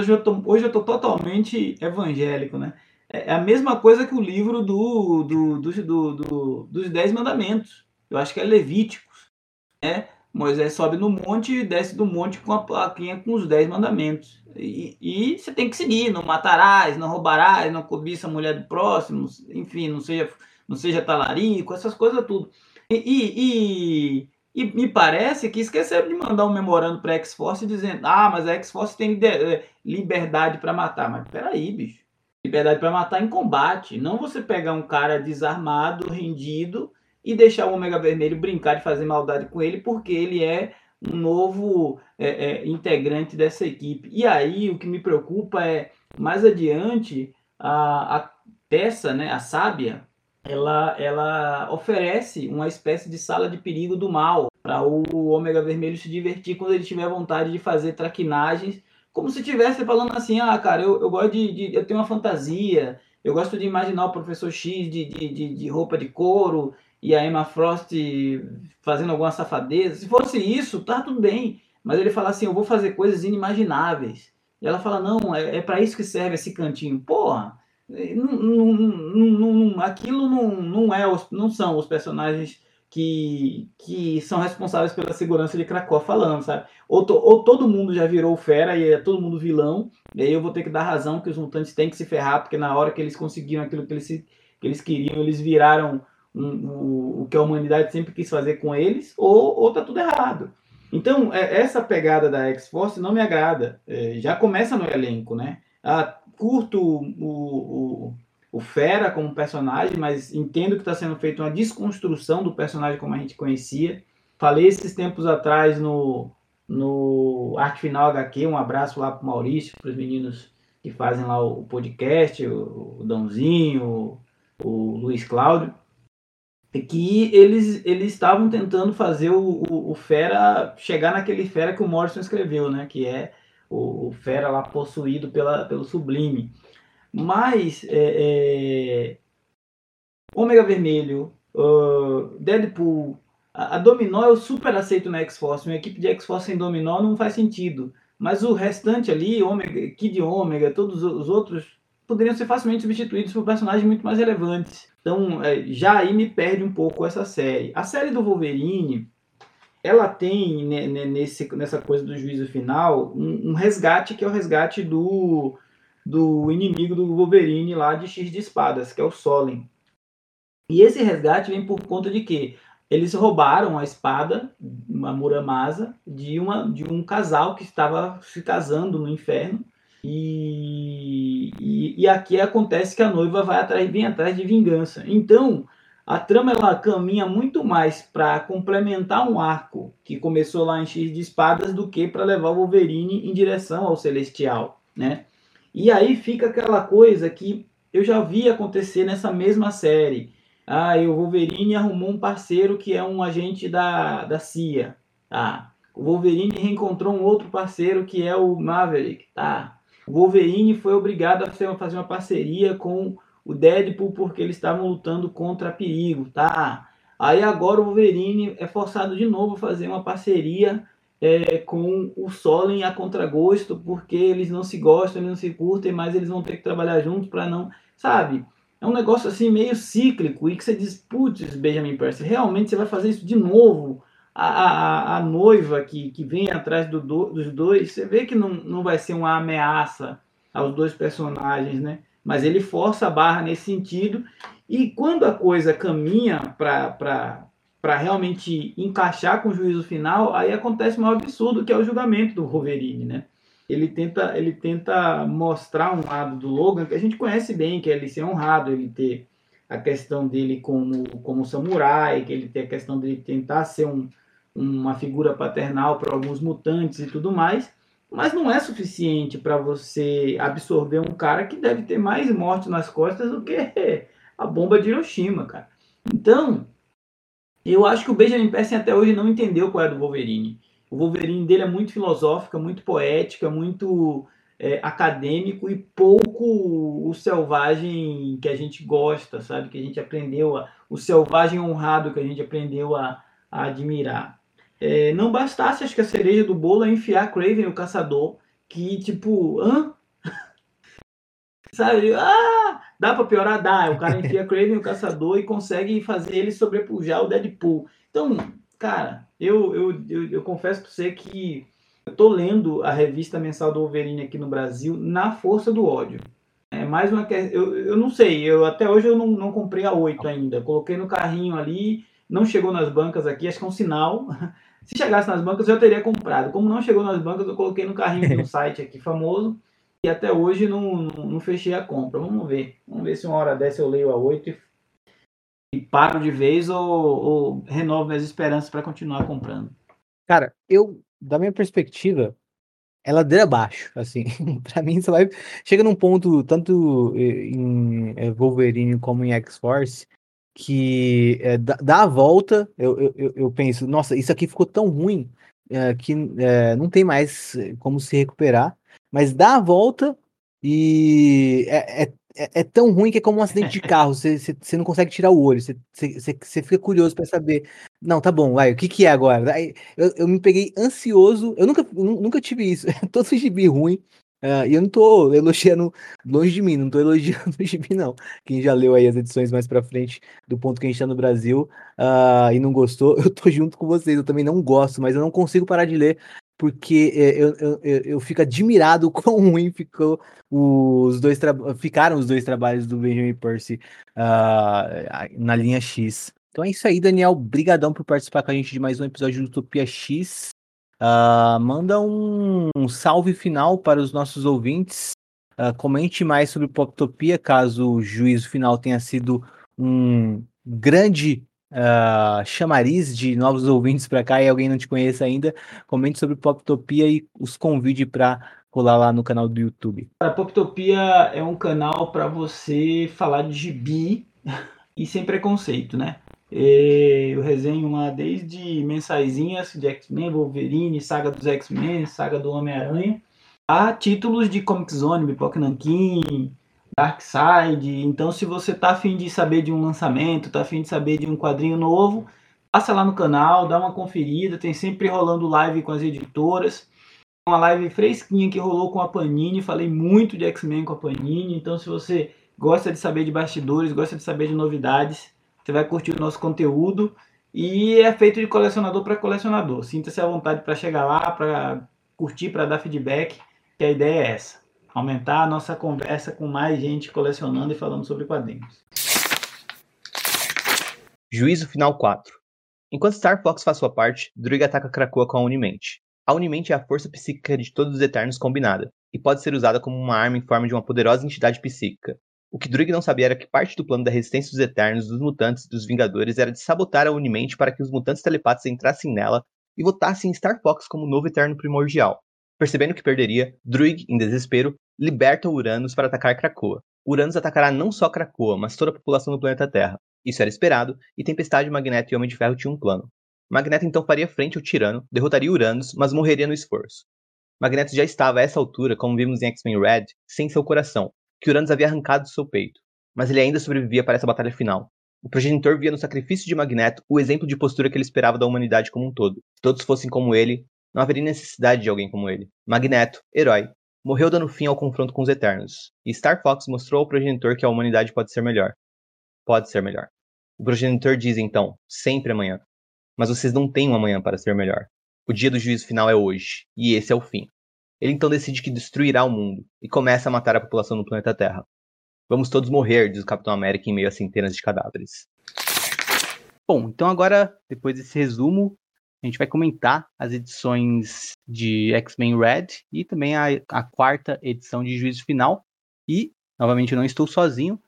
Estão aqui comigo dois convidados para comentar esse bloco. Primeiramente, aquele que retorna à Utopia X, depois de já diversas participações, Fala um oi aí pra, pra galera, bom Deus. E aí, pessoal, muito bom que tá, que tá aqui de novo e vamos comentar um pouquinho sobre o dia do julgamento e o final do Magneto. Tô aí também com a gente pela primeira vez no Utopia X, Tom Rocha. Fala seu oi, Tom Rocha. Olá, pessoal, tudo bem?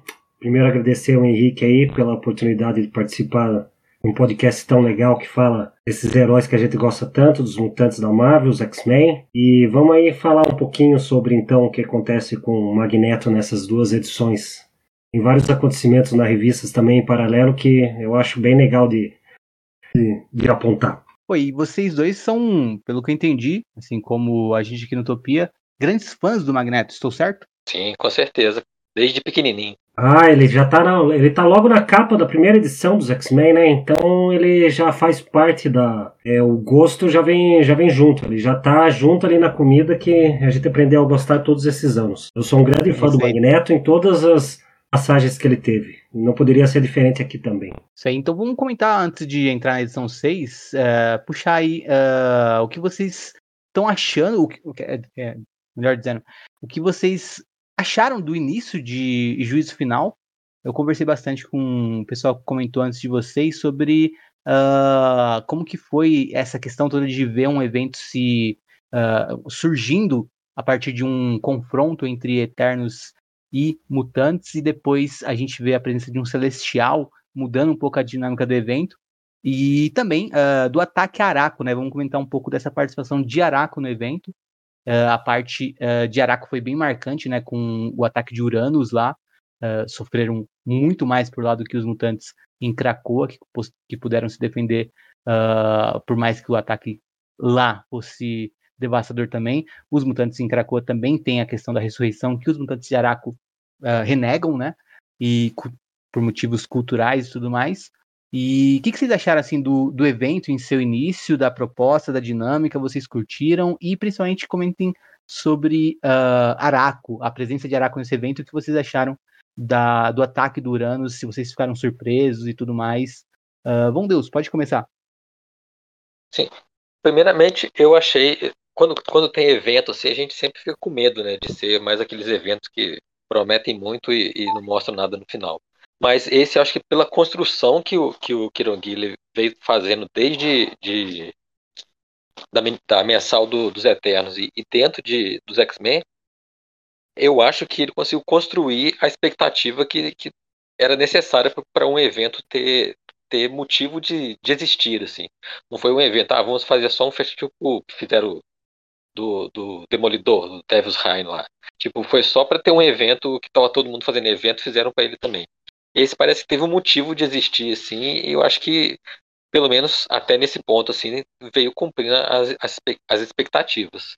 Então, é, é, eu gosto de, de eventos que são é, necessários, assim, tipo, Guerras Secretas do Jonathan Hickman de 2015 foi uma coisa necessária de acontecer. Esse eu penso da mesma forma, mesmo que ele, ele fique meio apagado por por ser um evento emendando no, no, próximo evento, que já teve um evento anterior, e quando acabar esse vai ter um próximo, então você não tem aquela motivação de, de esperar pelo evento como uma coisa grandiosa. Mas eu acho que o, o Gillen sabe trabalhar esse, esses pontos assim. Quanto a Araco e, e, e Uranus, eu achei na, na, primeira vez que eu li assim, eu, eu nem acreditei que, que aquilo ali era tipo. Achei que ia ser de novo, tipo, aquele plot do, do progenitor falando que era tudo mentira, assim. Uhum. Porque foi de um impacto meio fora das proporções. Você estava imaginando que poderia acontecer, né? Tá, a gente viu o Araco surgir, viu o Araco crescer, viu o Araco é, é, tipo se movimentar como uma nova cultura, um, um novo planeta mesmo, para de repente chegar um cara só e destruir tudo. Assim. Então, é, eu achei que foi bem é, impactante nesse sentido. E dá, a gente só fica com medo de, tipo, será que foi, valeu a pena fazer isso tudo para o que vem depois? Então é, é, fica essa dúvida, assim, mas eu acho que o Uranus, assim, depois que aconteceu isso, na, nas próximas vezes que ele apareceu, assim, você fica até meio com medo dele, né? o que, que, vai acontecer na próxima. Até no, no dia do julgamento, é, juízo final número 4, ele já, já na hora que ele é libertado de novo, você já fala, lá vem mais uma meta para acontecer. Então, é, eu acho que essa construção de, de, de, personagens dentro de Araco que a gente se acostumou a gostar de, de ver o, o Grande Anel e tal, é, foi uma, uma, um impacto bem além do que você esperava de um evento, né? Tipo, o evento você espera uma coisa que vai acontecer ali e daqui a duas edições não vai ter mais nada. E esse pelo contrário, parece que vai ter repercussões para bem longe do, do, do, do juízo final.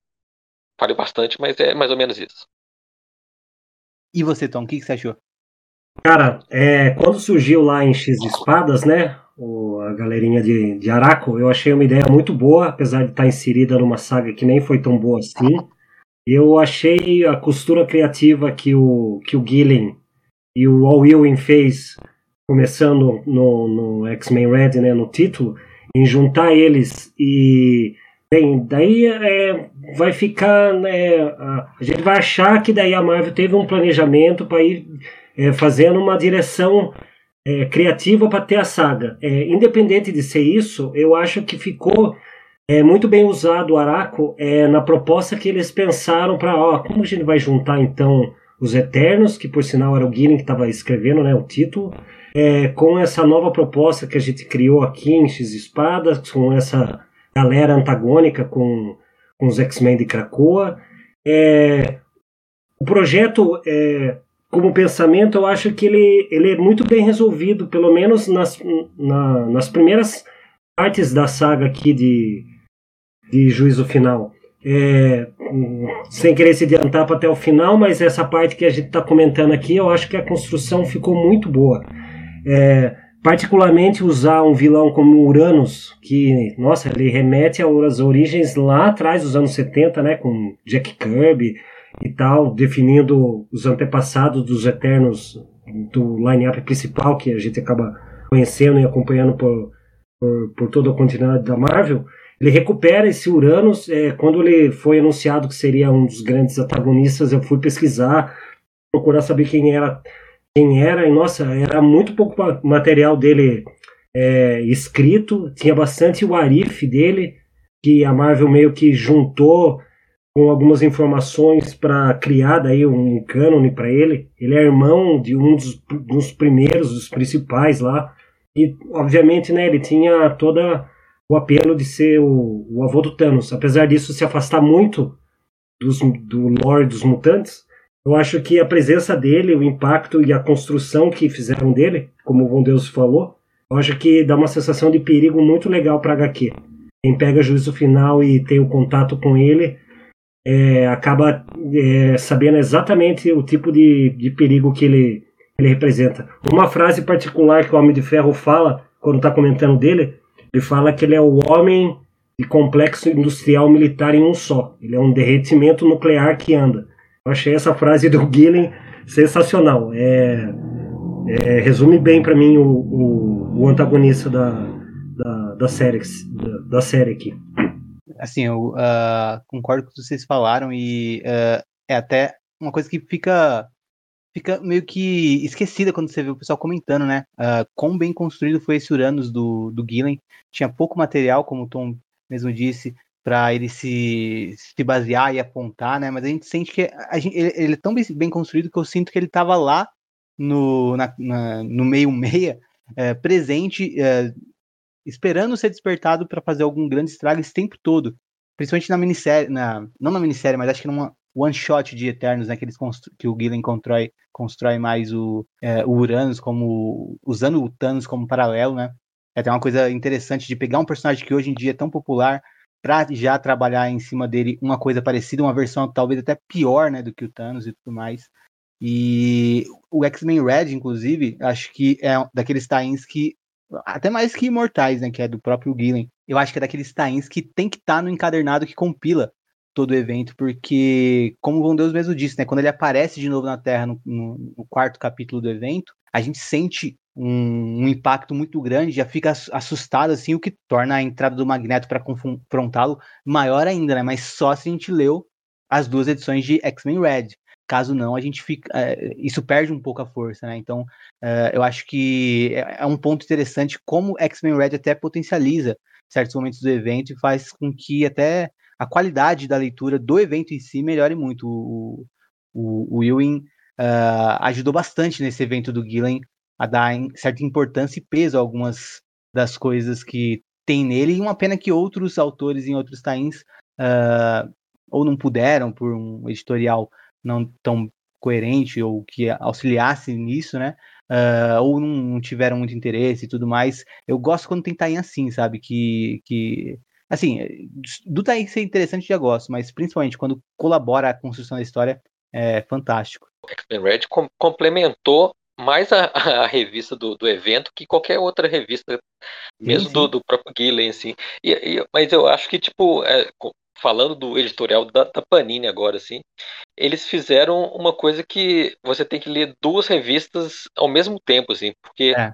Na, na dia do julgamento número 2 saiu, é, juízo final número 2, saiu as edições 3 e 4, e na X-Men é, 60 saiu X-Men Red 6 e 7. Então você tem que ler primeiro X-Men Red é, 6, aí você vai pro, pro dia do julgamento 2, volta para X-Men 7 depois vai para outro. Você tem que ir, ir pular de uma para outra, assim, porque não tem como você ler é, só uma revista e depois pular para outra. Você tem que ler primeiro a, a X-Men Red 6 na X-Men 60, depois ler a Dia do Julgamento 4 na, na, na, na Juízo Final 2 e depois voltar para ler a X-Men Red 7 na X-Men 60.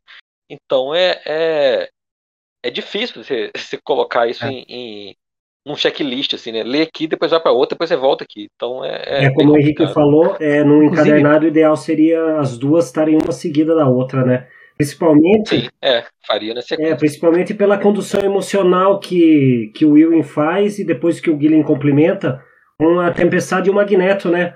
É, eles estão tão próximos ali é, e é tão legal de ver é, a relação que daí, obviamente já tinha uma relação anterior, mas a relação é, específica estabelecida nas duas, é, você lê em sequência, que daí como foi como eu fiz agora para eu já tinha lido, mas só para relembrar para fazer o programa aqui, é muito legal de acompanhar.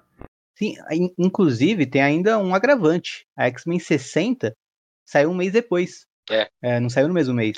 E então, você tem, tem que ler as seis antes da. da, da pois é. é. é. muito sensível. Mas eu, eu fico. É, tava pensando depois que não tinha como a Panini fazer isso diferente, porque imagina você terminar o juízo final 2 com o número 3, assim, e começar a número 3 com, com o Judgment Day 4 não ia ter o mesmo impacto de se finalizar com aquela é, o juízo final mesmo do, do progenitor. E você fazer a mesma coisa com, com, com X-Men 60, você jogar a 7 para o outro mês, não ia ter sentido porque é, ia ficar muito longe do, do da revista número 2 do juízo final.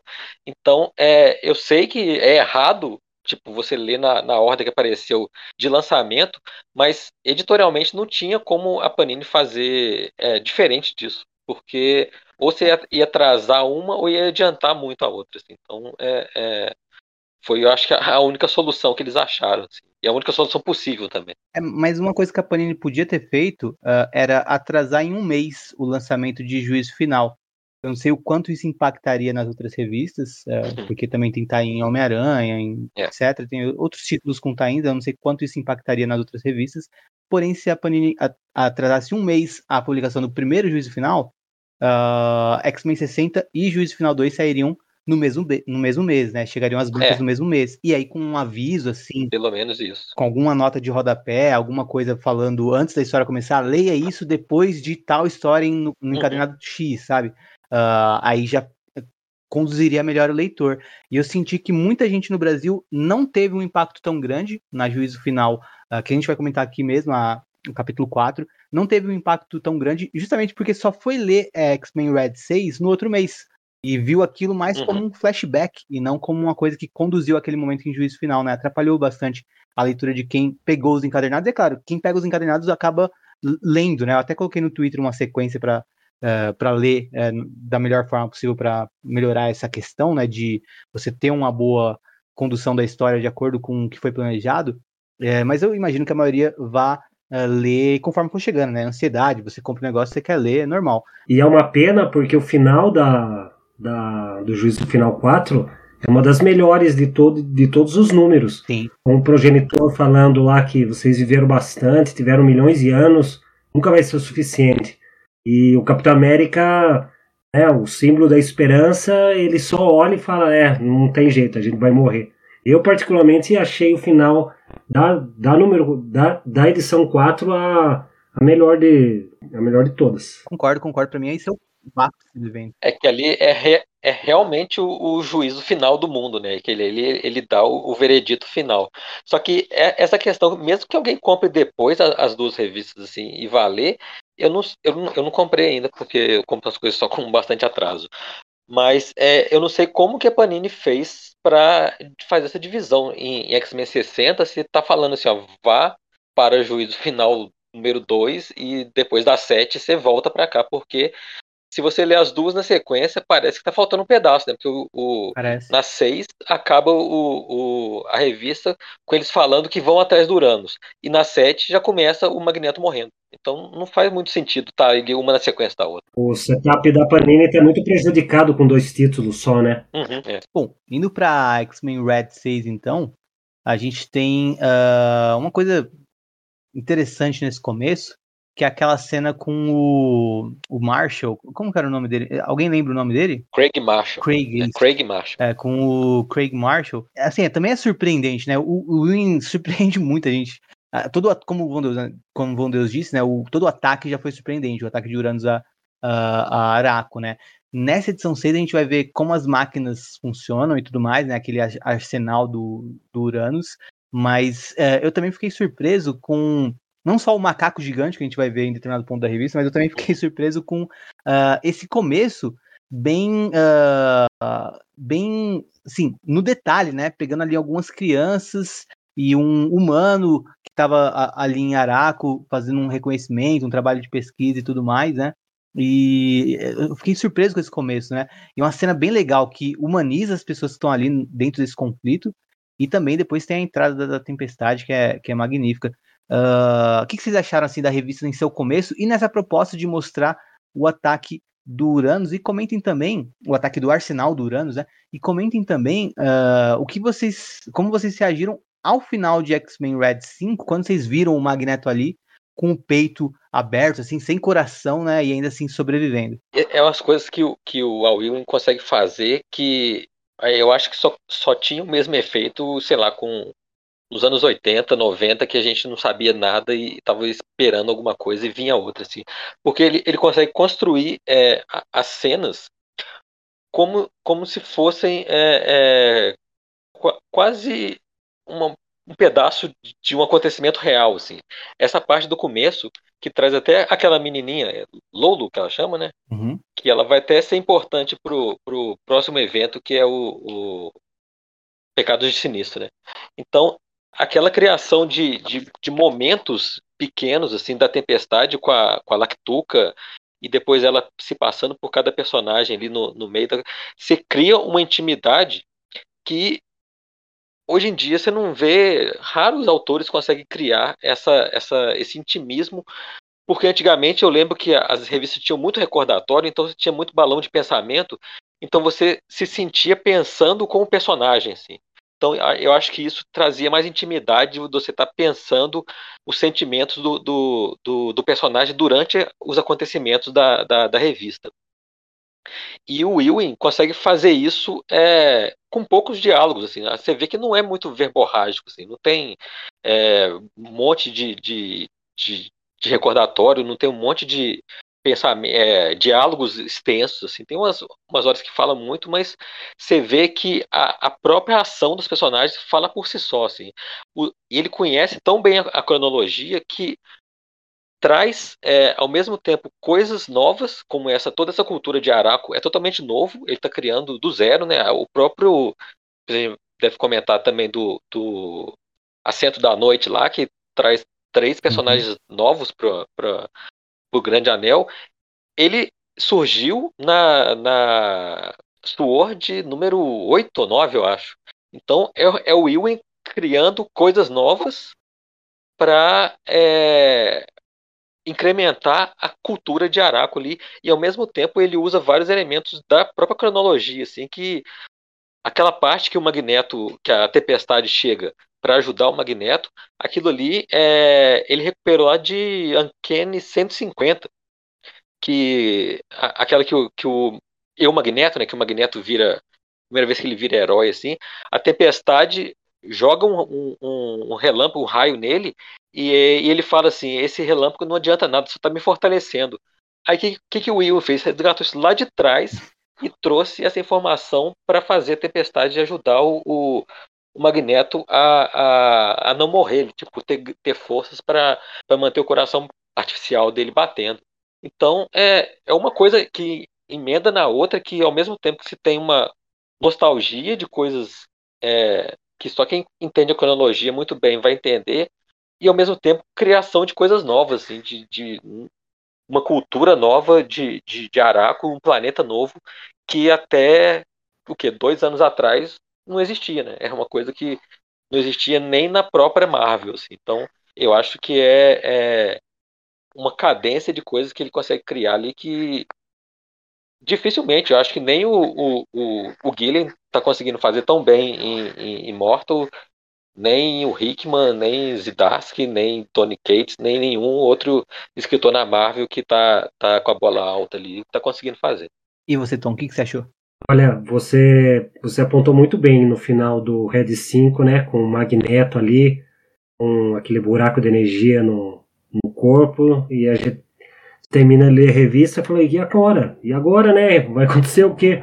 Mas o, o é tão bom é tão bom, e de novo, né, Henrique, você apontou muito bem, ele escolhe começar a revista, a continuação direta dela, é, com crianças de Araco, né, é, numa amizade ali com um astronauta, um astronauta negro ainda, né, legal apontar isso. Von Deus falou bem, o William, ele consegue recuperar um, um, um certo, uma, uma, certa escrita que os, que os X-Men tinham antes, e fazer a gente se interessar por um caminho que ele está apontando e eventualmente ele, ele até mostra o que está acontecendo, mas ao mesmo tempo ele vai abrindo uma, ele, ele, mostra uns outros caminhos que a gente consegue ver os eventos paralelos. Ele demora para mostrar o Magneto, né, nessa essa edição. Ele escolhe apresentar um monte de personagem, é, tratando eles ainda no primeiro pronome do singular, né, tipo eu, é, eu não sei quem, eu fulano, tá, tá, tá. É, ele apresenta a tempestade numa linha de frase que eu não tinha me reparado antes.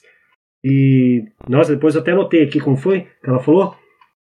Falou assim: Eu escrevo minha ira no relâmpago. Nossa, isso aqui já podia ser um título de um, um arco solo dela em algum lugar. É, e, e, e, coisas pequenas ele ainda vai pontuando é, a, a ponto da gente só pescar depois. Tem um, tem um diálogo também muito bom com a Abigail no processo, Abigail Brand no processo de ressurreição. Uhum. Xavier está esperando ela para fazer o backup e daí o, o Will é, mostra para gente no pensamento dela, ah, nunca me senti tão vulnerável. Então é, é esse tipo de construção que eu acho que o Von Deus consegue é, exemplificar muito bem de como ele é bom em ficar amarrando é, vários acontecimentos antes de mostrar tudo aquilo que a gente já está querendo de alguma coisa boa que ele já fez antes. É, essa, essa relação que ele fez da, dos poderes da tempestade e, da, e do Magneto, eu não eu já tinha lido essa edição que ele falou do Anti-X-Men 150, mas eu não, não era a lembrança mais forte que eu tinha. A lembrança mais forte que eu tinha dessa correlação entre os dois no episódio do desenho dos X-Men da série animada dos anos 90 tem uma cena exatamente que é a Tempestade soltando um raio no Magneto. Ele, ele leva ele no corpo inteiro e ainda fala para ela: ah, você não sabe que nossos poderes estão ligados? Não vai funcionar comigo. Então, quando eu, quando eu li essa HQ, eu lembrei na hora também dessa cena. Esse tipo de coisa é legal. Obviamente, o Von Deus recuperou a citação original, mas na HQ é essa lembrança que veio, veio para mim. E, né, não, tem que falar, né? Essa construção que ele faz da relação do Magneto e da Tempestade de poder e de. de é, como pode dizer, né? De, de narrativa pessoal e de pensamento, de construção, de como lidar com Araco, com Krakoa, eu achei sensacional. É uma das melhores, uma das melhores coisas que eu vi nessa edição aqui da, da X-Men Red 6. Eu acho que ele, ele consegue fazer muita uma coisa que o, que o Claremont fazia muito bem no, nos anos 80, que é mostrar alguns pedacinhos mínimos assim que incrementam a, a próprio personagem assim tipo na hora que ele fala que tá acontecendo a, acho que nessa mesma hora que o, que o Magneto e a, e a Tempestade se, se, unem assim tá lá o, o Lodus Logos e o Filo, acho, né?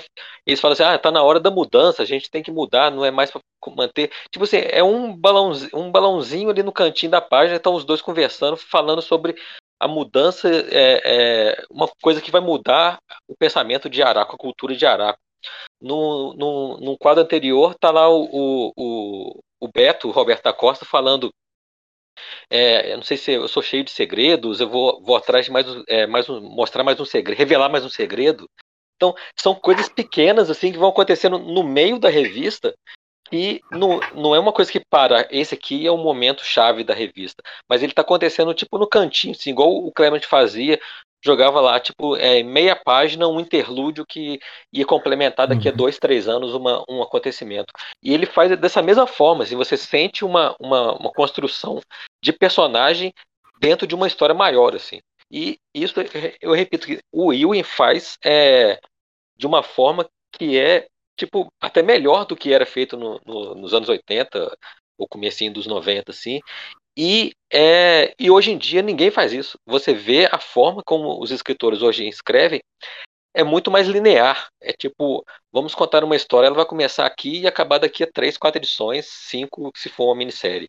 Então, eles criam a, a uma coisa baseada no encadernado. Assim. Tipo, vamos escrever uma história que não importa o que acontece no meio, o que importa é o que eu apresento no começo e vou te fechar no final o Ewing consegue fazer uma história a longo prazo, assim, da mesma forma que eu comentei da, da menininha lá, é, da Lolo, ele jogou essa coisa aí na, na primeira página, meio displicente, assim, da, de uma mutante que está sendo protegida pelo, pelo humano, e lá na frente ela vai ter uma importância. Então é, é, é o tipo de construção que só funciona em quadrinhos, porque você não faz isso num filme, você não faz isso numa série que tem um monte de gente entrando na série novela, que entra, a pessoa entra no meio, você não vai resgatar uma coisa que você, sei lá, no capítulo 2 da novela, você vai resgatar lá no capítulo 180. As, as próprias coisas de filme, novela e, e série são, são montadas num esquema que qualquer pessoa que pode entrar é, vai se interessar dali para frente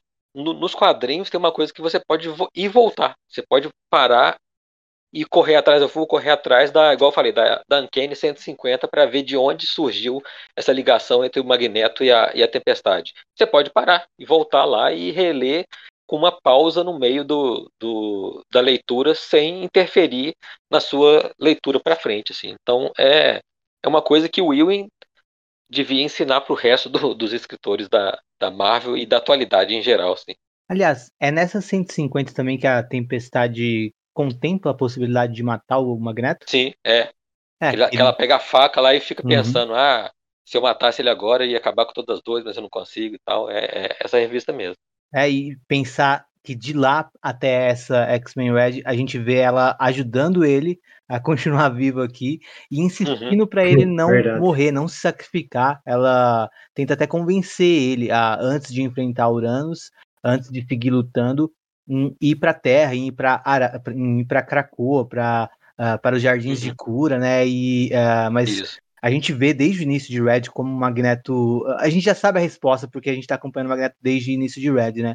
E mesmo é, quando a gente está também passando por diversos personagens, né? Todo personagem tem ali, uh, eu sou o Roberto da Costa, aí tem um texto sobre, uh, eu sou o Cora, tem um texto sobre, etc. Vai indo personagem a personagem. E como o Tom mesmo disse, né? A gente demora para chegar no Magneto nessa edição, sendo que na última a gente terminou com o Magneto, a gente está ansiando pelo Magneto, a gente está lendo essa edição, passa a página e a gente fica procurando o Magneto. Eu, eu li assim, particularmente. E, e aí ela passou é. por cada um dos personagens. Quando chega no Magneto, basta dizer. Uh, e eu, eu sou o Magneto. E não precisa dizer mais nada, né? É incrível isso também, essa entrada dele. E ele retoma mais uma vez a, a frase do, do da X-Men 150, da Uncanny 150, né? Que ela começa com eu, Magneto, né? Então é, parece que ele fechou um ciclo ali da Tempestade de Magneto que começou lá em 1981 82 e, e, fechou em 2022, exatamente 40 anos depois, né? Então, parece que ele fez de caso pensado toda essa ligação entre uma revista de 40 anos antes da, do Magneto e a Tempestade meio se, se digladiando e um tentando matar o outro, né? Que o Magneto tenta matar a Tempestade, joga ela pela janela na, na 150 e na, na, nessa edição ele faz o oposto, né? Que os dois acabam se unindo, tipo, numa cena de, de sexo ali no, no, no céu que é uma coisa que é, é a melhor cena de sexo não, não mostrada de verdade. Assim. Aliás, o, todo o arco do Magneto em X-Men Red é fantástico, né? A gente está na conclusão dele uhum. aqui, nesse ponto uh, desse episódio que a gente está fazendo. A gente chega à conclusão, mas todo o arco do Magneto em X-Men Red é algo assim que arrepia quando você vai lembrando cena a cena o que aconteceu com ele até chegar a esse ponto. Vou te falar, cara, que eu na, na X-Men 7, depois a gente for falar um pouquinho, que é o, a conclusão, né, da, que é, passa em paralelo com, com o que acontece no, no Juízo Final 4, Uhum. eu é, quase derramei uma lágrima de novo, assim, porque da primeira vez que eu li, assim, eu quase chorei, e aí é, hoje fui ler ontem de novo e quase chorei de novo na, na, na hora que ele começa a ver a filha dele lá e tal, assim, é, é uma, uma forma de, de escrever, assim, que, que é tipo uma aula mesmo de, de, de narrativa, de como cativar o leitor, de como você criar uma expectativa e, e dar uma, uma conclusão à altura do que você estava esperando. assim. O Stefano Casselli é, tem, dá, também dá um pouco de, de mérito para ele, porque ele desenha a feição muito bem.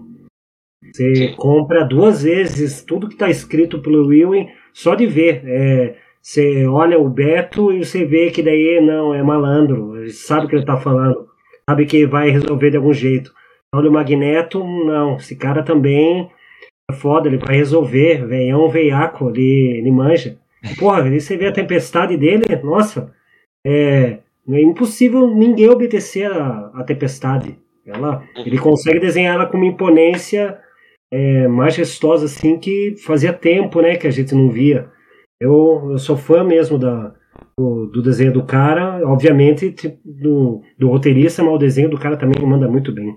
Reparem que na, na penúltima ou na antepenúltima página, o Casselli faz uma imagem tão boa com a tempestade lá num discurso, falando agora a gente vai pegar Uranus, vamos derrotar, e é isso aí. E nossa, uma arte tão boa que eu acho que poderia ter sido a capa da, da, da revista. Não que a capa seja ruim, mas a arte, a arte final com eles em pé, assim, a Uhum. tempestade mandando esse discurso, tá muito boa, tá muito legal. É que isso é que isso entregaria, né? Eu gosto da capa porque ela joga com a sua curiosidade, com a sua expectativa e com a questão do Magneto, né? Porque tem o capacete dele ali. Eu acho que é uma capa que instiga. Mas não é É, uma boa. capa muito chamativa assim, né? Mas, mas tem essa questão de ah, te instigar, te deixar curioso pela, pela edição, ainda mais vindo de coisas que já te surpreenderam até ali. Bem observado. Bom, e aí a gente vai ter a sequência ah, do Magneto em Juízo Final 4, né? Mas Juízo Final 4 também tem muito mais acontecendo. É, é, eu, eu acho que o, o Tom comentou, né, que é o a- provavelmente o ponto favorito dele no evento. Eu acho que pra mim é o ápice do evento mesmo, essa Juízo Final 4. Ah, a gente tem muita coisa acontecendo e a gente tem todas as tensões se elevando a um nível máximo, né? Ali o protesto que começa com o Capitão América tentando defender a casa da árvore dos mutantes e o protesto ali, todo mundo ah, enraivecido. Eh, a gente vai ver o, o Star Fox, né, comandando também um, um, um ataque, assim, um, um, ataque político, né, ao Sim. Druig, bo- bolando ali uma forma de derrubar o Druig junto com os mutantes e com os Vingadores. Ah, a gente vai ter um ataque à Unimente, que também é um, é- é um momento grandioso, né? E só que com certeza o ponto, o, o ponto alto da revista é como o Von Deus destacou, né? Quando o Uranus chega na Terra, a gente pensa, caramba, o que vai acontecer? Só que logo na sequência vem Magneto e Tempestade. Ah, e aí tem um combate entre os dois, né? E, e a página final, depois que o Magneto de- derrota o Uranus, é belíssima, né? E também o que o Celestial fala sobre o Magneto, né? Uhum. Ah, aqui a gente tem o, Magneto como o, o, herói máximo ali para o Celestial. É incrível, né? Porque da perspectiva do Celestial, o Magneto em seu sacrifício ali acaba sendo o tipo de, de ser humano, mutante, seja lá o que for, ah, que ele julgaria com certeza como positivo e que ele é, é o tipo de pessoa que ele espera que a humanidade seja cada um né, faz, fazendo esse tipo de sacrifício sem egoísmo e enfim tem esse momento grandioso e, e a morte do Magneto ah, até faz com que o Celestial meio que perca a linha e condene né, a humanidade inteira e aí tem a cena até que o Tom destacou mais cedo aí tem a cena até que o Tom destacou mais cedo do Capitão América justo o Capitão América perdendo a esperança ali, né? Ah, depois de uma de um massacre ali em frente à casa da árvore. O que, vocês acharam dessa edição? Ah, comentem aí o que vocês quiserem. Podem comentar em cima do que eu puxei. Podem comentar também ah, coisas que eu não mencionei. Fiquem à vontade. Tom, pode começar. É, o progenitor naquela. Progenitor não. É, naquela pira lá da, dos pensamentos é, de toda a galera que está sendo julgada no, no, mundo inteiro, eu achei interessante que eles, de novo, eles batem numa tecla que tempos que fica no lore mutante nunca é bem resolvido, quando quando Xavier é provocado com a presença do Legião de novo, né? O David Haller de novo aparece para ele e os recordatórios lá de novo indicam lá, ah, aparece de novo, é como sempre um problema é, nunca resolvido, fica para depois. Eu achei, eu achei legal esse paralelo, é, por mais que muitos escritores criativos assumam as rédeas assim dos mutantes, esse é, esse tipo de problema do Charles com o filho dele, e nossa, é um rolo que já vem de muito tempo, é, ele é abordado de novo aqui, né? É, não sei se eles tinham alguma outra uma outra uma ideia melhor para tratar com o Charles, né? Inclusive, eu acho que o Xavier não, ele, apesar de dele ser fundamental na questão poder telepático para poder lutar contra o Unimente e tal, eu acho que ele não teve tanto destaque aqui como merecia sendo dos cabeças de Krakoa, né? Não merecia não. O lugar dele onde ele ficou, achei que ficou bom até, mas eu imaginei que ele teria mais importância. É... Eu acho que foi isso daí de, de, de num primeiro momento de eu, de eu encontrar alguma coisa mais diferente na, na, em toda a saga. O Henrique passou muito bem, porque ele matou todos os tópicos aqui que eu tinha, tinha levantado da HQ em, em tentar é, mostrar o quanto que ela era tão, é, o quanto que ela foi tão grandiosa, né?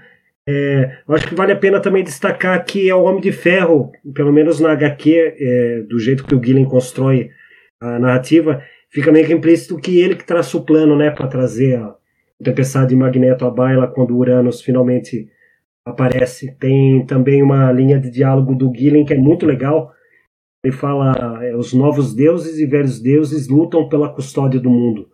E né, não poderia ser outro mesmo, né? Tinha que ser o Magneto e tinha que ser a Tempestade para poder honrar esse, esse título aí com do jeito do jeito que merece.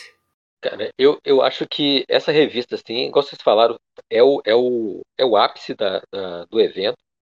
E a gente vê é, aquelas páginas de com grid de nove quadros, assim, que em cada quadro tem um, um julgamento de quem passou e não passou. E, o que eu mais gostei, assim, foi o do Doutor Destino, né? Que que é, é ao mesmo tempo engraçada e ao mesmo tempo, tipo, representa mais o Doutor Destino que qualquer revista que teve minissérie dele ano retrasado e várias edições do quarteto com ele, sim, e o Gillen conseguiu mostrar mais o Doutor Destino em dois balões do que qualquer outro escritor. É verdade. Mesmo. Mas uma coisa, mas uma coisa que, que na primeira leitura não me incomodou e nessa segunda, é, depois que também um monte de gente falou, comentou, assim, o próprio Daniel do, do falou assim, é, aonde estava a, a, segunda luta do Magneto com Uranus. Assim.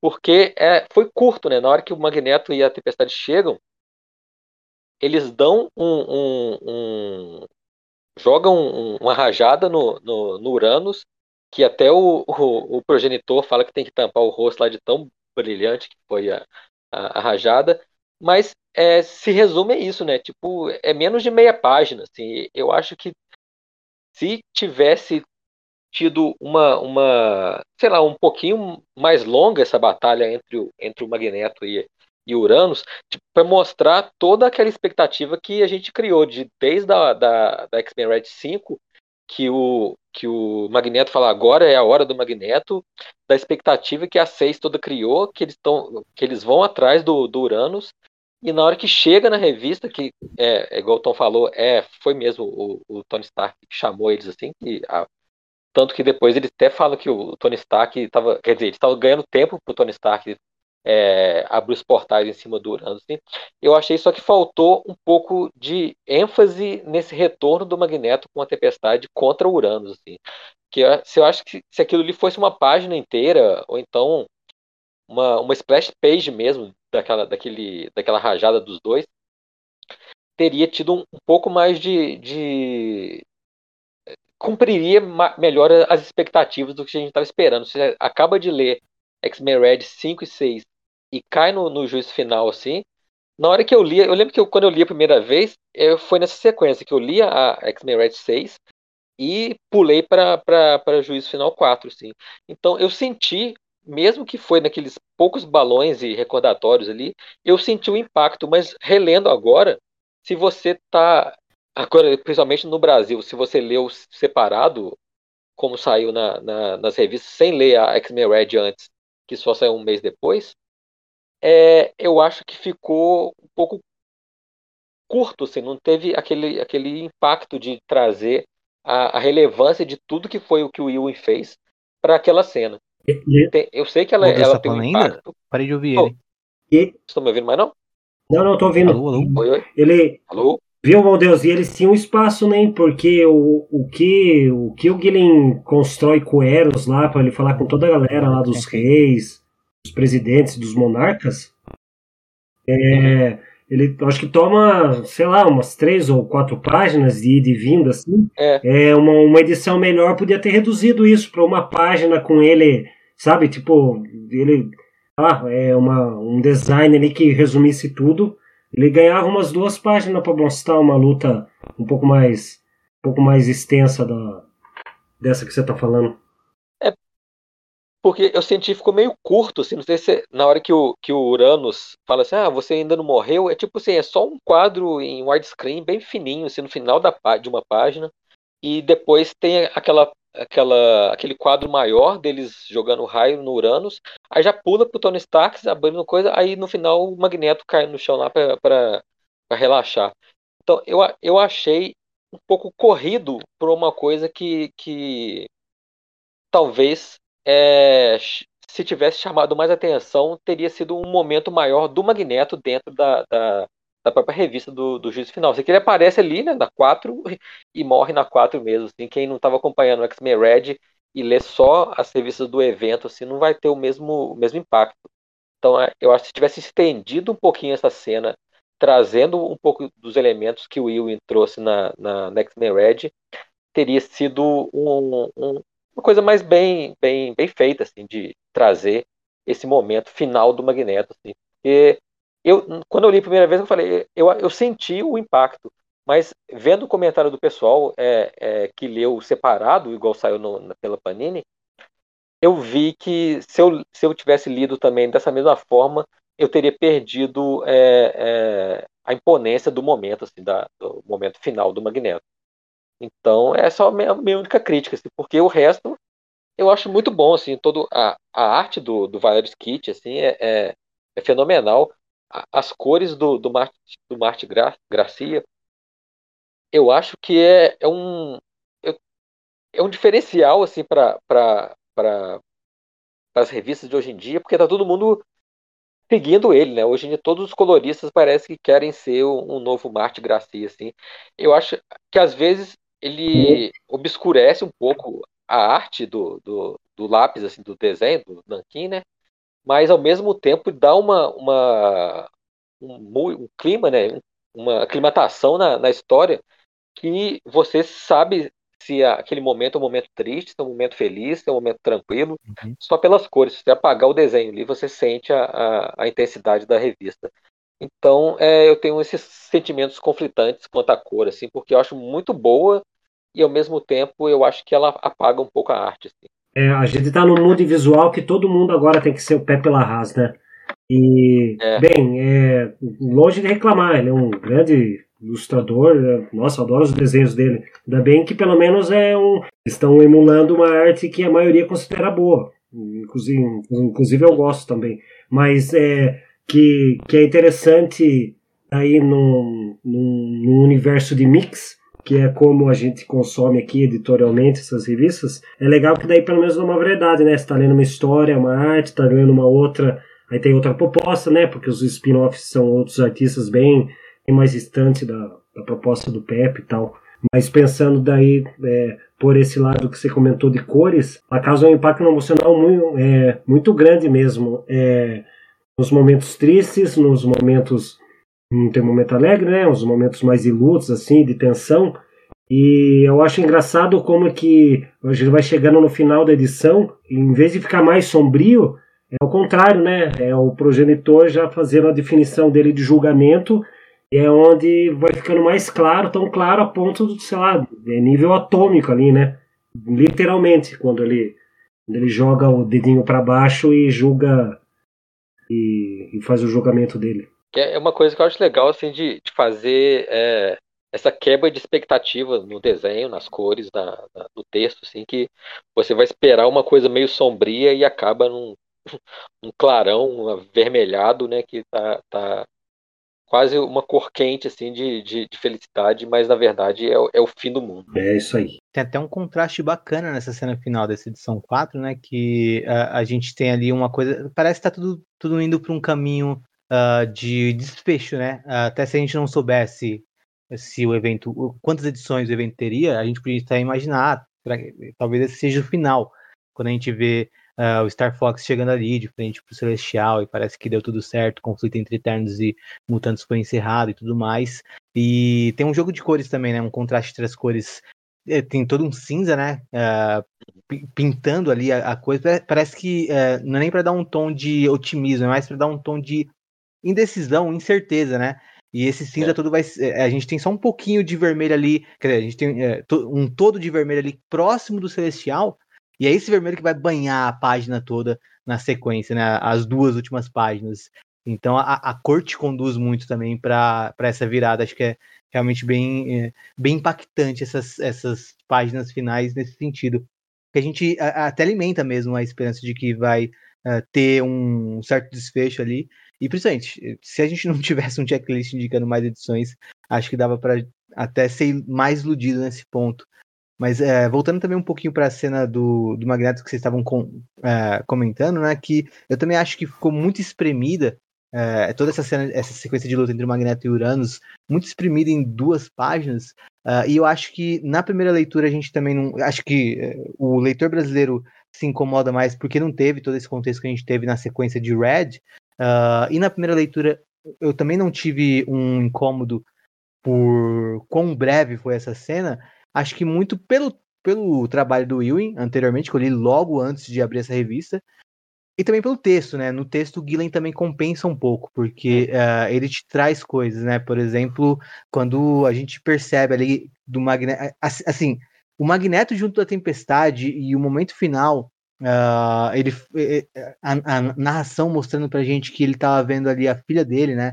uh, antes de morrer e ele sorrindo porque ela tava sorrindo para ele e tudo mais. Acho que isso, isso mexe tanto com, com o leitor, principalmente o mais fanático pelo Magneto, que você é, esqueceu já que a curta foi, que a luta foi breve, porque para você o que é mais importante é, é, esse momento final do Magneto ali nos braços da tempestade.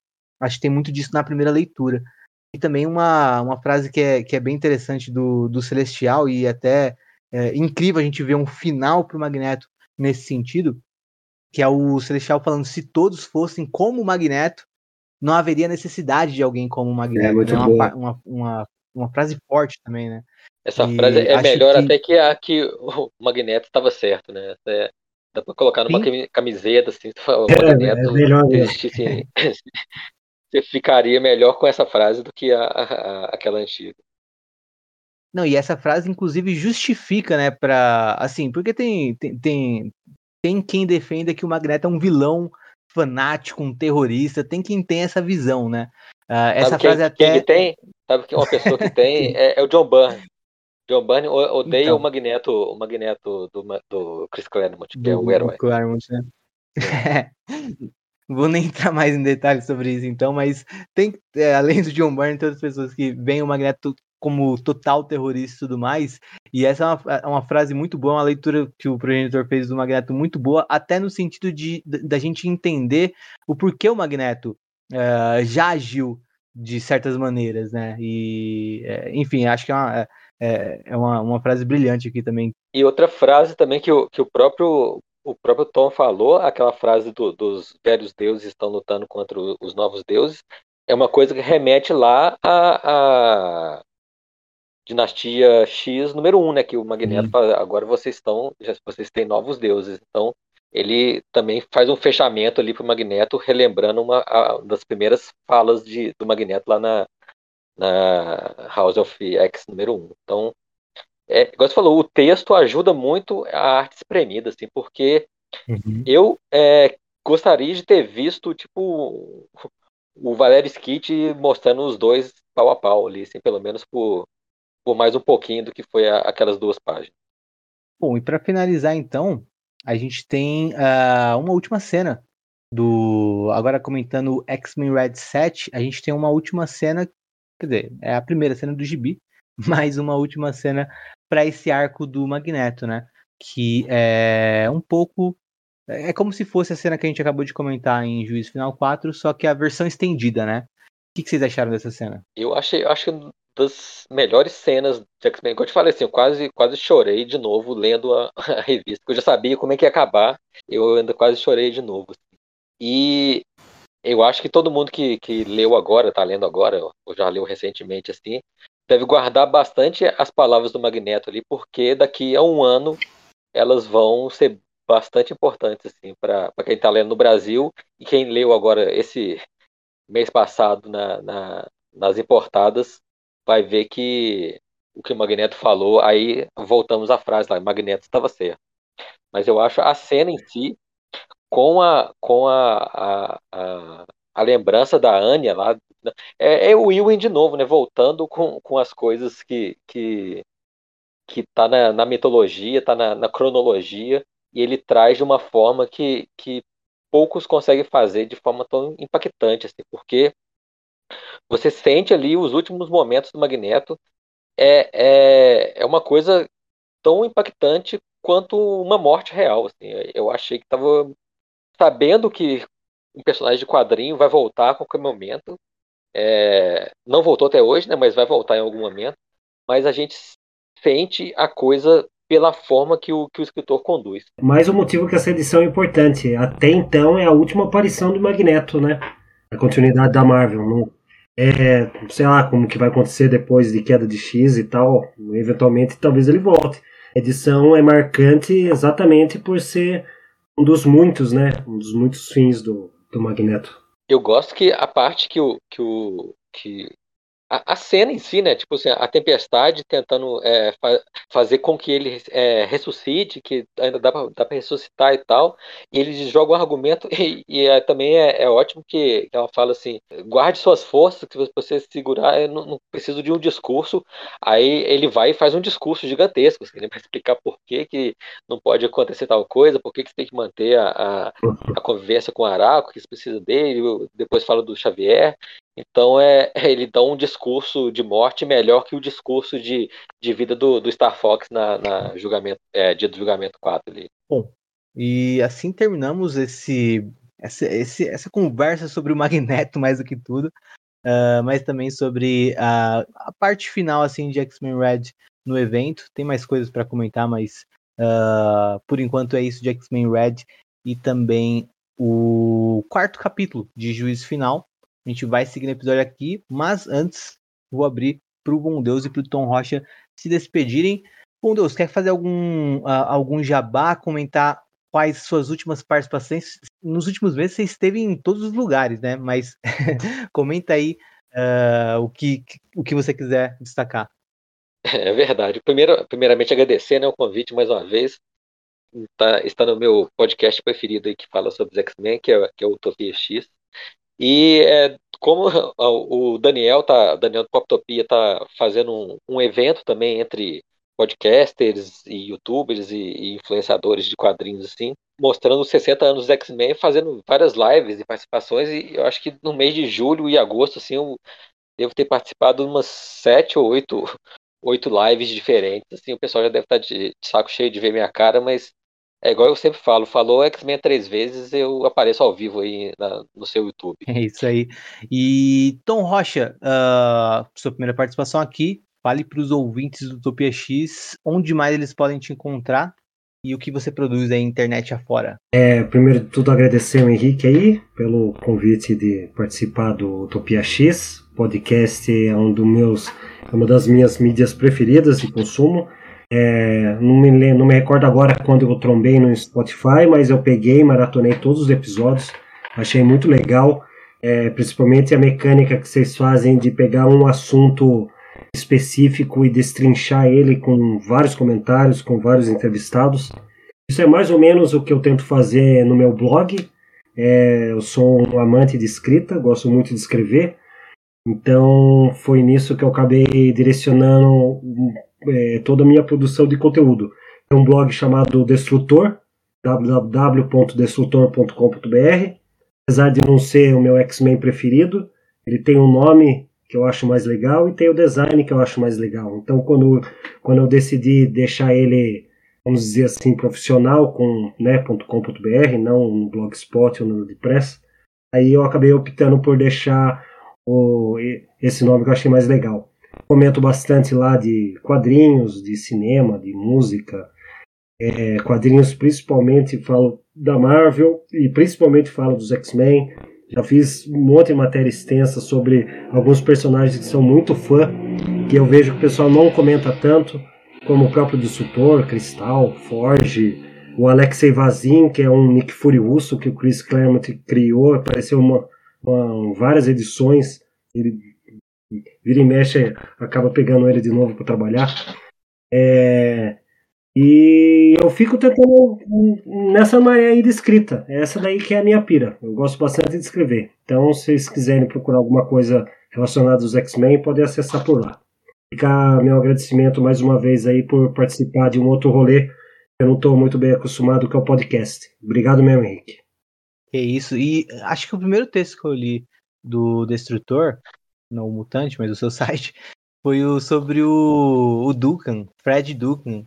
Eu achei ah, fantástico ah, a iniciativa de fazer um texto sobre ele, cara. Um personagem que eu, eu até tinha esquecido que existia, porque. Mas uh, uh, é legal que fazendo um texto sobre ele, você perpassa por várias eras dos mutantes e também sobre vários detalhes bem interessantes da primeira Gênese, né? De como era a dinâmica dos X-Men com o governo. Já vou deixar, inclusive, além do site, esse texto como uma das sugestões para vocês que quiserem conferir. Ah, eu gosto, é, o do, do Fred Duca foi bem legal de fazer. É, eu gosto principalmente de pegar esses, é, esses tipos de personagem mais, mais não é, tipo, é completamente Z, porque ele dá é, possibilidade do jeito que você apontou de tentar pescar as participações deles e o respingo dele em cronologia que às vezes não está tão claro, né?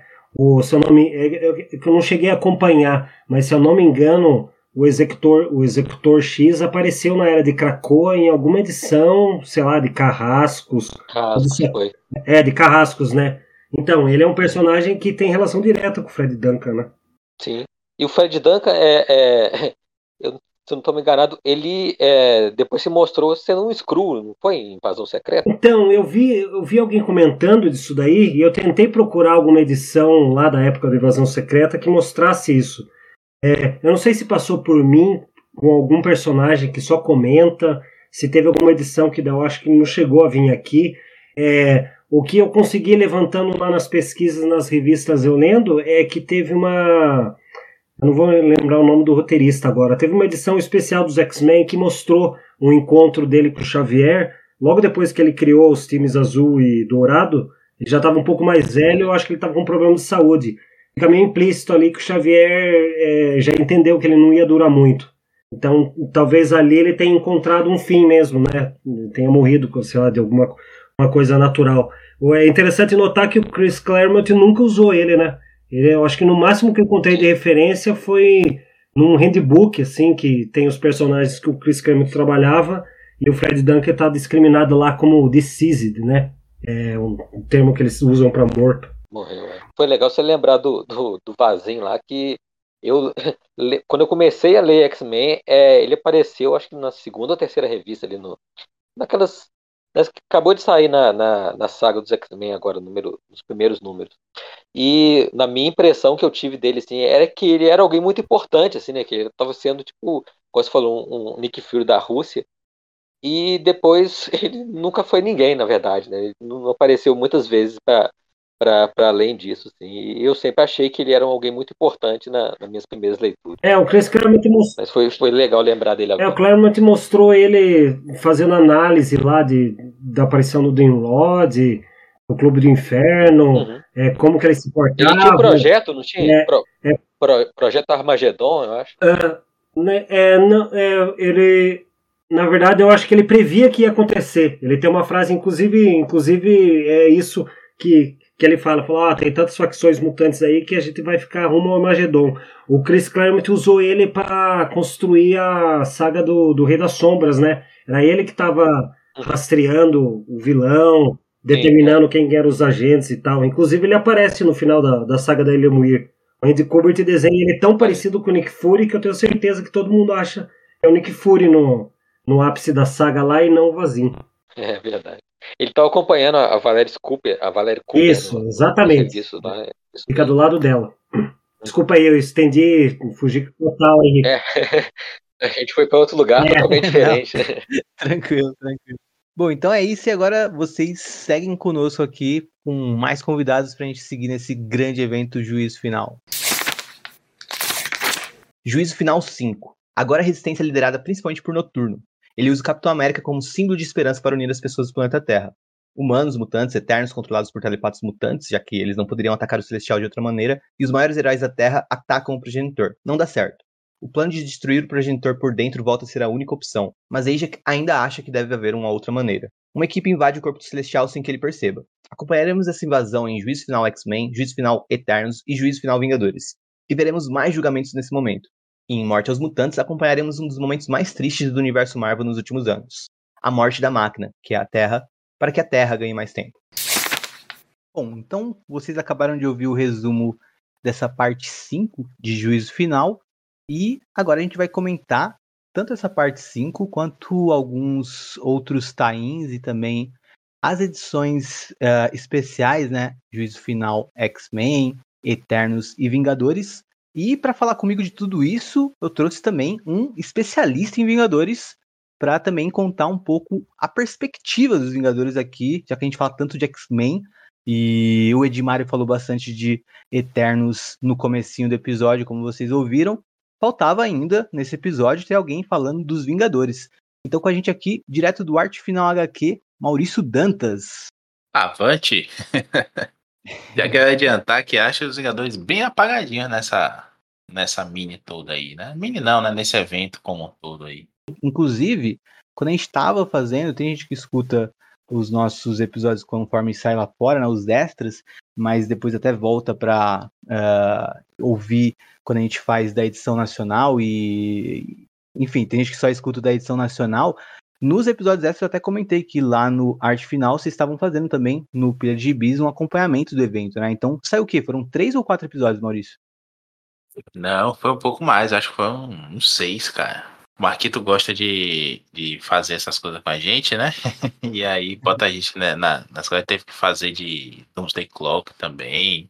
E aí a gente não, quando assinou a, o contrato lá com a arte final, a gente não viu a letra miúda que tinha que fazer essas coisas.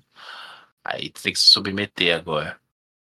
Mas foi legal. Eu confesso que eu me senti um pouco como em Império, sabe? Ah, o, a, o, o, evento anterior, né? Que teve ali mais o, o slot na frente e tudo mais.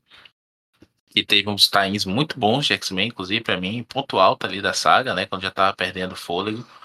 Os gibis X-Men, aquela, o Magneto ali comandando a galera em Krakoa para se proteger do, do Scott foi ponto alto mesmo, assim. Começou muito bem o Avenger, esse Axe, né? Como a gente chamou lá no Pilha, Axé. Mas deu uma, uma quedazinha assim de. Cara, de que esticou demais, mais do que precisava. É, eu acho que nisso, ah, inclusive, então fica aí a dica para quem está ouvindo a gente também uh, conferir conforme uh, conferir os episódios que eles fizeram lá conforme foi saindo, Pra, é, é, sempre legal também ter essa impressão de, de momento, né? Eu gosto de quando eu encontro um, um, podcast que acompanhou o lançamento de alguma coisa à sua época, né? Então, às vezes o pessoal tá lendo agora no Brasil, leu agora há pouco no Brasil, mas tem essa curiosidade de, ah, como que foi a recepção enquanto estava saindo, mês a mês, porque até influencia um pouco também no ritmo de leitura, né? A gente pegar mensalmente, a gente lê tudo numa tacada só, ou até mesmo no ritmo uh, mensal da Panini no Brasil, é, é diferente, né? Assim, a, a dinâmica. Então fica aí a dica para o pessoal também conferir lá, vai estar tá linkado aqui no episódio. E realmente, é, eu acho que até quem gostou, aqui no caso eu sou um dos que gostaram de Juízo Final, mas até quem gostou, acho que admite que, uh, e percebe principalmente, que tem essa queda, né, que nem você está falando. E acho que a queda começa muito também a partir do ponto que a gente está aqui uh, nesse bloco, né? Esse, essa, essa edição anterior, a 4, né, que teve um confronto ali uh, do Magneto com Uranus e tudo mais, Uh, e o a coisa, a questão do juízo deu uma virada, né? Que o Celestial meio que perdeu a paciência. A gente vai ver agora aqui os desdobramentos disso. E acaba que esse, essa edição 5 em si foi até um pouco polêmica, né? No sentido de. Uh, assim, eu gostei muito da liderança do Noturno, mas a gente tem coisas, por exemplo, a morte do Thor, assim. Uh, porra, é o Thor, tá ligado? E, ele morre, assim, como um coadjuvantaço e tal. Uh, a questão também do Noturno optar por ressuscitar o Capitão América nessa necessidade de uma liderança irritou também os fãs mutantes. Uh, a polêmica do Capitão América ser ressuscitado com um escudo já, né? Eu, eu, não gosto de pensar muito sobre isso, mas enfim, essa edição 5 tem, tem, tem seus momentos polêmicos, mas ainda assim é uma edição que eu gosto. Agora, admito que uh, começou a me preocupar um pouco uh, aqui. Por mais que eu tenha gostado bastante dessa edição, eu fiquei já com a pulga atrás da orelha no sentido de, hum, por mais que eu confie no Gillen, eu acho que talvez ele não consiga concluir isso aqui tão bem. Acho que talvez uh, a coisa tenha uma queda. E para você, Maurício, como é que foi essa edição 5? Uh, comentei o que você achou dela. E se quiser também chamar atenção algum detalhe específico, comentar alguma coisa mais específica dos acontecimentos gerais da edição, fica à vontade. Ah, eu acho muito estranho. Gosto dessa coisa do Noturno. Um baita personagem que não tem como não gostar, né? Até com essa, essa cavanhaca dele aí nova. É, ele tem uma, uma pegada bem legal. O Simon Spurrier fez uma, um desenvolvimento bacana dele, né? No Legend of X, nos outros títulos lá também. Toda hora muda de título, né? Ela fica relançando, porque o Spurrier é. faz coitado, não consegue, não conseguiu emplacar, né? Um, um título mutante. Mas gosto muito do Spurrier, inclusive, tô, tô ligado aí que ele tá escrevendo Flash agora, né? Vai sair amanhã. Com o Deodato, é, com o Deodato, então tá prometendo aí. Ah, eu acho que esse, essa é, quinta edição caiu no ritmo algumas coisas e caiu também na arte. Foi uma coisa que eu comentei lá no, no Pilha Teta, vim elogiando muito o Valério Skit que é um desenho que eu gosto muito, desde o Homem de Ferro dele lá com o Dan Slott. O cara tem uns designs muito legais, é só você ver aí esse celestial, meio. meio. Deus Frankenstein, meio zumbizão. Mas aqui ele cansou, deu uma cansadinha assim. A gente logo lá no comecinho, o, o noturno pega o Capitão lá, vai se teleportando, né? E é uma coisa bem estranha, né? Ele vai se teleportar ao longo do globo, assim, e com um, um passageiro, né? Que é uma coisa que sempre desgastou ele bastante, dele sangrar o nariz ou desmaiar até, mas ele vai ali meio globo com o Capitão América do lado, não é um cara pequeno também, né? E ele leva. Isso é, é estranho, é tudo pelo massa velho, beleza, mas eu, eu gosto demais do Gillen. Tem um programa até que a gente louva demais o Gillen lá no Escapistas, falar do, do Thunderbolt dele, né? Que é um baita de vizinho. O cara é um monstro. Não sei se você conhece esse, Henrique, mas é um belo gibi, assim, uma coisa quase alamoriana. Não, não, isso não dele.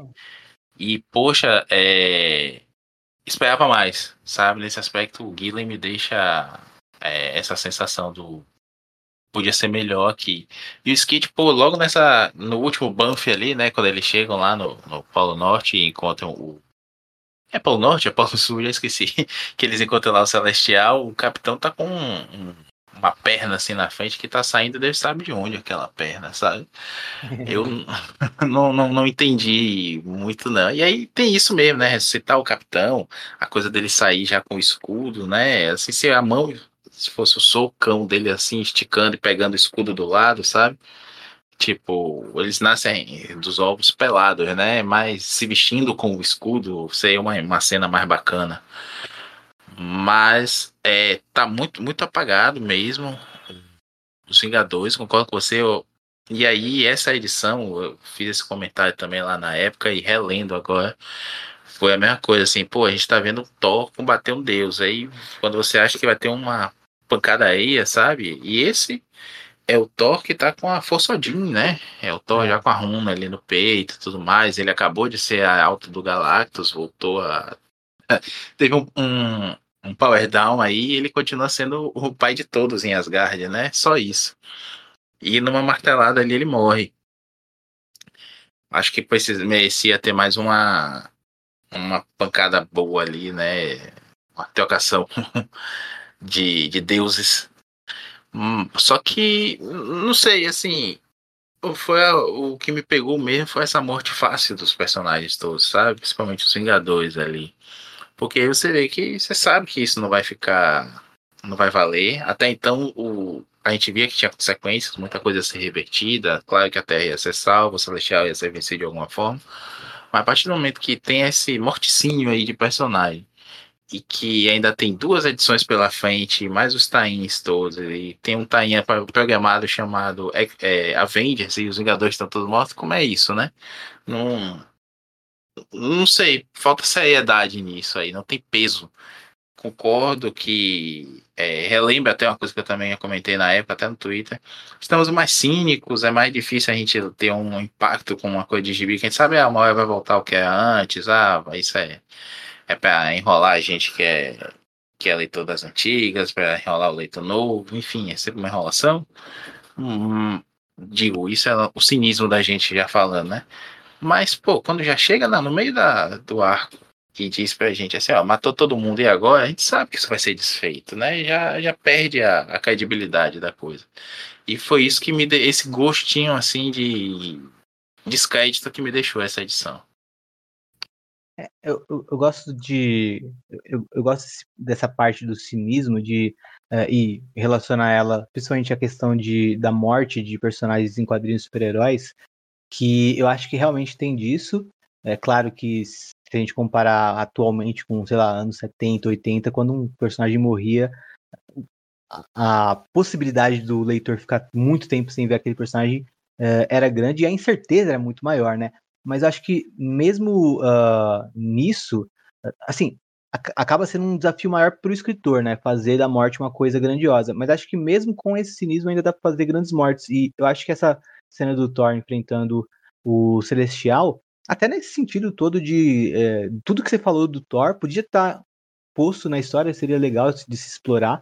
Uh, e, e, esse Celestial até para se provar como alguma coisa para além de um uh, de um personagem que está servindo ao roteiro ali, enfrentando o Thor se provando um, uma ameaça à altura assim, uh, de uma maneira mais crível, né, em mais, em mais, detalhes, não só de tipo, ah, soltou um poderzinho e matou.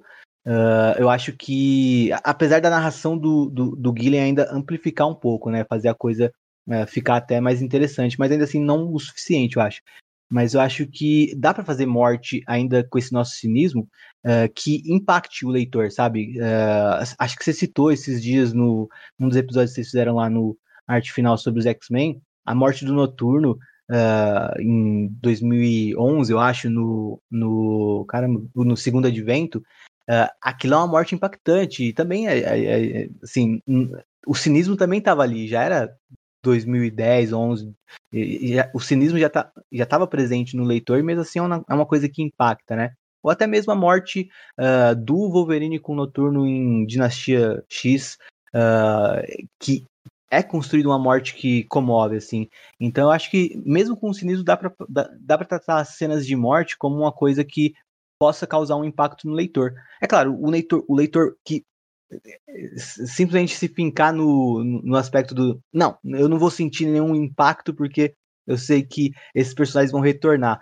É, você não vai conseguir impactar esse leitor, ele está muito fechado ali. Mas eu acho que qualquer leitor que esteja uh, interagindo, que esteja dentro da história, pode sentir uma morte quando ela é bem construída. Então, é, eu concordo com você, nas né? mortes aqui acho que foram, foram uma das coisas que mais uh, diminuíram o impacto da série, num geral, assim nessa edição 5. Por isso até que eu disse que ela é uma edição que já, começa, já começou a me preocupar, já começou a deixar uma, me deixar com uma pulga atrás da orelha para um, uh, um fechamento que talvez não fosse tão legal quanto o começo todo desse evento. E de positivo a gente tem o Noturno, né? O Noturno, como você citou, é bem explorado, até como personagem, né? Legal ver o Gillen escrevendo Noturno, ele escreveu um Noturno muito bom. E você comentou das edições também que a gente vai passar daqui a pouco, uh, que teve a, a, a, a, uh, axé. Teve axé Vingadores, que não tem mais nem Vingadores ali, é mais um axé Homem de Ferro, né? É, parece que o, o, o aproveita para fazer um, um, um, um, trabalho em cima de um personagem, né? Em muitas das edições do evento. Uh, e também, uh, nessas edições próximas, vai ter um trabalho mais em cima do Homem de Ferro, da Jean Grey. E também, uh, a China dos Eternos, ele trabalha mais com o Star Fox, né? Se eu me lembro bem. Mas enfim, é, é isso. dá uma, dá uma caída aqui, né? É, no, no, no, evento como um todo já, já dá uma. Assim, quando, quando tem uma quebra assim, acho que o leitor sente e acaba num, não conseguindo engajar tanto também com os próximos acontecimentos, como você mesmo disse, né? Aqui acho que quebra a ilusão uh, e você pensa, ah, ok, esse, esse evento não vai ter tanta consequência assim. É, você chamou uma, uma coisa interessante, Henrique. A, a construção da, da cena, né, do, do Thor, de fato, é, é, é, bonita, né? Você vê ali a, a, a importância do momento, né? Um deus matando o outro. Mas eu acho que a falta do, desse detalhamento, do, do, cuidado, assim, é que, é que tira o peso mesmo. Por exemplo, a narração do Celestial, né, em primeira pessoa, faz até um, um paralelo ali, um, um diálogo com a narração no Gibi dos Eternos, que é da máquina que é a Terra, né? Eu adoro essa nomenclatura, a forma como o Gillen trabalha isso lá no Gibi dos Eternos, que é suspenso, né? O Gibi é das três, das três equipes, né? Das três franquias, Eternos, é, X-Men e Vingadores, e não tem Gibi dos Eternos aí. Vai ter o, o Taim, vai ter o Taim do Star Fox, o Taim Morte aos Mutantes, que puxa um pouco os mutantes, um pouco os Eternos, e um, um tá em específico dos Eternos, que é uma edição única, é uma shot. Eu acho que se o, o a gente tivesse mais uma análise ali do, dos Eternos, e nessa cena específica, como eu estava falando, para não distrair demais, essa cena específica, a narração do, do Celestial e tudo mais é uma coisa que trabalha contra.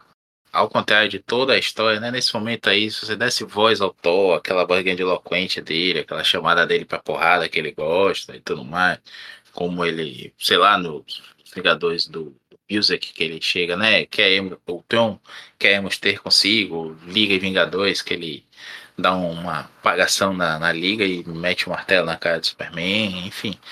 Esse é um Thor que, pelo menos, ah, o Thor vai tomar cacete do Superman adiante, vai, mas só a chamada pro pau, aquela aquela voz grandiloquente dele, né, a, a, o da, te, da testa ao inimigo, isso já, já mostra pelo menos ali o nível do poder do cara, o, o que é aquilo ali para ele, né? Um deus guerreiro. Mas no, nesse gibi, nesse quadrinho específico, funcionou contra, eu acho. Eu acho que distanciou muito, ficou com uma cena que, se fosse num, numa animação ou no filme, teria dois segundos, três segundos de tela. E aí diminuiu mesmo, quase uma morte off-panel. E tem a coisa da execução também, né? Às vezes a ideia uh, é boa ou ruim, mas a execução é que vai realmente ditar o quão impactante aquilo vai ser, né? Porque, por exemplo, eu enquanto eu falava, eu fui uh, reparando uh, na cena e lembrando que uh, eu tinha gostado muito pela narração. Achei um modo inventivo que o Guilherme encontrou de trazer a morte do Thor aqui, né? Mas uh, só vendo a imagem por si só não, não é marcante, né? Eu acho que é, o, o Valery ele é um artista grandioso, assim, mas ele pecou assim, não sei se ele ou o Gillen, como construiu os roteiros, uh, tem alguns momentos aqui que a arte não diz muito, né? Como a gente comentou até no bloco passado, acho que vocês comentaram lá no Pilha também falando sobre essa edição. A morte do Magneto, por exemplo, é um grande momento, né? Mas a arte em si, a cena como é construída naquele, naquelas duas páginas bem curtas, assim, é, não tem espaço dentro do gibi para ela, parece, para a importância que ela parece ter narrativamente. Então, é, a cena, assim, é, ela é, é, é às vezes a gente olhando de novo, a gente pensa, cara, isso aqui podia ter sido muito maior do que realmente foi, né? E a doutora aqui é outro exemplo, né? Além da que Uh, eu citei agora do, do Magneto na edição anterior. Então acho que a execução conta muito, né? E teve algumas execuções aqui que não, não, não são memoráveis mesmo. Você termina algumas edições de, de juízo final e até você é, termina satisfeito, mas acho que depois de um tempo, isso eu até pensei mais recentemente, várias das cenas eu não lembrei muito bem, né? Não foram muito marcantes. Eu sei que aconteceu, mas uh, não, não foram épicas, assim. Assim, não, não teve uma cena igual a do Thor. Uh, me ajuda a lembrar agora, Maurício, no gibi do, dos Vingadores do Hickman, quando ele puxa o martelo da órbita de um planeta para matar um alienígena. Sim, infinito. Ele joga infinito, o martelo, isso. faz o martelo fazer a curva no, num planeta, ou é no Sol, não sei, para voltar com aquele momento todo e, de, e rachar um planeta no meio. Aquilo é, é, lindo, pô. Você vibra, você tem vontade de jogar o gibi pra frente assim, levantar é. os braços que tá, é isso, porra. E é para além da ideia, né? É a execução que causa esse sim, efeito na gente, sim, né? sim. É muito bem executado mesmo. Eu não lembro quem foi o artista. eu acho que ali é o Dusty Weaver. Que é um cara muito bom também. Ele tem um tain de, de Guerras Secretas, Guerras Secretas do Hitman, com uma Guarda do Infinito, que é maravilhoso. Aí tá aí, Henrique. Você fez uma. Um, um, tem uma lembrada agora muito boa aí, a morte do Magneto, que é uma morte bem feita nesse mesmo evento, né? Com menos de um mês aí de diferença. Eu concordo com você. Acho que se a arte podia casar melhor e ser uma edição, além de muito boa, ser uma edição espetacular. É. Mas é todo, toda essa questão do, do Enos liberado, libertado lá em Araco e as mortes, a destruição, aquela sequência, a gente já sabe que vai dar merda, porque a gente viu isso na, no gibi anterior, né? A gente viu ali um, e em duas páginas, né? Ele matou metade do planeta. Mas a gente ver daquele jeito detalhado, sabendo a inevitabilidade daquilo ali, sabendo que o Magneto está indo por tudo ou nada, que ele não pode ser ressuscitado, a forma como ele morre, ele ainda segura o corpo funcionando ali na base da, da, da força de vontade mesmo, né? E, e protagoniza cenas maravilhosas ali, ele veste o vermelho dele, né, de guerra, né, tá aí, essa sim é uma morte que a gente já vai aparecer de algum jeito aí e tudo mais, a gente sabe, mas é aquela coisa, eu não lembro quem foi o escritor que falou isso uma vez assim, se você for para matar, mate bem matado. E quando for para trazer de volta, traga bem trazido. Como aquela volta do Colossus, do, dos X-Men do Joss Whedon, né? Que uhum. é linda. A cena não tem. Pronto, aí, um, um, casamento perfeito, né? De texto e ah, Não tem texto, na verdade, é roteiro, né? A, a Kit vê o Colossus, ela fica intangível, ele passa por ela e ela só bota a mão no peito, assim. Pô, aquilo é, é emocionante de ler, né? Eu lembro da primeira vez. Não, não esquece. Eu lembro da primeira vez que eu li aquilo ali. Você termina a edição e você quer voltar para ler de novo. É, e você pode não conhecer os personagens. É, claro, conhecendo o impacto é muito maior, mas acho que você pode não conhecer os personagens e entender o que a Kit está tá sentindo ali, tendo começado a X-Men por, surpreendente, por, por surpreendente X-Men. É, quando a mídia quadrinhos é bem feita, assim, ter esse casamento do texto com a arte, que ela te leva pela mão, é como se você estivesse vendo filme ali, né? A sua imaginação preenche a lacuna e isso te dá uma, a mim pelo menos, né? Você sabe, até comentei aí no Twitter esses dias, eu sou entusiasta da mídia. Eu, quando vejo isso, eu, eu me emociono mesmo, fico feliz, feliz de ver um negócio desse gibi. Bom, e passando dessa edição 5, a gente tem aquelas três edições, eu até citei que era a do Eternos focava no Star Fox, mas na verdade agora eu passei as páginas que eu lembrei, é na Ajax, né, que a gente vai ver três julgamentos principalmente, né, uh, para além dessa missão toda que a gente vai ter desse grupo uh, invadindo o corpo do Celestial, a gente vai ver principalmente, de novo, o, o Gillen trabalhando uh, fazendo ali um, um, um, trabalho mais específico em cada um dos personagens que ele achou interessante trabalhar desses, desse núcleo que foi para dentro do uh, Celestial. E na dos Vingadores a gente vai ter o Homem de Ferro, na dos X-Men a gente vai ter a Jean Grey e na dos Eternos a gente tem a Ajax. O que, que, você achou dessas três edições, Maurício? Você achou que enrolou muito um momento uh, ali já muito próximo do final? Eu senti um pouco arrastado quando eu tava lendo, eu tava ansioso para ler o final já. E eu não sabia que ia ser um, mais uma, um momento do evento que ia focar em personagens específicos e não que ia trazer uma ação contínua para levar para um ponto final. Achei que ela. Uh, enfim, mas e você? O que, você achou dessas três edições? Ah, tem muita cara de side quest, sabe? De Isso. É. tentar crescer pelo lado da história assim para valorizar o evento, aumentar né, o tamanho do ônibus depois e tentar explorar uma coisinha ali que acaba sendo um tanto inútil. Tem momentos bons, eu concordo. Eu gosto somente da dos X-Men. Tem uns momentos ali da, da, do Wolverine exaltando a, a Jean de uma forma bacana, né? Não é aquele, aquela coisa boba. Não é só dizer, olha como ele é foda, olha como ela é poderosa e tudo mais. É mostrar que ela é mesmo, né? E quando você pega um personagem como o Wolverine, o Wolverine assim, essa pessoa é tome cuidado com ela. Então é você, porque você tem que tomar cuidado com ela, né?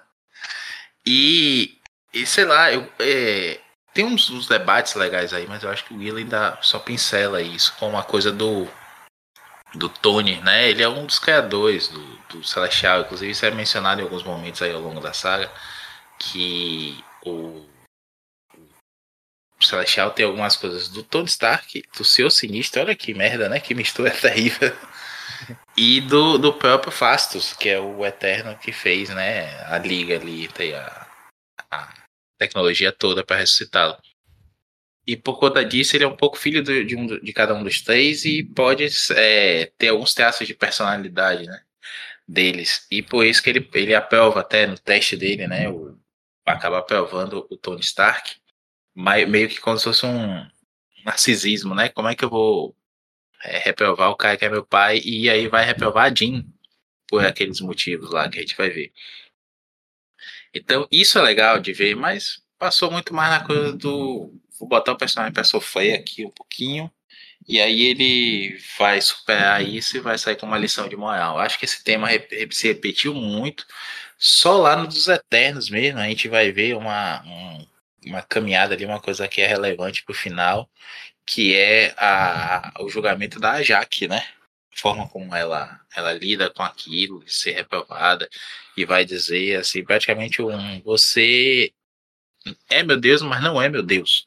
Eu, eu, repito, né? A forma como a Jean vai enfrentar aqueles fantasmas ali já é repetitivozinho e tudo mais, beleza.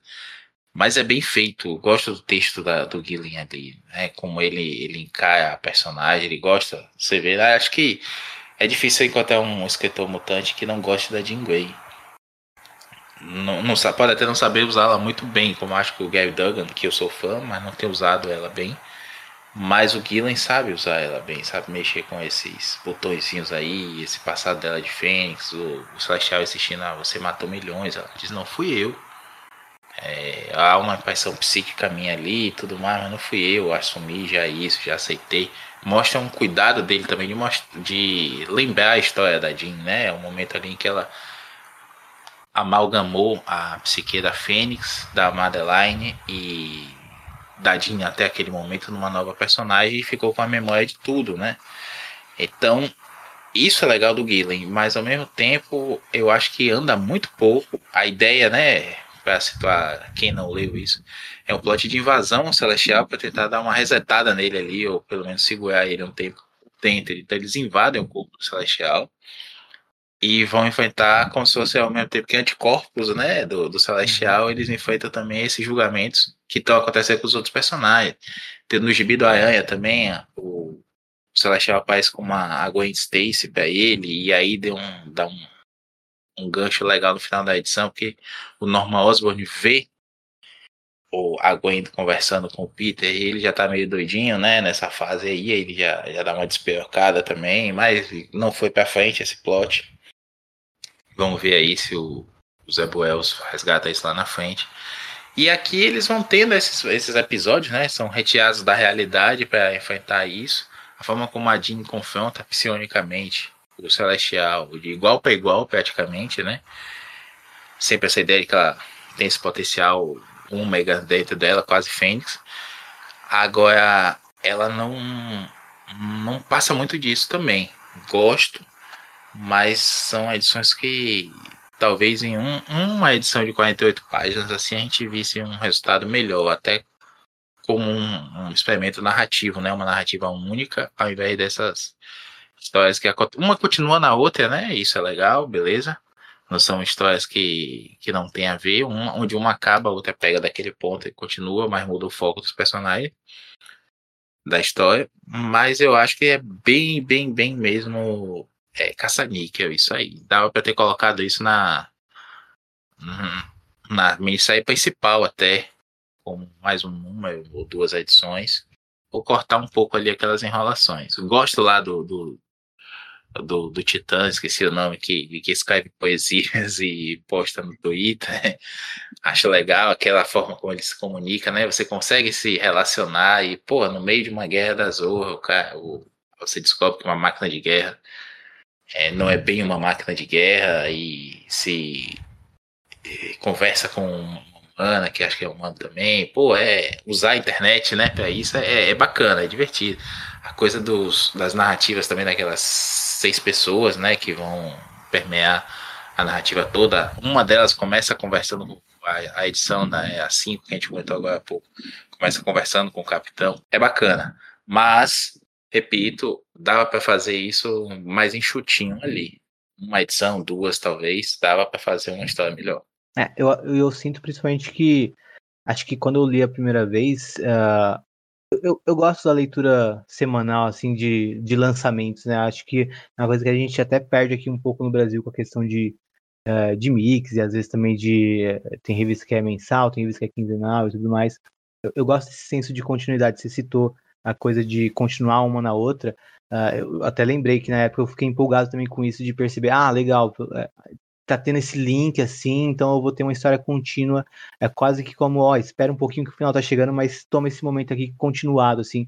Seria muito mais uh, chato se fossem realmente só três julgamentos aleatórios sem essa missão como uma coisa que amarrasse, né?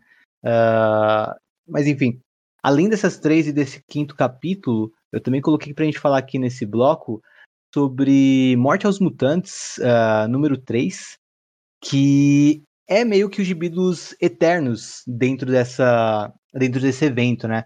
Tem esse título de no... eu detestei o título Morte aos Mutantes, mas aparentemente foi para vender não só para leitor de Eternos, sim também para pegar os leitores de X-Men desavisados. É também escrito pelo Gillen e eu gostei bastante assim de todas as edições de Morte aos Mutantes, mas acho que mais porque eu tava lendo Eternos. Você chegou também a ler Eternos do Gillen, né? Maurício, o que, que você achou de, de, dessas, dessas edições de Mortes aos Mutantes? E se você tiver alguma coisa para destacar dessa terceira edição também, pode ficar à vontade para comentar.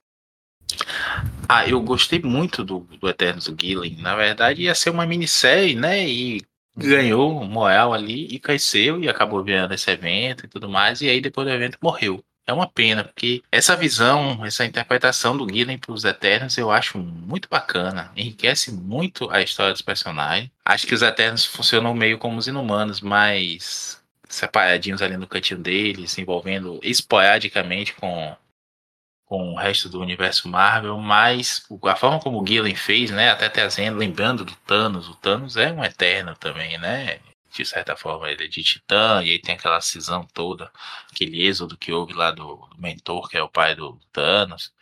A forma como ele amarrou isso tudo no gibi, a narrativa, né, a partir da primeira pessoa, que é a máquina, que é a Terra, repito, adoro esse conceito, né? É como se fosse a inteligência artificial Alexa do, do é. planeta Terra. E a, a ela vai enlouquecendo ali, você tá vendo, né, pelo tom irônico dela tudo mais. O Guilherme adora esse tomzinho irônico nos narradores dele. E isso cai muito bem aqui. Muito bem mesmo. E eu adoro essa edição 3. Pra mim, tá aí outro ponto alto. Que é a gente vê a, a morte, né, da, dessa máquina aqui, a Terra.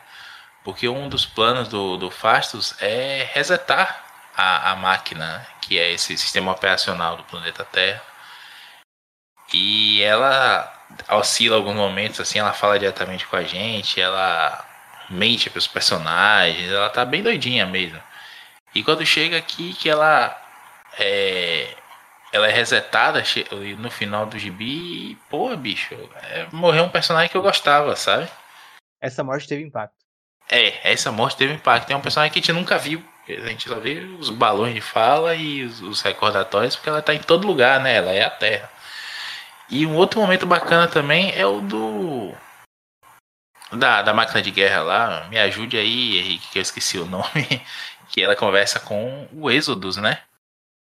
Cara, o nome e... de, de, todos esses, esses hacks aí não, não grava é, Rex. na memória. Não, é isso mesmo, é o Rex mesmo, tá? Ah, o nome, o nome geral. Ah, tá. É. Eu não sei, acho que no Brasil ficou não, vamos chamar de Rex. Eu até citei nesse episódio já como ficou no Brasil, mas eu também já esqueci. Mas é isso aí, é, são os grandões, assim, aqueles uh, eternos trogloditas gigantescos, se vocês estão se perguntando o que é. Nos Estados Unidos saiu como Rexus o nome, o nome deles. Eles parecem uns insetões, uma, uns tanques de guerra meio é, inseto, meio robô, não sei. Uns ah, Pacific Rim. acho que foi Sortilégios que ficou no Brasil. Pô, ficou grande. Então, assim, a, aquela discussão também do Êxodo com, com o bichão lá, né? E ah, algum, alguns detalhezinhos. Lembrei agora de uma coisa que é legal também, que é o, um, a forma que eles fazem os Eternos poder atacar o Celestial, né? Que é dizer assim, um, Eterno não pode atacar o Celestial, tá no, no DNA deles, né? Eles não podem ir contra o Celestial. Mas eles podem baixar as defesas psíquicas para que os mutantes pilotem eles, são seres poderosíssimos, né? E usem esse poder para atacar o Celestial, que é o que a, a, as, as, as gêmeas Stepford fazem com os Rex, né? Que acabam tendo um feedback psíquico lá e morrem todas. Depois a Jean usa isso pra, com a Cersei e os demais que estão invadindo o Celestial. Isso também é uma sacada legal. O Gillen joga bem com, com essas coisas, assim, né? O cara conhece os personagens que ele tá escrevendo. Mas, sei lá, essa, essa edição eu, eu gostei, gostei sim. E o momento que o Fastos reinicia e que é, ele pergunta né, para a máquina, ah, pô, depois de milhões de anos a máquina desenvolveu uma inteligência própria e sentimento na fala das coisas, tá meio doidinha como eu falei. E aí o Fastos pergunta para ela como você está se sentindo e ela não, não computa essa pergunta, né? Como assim sentindo? É, tô dizendo para você que tô me recuperando aqui. Sua pergunta não faz sentido, né? Eu sou a máquina que é a Terra e eu não sinto nada. E o Fastos bota a mão na cabeça e acaba o gibi, assim. Pô, ele matou, né? O personagem que ele conhecia a vida toda dele. que é uma é, criação dele também, né? Pô, é, essa, essa tá aí. Mais uma, uma cena bacana. Que. Uma morte que é bem feita, né? Eu senti, senti mesmo, viu, Henrique? É, acho que é, é um personagem bacana. Eu leio um gibi da, da máquina aqui a Terra, só vendo ela comentar os eventos lá. É, eu acho que todo mundo que leu o Eterno se apaixonou pela narração dela e é, ela acompanhava o leitor muito de perto, né? O, o jeito que o Gillen constrói a voz da máquina é, é uma coisa que parece que ela tá realmente dentro da nossa cabeça até certo ponto, assim, narrando o gibi em voz alta pra gente ouvir, assim, dos nossos pensamentos. Era uma coisa é, bem particular, assim. Tinha toda uma. É, é, engraçado, né? O Gillen construiu toda uma personalidade uh, só com texto, porque a gente não tem, realmente, como você falou, não tem o visual dela nem nada. E só que tem, às vezes, até uma profundidade muito maior do que muito personagem que tem todo um aspecto visual, às vezes, que não é bem construído. Sim, ela então, conversa com a gente, né? Sim, diretamente. Acho que é um dos momentos mais, mais marcantes mesmo.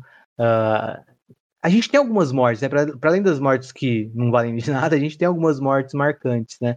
A do Magneto, uh, essa daqui, e tem mais algumas assim, principalmente uma. Não sei se quem tá ouvindo a gente tá seguindo linearmente e eu lê um pouquinho para ouvir essa parte do episódio, depois vai seguir para ler, então não vou mencionar quem morre na parte final, mas enfim, a gente tem algumas mortes que são uh, mais duradouras, assim, né? E a da máquina, acho que a gente lamenta também, porque ela foi construída pelo Gillen ali para aquele run dele nos Eternos. Tem pouca perspectiva de que ela volte mesmo, né? Acho que até dá para dizer que é bem definitivo mesmo isso. Vão ser poucos os fãs como a gente que vai sentir falta, vai fazer um apelo para ela voltar, ou até mesmo talvez poucos os escritores que no futuro pensarão em trazer ela de volta, né? Então essa daqui dá pra gente pegar como uma morte bem definitiva. E Fica a questão, né? Com o que é que vai, o que é que ia acontecer depois nesse gibi. Ah, não vamos antecipar, não, aí, deixa a galera ouvir também, ler o gibi. Mas os Eternos vão acabar esse arco aí num momento bacana. E faz falta, né? A gente até vê, sei lá, será que vai voltar essa máquina que é a gente conhecia do começo? Como vai se comportar essa outra, né? Vai ser um narrador confiável, um narrador que a gente vai curtir como antes, vai ser um narrador. não sei, ficou aí a, no ar, a gente não tem notícia até esse momento de, de continuidade aí dos Gibi Eternos. Acho, acho que o Gillen podia ir para os Eternos aí, ficar talvez com, com Immortal X-Men e seguir no, no, nos Eternos, porque tinha muito pano para manga aí. É uma pena, uma pena mesmo que não tenha feito o sucesso que, que merecia ter feito. E eu até, assim, a princípio eu fiquei triste de perceber que não teria uma revista dos Eternos de novo logo na sequência em tempos futuros e a gente tá aqui e até agora não, não tem nada anunciado nem coisa do tipo. Só que agora, uh, pensando, tentando ver por um lado positivo, realmente o núcleo dos Eternos ficou ali num, num ponto onde pode nascer mais histórias muito boas, né? O Gillen deixou ali uh, de um jeito que dá para um, assim, acho que qualquer escritor talentoso pode é, pode se dar bem pegando esse núcleo aqui, né? Diferente de algumas revistas que você pega que tá completamente bagunçada, os Eternos é um núcleo que você pode pegar ali e construir coisas bem interessantes a partir do, do que ficou, sem precisar uh, zerar tudo, criar muita coisa. Não, aproveitar o que o Guilherme fez ali. E acho que dá até para aproveitar esse, esse tempo sem histórias dos Eternos e até talvez dar um salto, né, de é, brincar com essa narrativa de que nem teve no Homem-Aranha, por exemplo, de ah, aconteceu alguma coisa nesse meio tempo que a gente não viu a história. Nos Eternos dava para acontecer uma coisa parecida, justamente por o gibi tá, pelo título tá parado, né, de não ter ninguém produzindo. Seria legal se algum grande autor fosse chamado para trabalhar os Eternos, até porque é, já que não é um gibi que vende tantas vezes também com um grande autor poderia chamar um interesse, né? Acho que é, podia vender mais, inclusive, ou dependendo do, do, do, artista também, né? Mas enfim, fico na expectativa também por um próximo título dos Eternos que dê continuidade a esse trabalho do Gillen. Vamos torcer. Talvez até com esse salto temporal mesmo dá um, uma, como você falou aí, né, uma ideia boa de que para encher um gap aí de espaço para o que acontecia nesse período, como é que essa nova liderança do, do Eternos na mão do Eros tá se dando aí. Star Fox, que eu lembro, ele tinha aparecido pela última vez no gibi do Donny Cates, inclusive do Guardiões da Galáxia, né? Que é ali o Testamento do Thanos, que é um uhum. ótimo gibi. Ele tava ali numa cadeia cadeia de rodas espacial, igual a do Xavier. Não sei se ele pegou lá do Xavier de Chiar. Mas ele vai aparecer de novo agora na, no Gibi dos Eternos, preso, né? Na, que já foi libertado aqui esse ponto da história pôs lá naquela, naquele cofre, não sei como foi que foi traduzido aqui. E por ser perigoso, né, para as estruturas do, dos Eternos até então, é, é, é uma sacada bem legal. Aliás, nessa edição do, do, do, Star Fox, né, que ele assume mesmo a, a, a liderança ali dos Eternos por aclamação, é uma, dá uma repaginada legal no personagem. Um personagem que eu não sei se você já tinha comentado, Henrique, tem, ficou engavetado por, por ter sido interpretado como problemático hoje em dia, né? O poder dele é seduzir homens, mulheres e tudo no meio de qualquer orientação aí, a questão dele é sedução. E aí vem para um lado que o Bendis usou lá no Homem Púrpura também, né? Como uma forma de abuso. Uhum. O poder do Homem Púrpura e tudo mais. Todo mundo que não assistiu Elias, leu o gibi, enfim, sabe o que tô falando. Então, é, o Star Fox ficou meio perdido aí. Então, a, uma, deu uma, deu-se uma repaginada aí para um poder de carisma, né? Poder de motivação, não um, quase persuasão, mas para um outro lado, menos do, do, do, lado sexual, dos feromônios e tudo mais, mas uma coisa mais do lado do desse carisma dele, né? Quase que um elfo, por assim dizer, usando aí um ou aquela coisa da RPG também, né? Do glamour, das fadas e tudo mais. O próprio visual dele, mais andrógeno, uma coisa puxando já pro Harry Styles, que pode aparecer ou não no MCU, a gente não sabe mais o que, é que vai ser feito do MCU a essa altura. Mas eu gostei, gostei dessa representação. Gosto do Eros como Vingador. Acho bacana essa ligação aí também, né? Tem vários Eternos já foram Vingadores. O Gilgamesh foi Vingador por um tempo. A Cersei, eh, na época dos Vingadores, de Jaquetinha.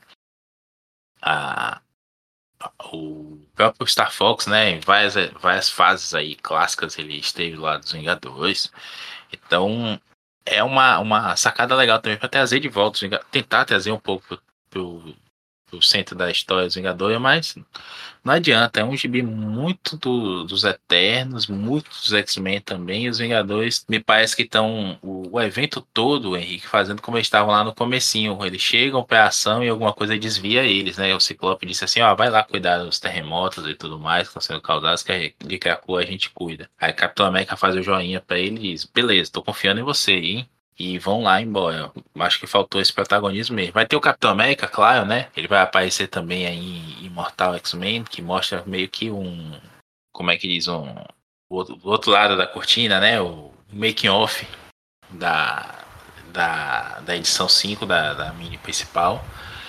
Mas hum, acho que faltou protagonismo, como você falou, né? O Thor foi diminuído, Capitã Marvel, a gente tem uma, uma equipe muito overpower dos, Vingadores nessa época aí, são os Vingadores do Jason Aaron. Não teve nada dessa saga na mensal dos Vingadores, o Aaron disse não vai mexer aqui, então ficou só em Taim mesmo. E os Vingadores pouco apareceram, é uma pena, eu acho que quando a gente tem esses personagens assim, Stelcano até comentei né, recentemente lá no Pilha, ou lá no, no Avante Vingadores com, com o Daniel e com o Luiz, né? Essas interações das, das duas equipes, seja se aliando, seja se antagonizando, são sempre divertidas. E aqui a gente viu muito, muito, muito pouco disso, né? Essa é muita página para poucos Vingadores aparecendo junto com os demais. É, inclusive, eu acho que o Capitão América, tirando o Homem de Ferro, foi o que mais teve destaque. Só que eu acho que foi aquela coisa ali meio que com freio de mão puxado. Uh, eu, eu, eu, ficava esperando o tempo todo até uma justificativa maior para o destaque que ele estava tendo.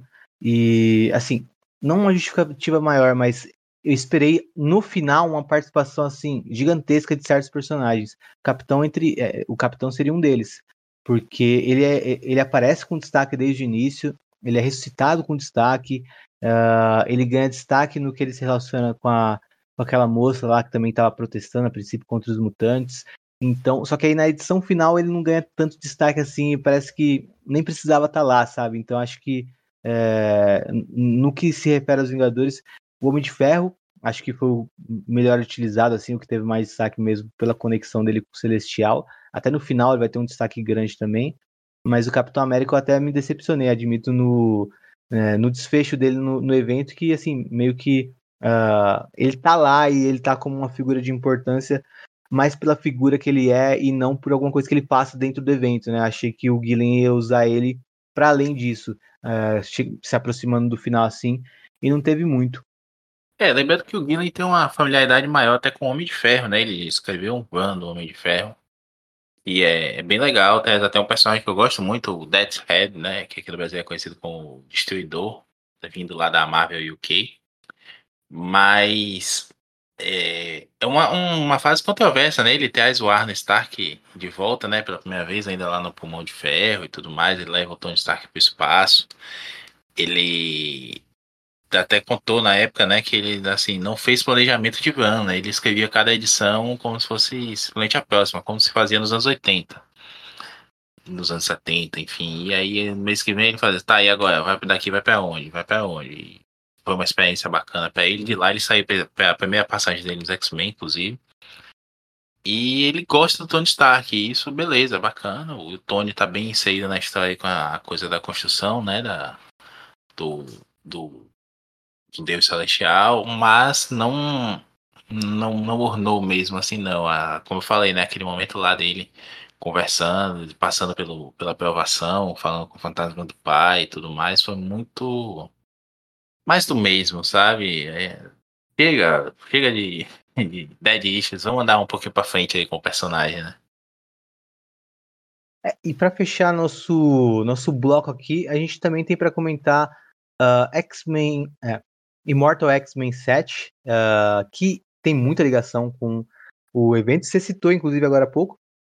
E também X-Men Red uh, 7 está na pauta aqui. A gente comentou no bloco anterior quando falou da morte do Magneto, a primeira cena do X-Men Red, e no que se refere às outras cenas, já não tem a ver com o juízo final, né? Já é uma coisa uh, que tem mais a ver com o andamento da revista X-Men Red mesmo. Então, é, a participação de X-Men Red no juízo final meio que encerrou naquele bloco anterior. Mas aproveitando, uh, Maurício, que está na nossa pauta, fala um pouco do que você estava achando a época de X-Men Red, quando chega nessa sétima edição.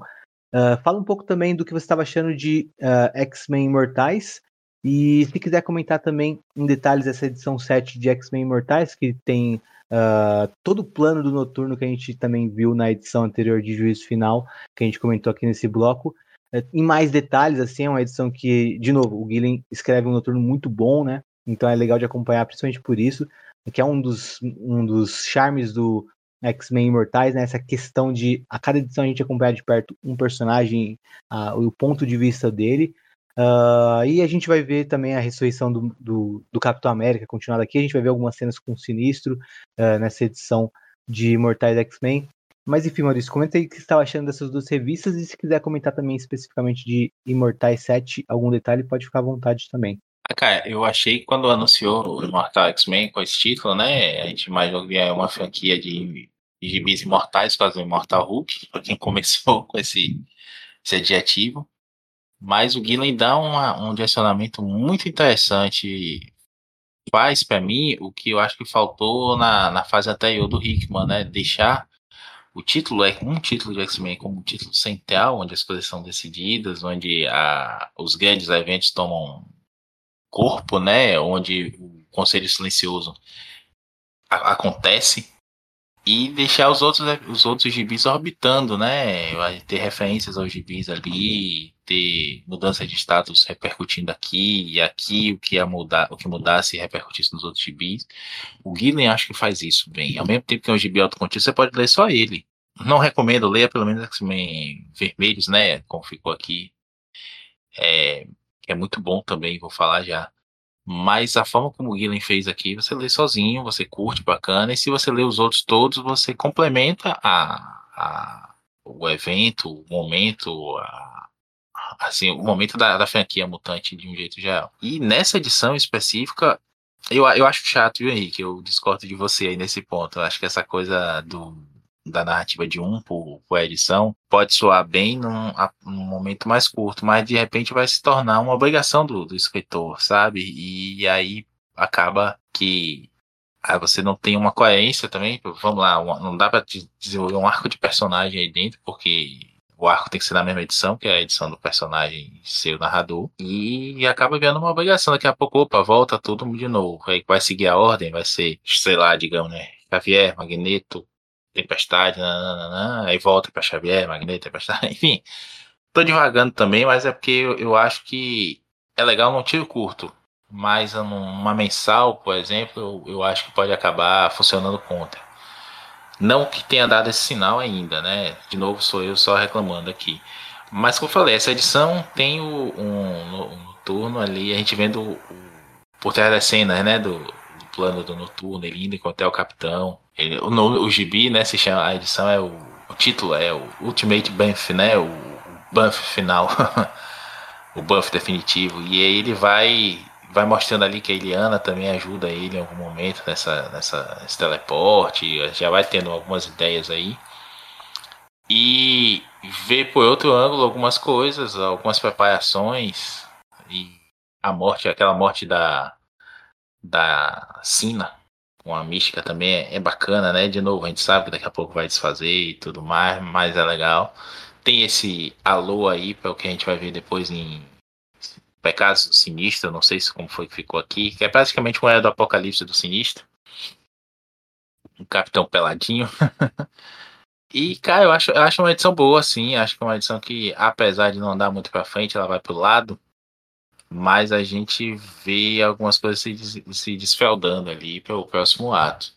E Red, pô, cara, é um epílogo mesmo, né? Da, é, eles dando tchau ali à, à saga e seguindo a vida deles, porque não tem nem como chegar na Terra para continuar lutando ali, o planeta foi arrasado.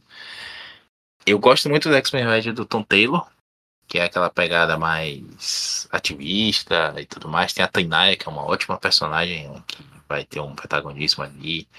A, a Laura, a Laurazinha, né? A, a Honey Badger, não sei como ficou, acho que ficou Texugo, o nome desse. Que é a clone lá com uma garra só em cada mão do, Wolverine. Ela é uma ótima personagem, o Tom Taylor brinca bem com ela ali e tudo mais, mas esse X-Men já vem do planeta vermelho mesmo. E eu, eu, empolguei desde o começo que eu acho que o Will tá num, num, momento muito bom na Marvel, sabe? Ele tá fazendo até, acho que comentei isso no, no Twitter, no, dos pilhas.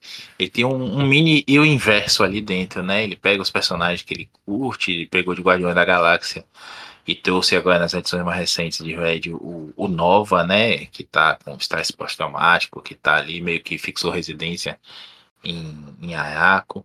Mas eu não gostei do conceito em si de Ayako. Eu gosto de, de, de algum, muita coisa que o Hickman fez, mas eu acho que esses mutantes de Ayako, essa maluquice lá do, desse anagrama e tudo mais, achei um pouco forçado. Mas o William deu uma sobrevida legal a eles aqui, né? Deu vida mesmo ao planeta e, e a, a, esse povo aqui, a forma como ele botou esse protagonismo da tempestade e como foi encaminhando as coisas todas. Eu gosto muito dessa, desse gibi. Lamento que, que Sword tenha acabado, né? Porque também é um excelente gibi do Will, inverso dele, que conversou ali um tempo com, com o Império, conversou, que o Will escreveu, conversou com o Guardião da Galáxia do próprio Will. E agora a gente tá só com, com Red, mas a gente tem a Abigail Band ali pelas beadas, né? Tá sumida agora, mas deve aparecer mais adiante. E tem essa despedida bonita do, do, do Magneto nessa edição aí, né? E alertando, né? Cuidado com o Xavier, cuidado com o Charles. Fica de olho nele, porque ele é um bom homem, e temos que ter cuidado com bons homens, porque não sabemos o que eles vão fazer para mostrar o quão bons eles são. E pô, isso é uma, é uma, é uma sacada muito legal, né? E é bem condizente com tudo que a gente já viu do Xavier. Não gosto dessa coisa de vilanizar o Xavier. Toda, todo, todo escritor teve uma época aqui que ia mostrar como o Xavier é, é escroto, é a mais sacana e tinha um segredo mais sombrio, né? Até chegar lá no massacre. E até depois mesmo, toda hora tá alguém revelando o poder do, do, do Xavier. Mas é uma coisa meio do. uma síndrome de Salvador mesmo, que o Xavier vai ter ali e passar para as últimas consequências. Eu gosto dessa edição, gosto da, da série, sigo acompanhando, não estou lendo mais todos os títulos mutantes, não. Mas essa em específico é muito legal e tem umas coisas que o William está fazendo aí com, com o nosso, nosso conterrâneo Mancha Solar que, que são boas demais. A forma como ele. Pode dar spoiler aqui?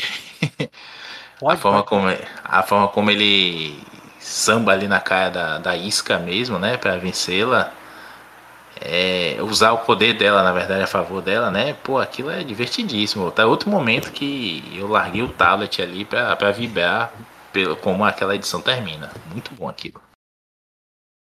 Não, é, o, o, o Ewing tá fazendo uma coisa em Red que uh, é até triste que ele só chegou na linha X uh, a partir do segundo ano, a partir de Reinado do X. Porque eu acho que se ele tivesse um título desde a Aurora do X, onde muitos, muitos leitores de uh, Dinastia X, Potência de X, em Aurora do X, uh, pela quantidade de títulos, pela qualidade das histórias, por um motivo ou pelo outro, pelo mix no Brasil, ou seja lá o que for, muitos, muitos leitores não seguiram lendo. Eu acho que uh, se o William tivesse desde o começo na linha X, ele já ia estar fazendo um trabalho talvez não tão bom quanto o X-Men Red, mas que ia prender um leitor só para a revista dele, assim, eu acho que ele ia fidelizar um leitor desde o início.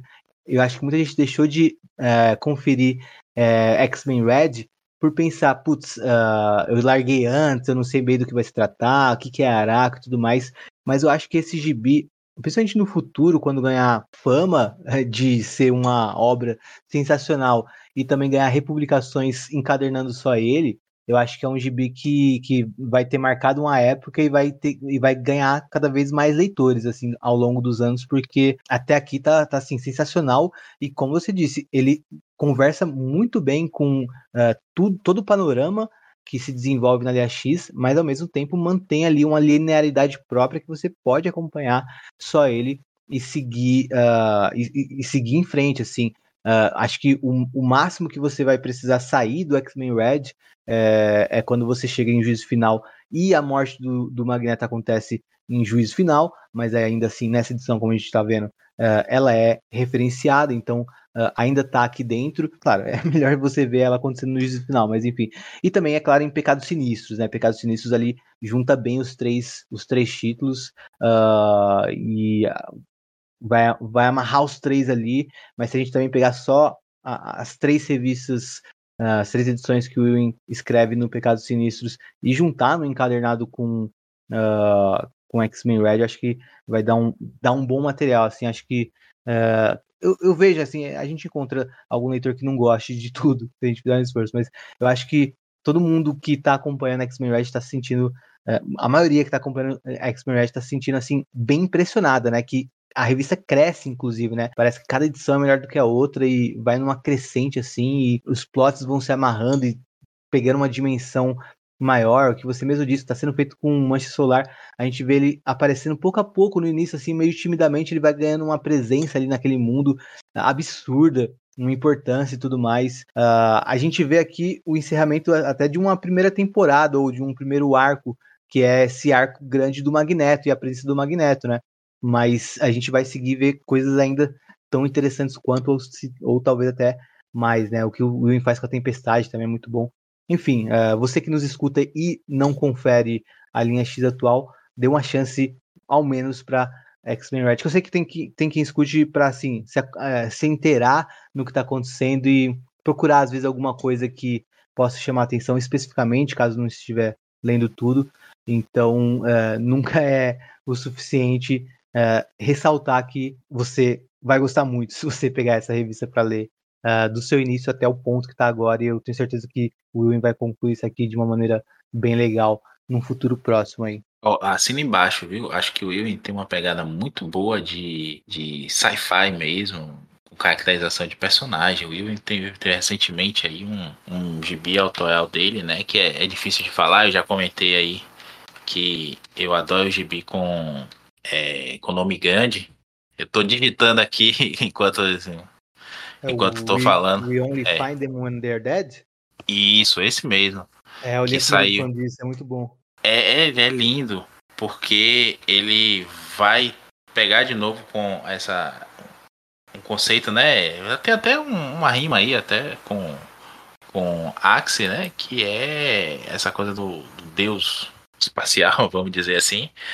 E, cara, é, ele tem uma narrativa boa, é com, com o, Simo, o Simone de Mel desenhando, inclusive tá pesquisando aqui para lembrar quem é o desenhista, é o Simone de Mel, vem dessa geração de italianos que, que tá assolando aí a Marvel, né, muito bem, por sinal. Tem é, o Valério Skit, que tá na, na, principal, tem o Daniele de Nicolo, que veio de Power Rangers, inclusive. Tem muita gente boa aí. A Marvel de vez em quando pega os espanhóis, daqui a pouco vai para Itália, daqui a pouco vai para Inglaterra, volta para o Oriente. É, é curioso isso. E ele tem, sabe fazer misturar essa, essa pegada sci-fi, por isso que eu sinto falta da Sword dele, Rick. É um título que é bem bacana, ele conseguiu colocar assim um plot de espionagem, com uma desconfiança geral, uma paranoia numa nave espacial, uma nave não, numa estação espacial, com personagens muito bons. O, o Dobra dele é muito bom também. Cable, é aquela tretazinha que rolou lá do Cable com o pássaro trovejante ressuscitado, né? Pô, tinha muito, muito potencial aquilo ali. Eu queria ver mais daquilo. A própria Abigail Brand é uma personagem que, que dá para render muita história aí, né? Uma Nick Fury espacial do mal. Dava mais pano pra manga. Eu sempre lamento, eu gosto muito dos universos é, cósmicos, né? Tanto da Marvel quanto da DC, mas são coisas que sempre tem um momento assim de alta e daqui a pouco, puf, some de novo. E a Willing, ele tá meio construindo seu espaço verso, né? É o Cates a princípio. Amarrou várias coisas ali, mas acabou se contentando em fazer só Rei das Sombras. E o Willing vinha fazendo isso também, né? Guardiões da Galáxia, aí pegou a Sword também, né? Criou toda essa esse panorama espacial aí com o Mysterium, com Ayako ser o centro do, do, do sistema Sol e tudo mais. Mas ficou nisso, uma pena. Uma pena porque o K é bom. É, inclusive, a gente até vai ter um gostinho da, da Sword na, na edição 8, 9, porque a gente vai ter a trama da Abigail Brand sendo desenvolvida ali, um conflito com o Cable e tudo o resto, né? Então, uh, mas realmente é, era legal ter aquele núcleo, né? Seria legal se tivesse tanto uma revista uh, de Araco, né? A X-Men a X-Men Red, como ainda se mantivesse uma revista de Sword se tivesse as duas, ia ser uma, assim, ia ser bem legal as duas, uma se amarrando na outra, as duas pelo Ewing, ou talvez até com algum outro autor, como ele fez no, no Venom, né? Como ele estava fazendo no Venom com o. Era, era o Ram V? Isso, o Ram V.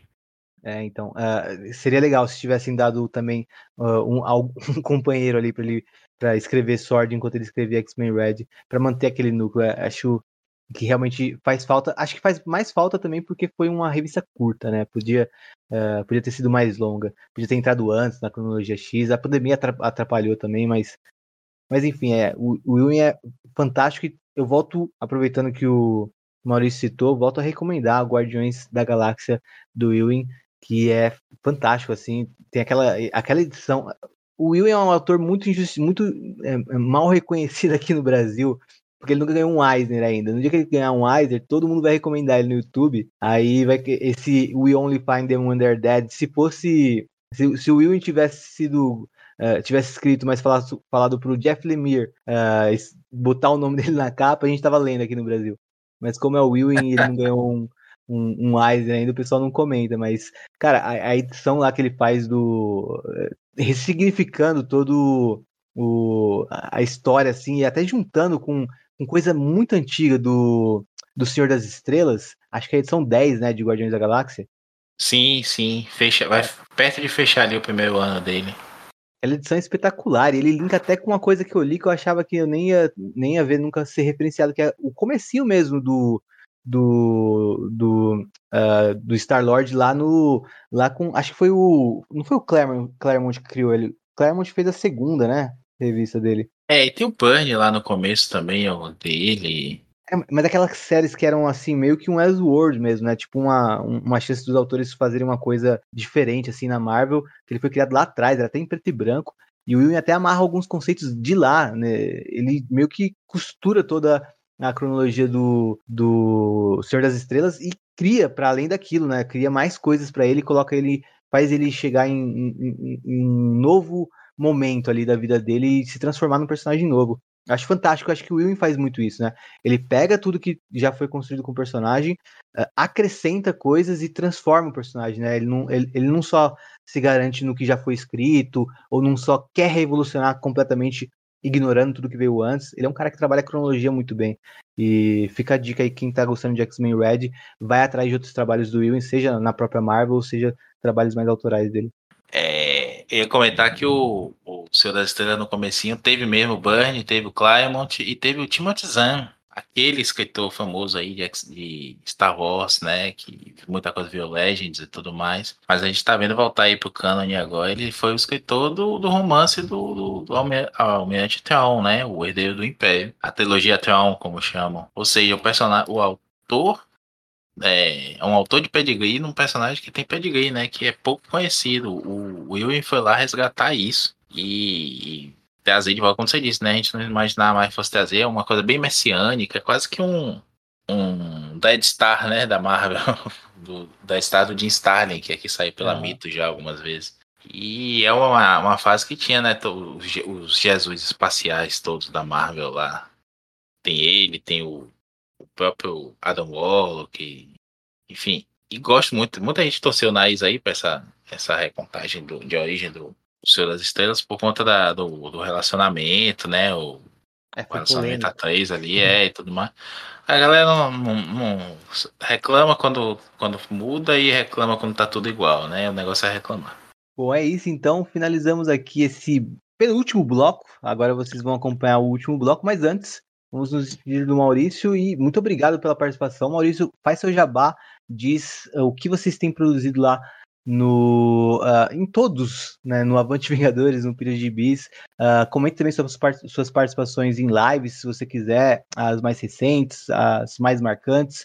Uh, comente também os, as suas participações nos Escapistas e que for que o Maurício comentar ainda mais, eu vou deixar linkado no episódio, então confiram a descrição depois que vocês terminarem de ouvir. Ah, valeu aí, Henrique, o convite, né? O Henrique participou com a gente lá de um Pilha de Bis, que é o nosso podcast semanal da, da família Arte Final. A gente acabou, ao invés de fazer um podcast para tudo, temos vários aí podcasts pra, com temas, né? A maioria, infelizmente, devido à sua baixa rentabilidade e aos corres da vida cotidiana estão em ato. Né? O Pilha do Aranha, né? Que é um spin-off do Pilha de Gibi só do Aranha. Volta em breve com, com fé em Burn. O Avante Vingadores também todo mês está lá. O Pilha do Aranha também é mensal. O Avante Vingadores, o Sete Jagunços, esse já é o nosso carro-chefe, mas hoje está um pouquinho aposentado aí, porque a gente sempre faz uma coisa mais elaborada, com pautas, com mais convidados oito pessoas, você sabe, né, Henrique, como é difícil editar oito, nove pessoas no podcast só. E temos o Omniverso, que o Dãozinho promete que volta ainda esse século. E estamos por aí. Por enquanto, ouçam a gente sempre aí no, no Pilha de Bicho toda semana, no Avante Vingadores uma vez por mês. E quem sabe que pode rolar aí, né? A gente até tentou, mas faltou personagem para o, o Java de Gibis, o nosso podcast sobre o Gavião Arqueiro, mas temos um, o e-mail e único número lá lançado. Você pode conferir no artefinalhq.com.br ou é ponto .com apenas, fica a questão. Você, o Henrique vai colocar o link é. certo. Eu sempre confundo. e brigadão, Henrique. Tô lá também, sim, é verdade, lá no Escapistas e Daniel, nosso amigo lá do canal Pop Utopia, tá, tá aqui de vez em quando também, Mutuninha e veterado. É, a gente tá lá fazendo as lives com ele, eu já participei com o Henrique, participei com o Igor também e Estamos aí, vamos se juntando e fazendo, produzindo um conteúdo legal, enquanto os outros só sabem botar link para comprar gibizinho na Amazon. Aí no dia que eu aprender a fazer isso, eu também vou fazer e vocês comprem aqui no meu link. Mentira. Nem aprender. Eu vi que é simples, mas eu tenho preguiça de, de, de, de certos procedimentos, mas é isso aí. E então valeu, Maurício, de novo. E agora vamos pro, pros próximos e últimos dois convidados. Ah, Mas antes, um resumo. Juízo final 6. A batalha final acontece. Os que ainda estão vivos tentam retardar o Celestial. Dentro do Celestial, Jean Grey tem a chance de matá-lo. Ajax a impede. Tem de haver outra saída. Se eles matam o progenitor àquela altura, não reverterão todas as mortes que o Celestial promoveu. Entre as forças que retardam o Celestial destacam-se a Orcs e Êxodos junto do Rex que antes combateu. Frente ao fim, inimigos são forçados a juntar esforços. Tony Stark, Jean Grey e Ajax conversam com o Celestial, fazendo ele ver e entender que o que ele está fazendo é tão errado quanto tudo que ele julgou errado na população da Terra. E Cersei dá um exemplo de honestidade. Ela anuncia a todo mundo, a toda a população terrestre que ainda sobrevive, que os Eternos só são eternos a custo de uma vida humana toda vez que eles ressuscitam. Os humanos julgam-na como indigna, e o Celestial mata ela. A essa altura, o Celestial já está vacilando e ele entende e se convence de que o que está fazendo é errado quando perguntado: Você é um Deus justo? Você é um bom Deus? Ele pensa que não. Então, usando todo o seu poder, ele desfaz tudo que ele fez no juízo final. Prestes a morrer, ele pergunta a Ajax, símbolo da fé dos Eternos nos Celestiais, se ela o julga como um Deus justo. E Ajax vira o polegar para baixo. Então, antes de morrer, o progenitor passa o que resta dos seus poderes para Ajax, pedindo então que ela seja melhor do que ele. É o fim do juízo final, que tem como consequências também os Eternos dando aos mutantes de Araco a oportunidade de usar o Uranus e seu arsenal quando e como quiserem por uma hora. A Orcs ganhando uma boa reputação entre os humanos, que os viram como heróis, e os mutantes compartilhando parcialmente a ressurreição com alguns humanos. Chegamos ao momento final do dia do juízo final. E comigo aqui estão os dois últimos convidados desse nosso episódio especial. Primeiro, voltando à Utopia X, diretamente do Fator X. Seja bem-vindo de volta à Utopia X, Inácio. Oi, Henrique, muito obrigado. Feliz em estar de volta, me sentindo em casa de novo. E vamos, né, para finalizar o juízo final. Isso aí, com a gente também, diretamente do Contemporama. Seja bem-vindo, Guilherme Yamarino. E aí, gente, tudo bem com vocês? Ó, é um prazer estar aqui no Utopia X. Quando vocês gravaram com a gente no Contemporama, eu teci os elogios e fica aqui, os elogios mesmo. Muito bom o podcast. E vamos falar sobre julgamento ou juízo. Então, só rapidinho antes da gente começar, eu queria puxar um pouco as impressões que vocês tiveram do evento, assim, como um todo, não como um todo, né, mas até esse ponto final. Pois é, eu gostei e não gostei. São sentimentos mistos, assim. Eu acho que é uma saga que se propôs a bastante coisa, assim, principalmente na, na época do marketing dela, né? Eu, eu lembro que tinha vídeos muito interessantes. Você ficava assim, nossa, vai ser um embate nível Vingadores e, e X-Men, sabe? Quando teve todo aquele evento, aí você fala assim, agora vai ter os Eternos. Mas assim, toda essa expectativa para mim ficou um pouco frustrante no meio do caminho, embora seja uma grande saga com uma grande uh, premissa assim, a lá para mim eu comparo com a saga do Black Vortex assim, sabe? Tem uma execução uh, um pouco confusa, mas é uma saga que ela se propõe a um negócio grandioso. E você teve algum momento favorito assim, algum ponto alto que você uh, chegou a se empolgar mais um pouco com a história?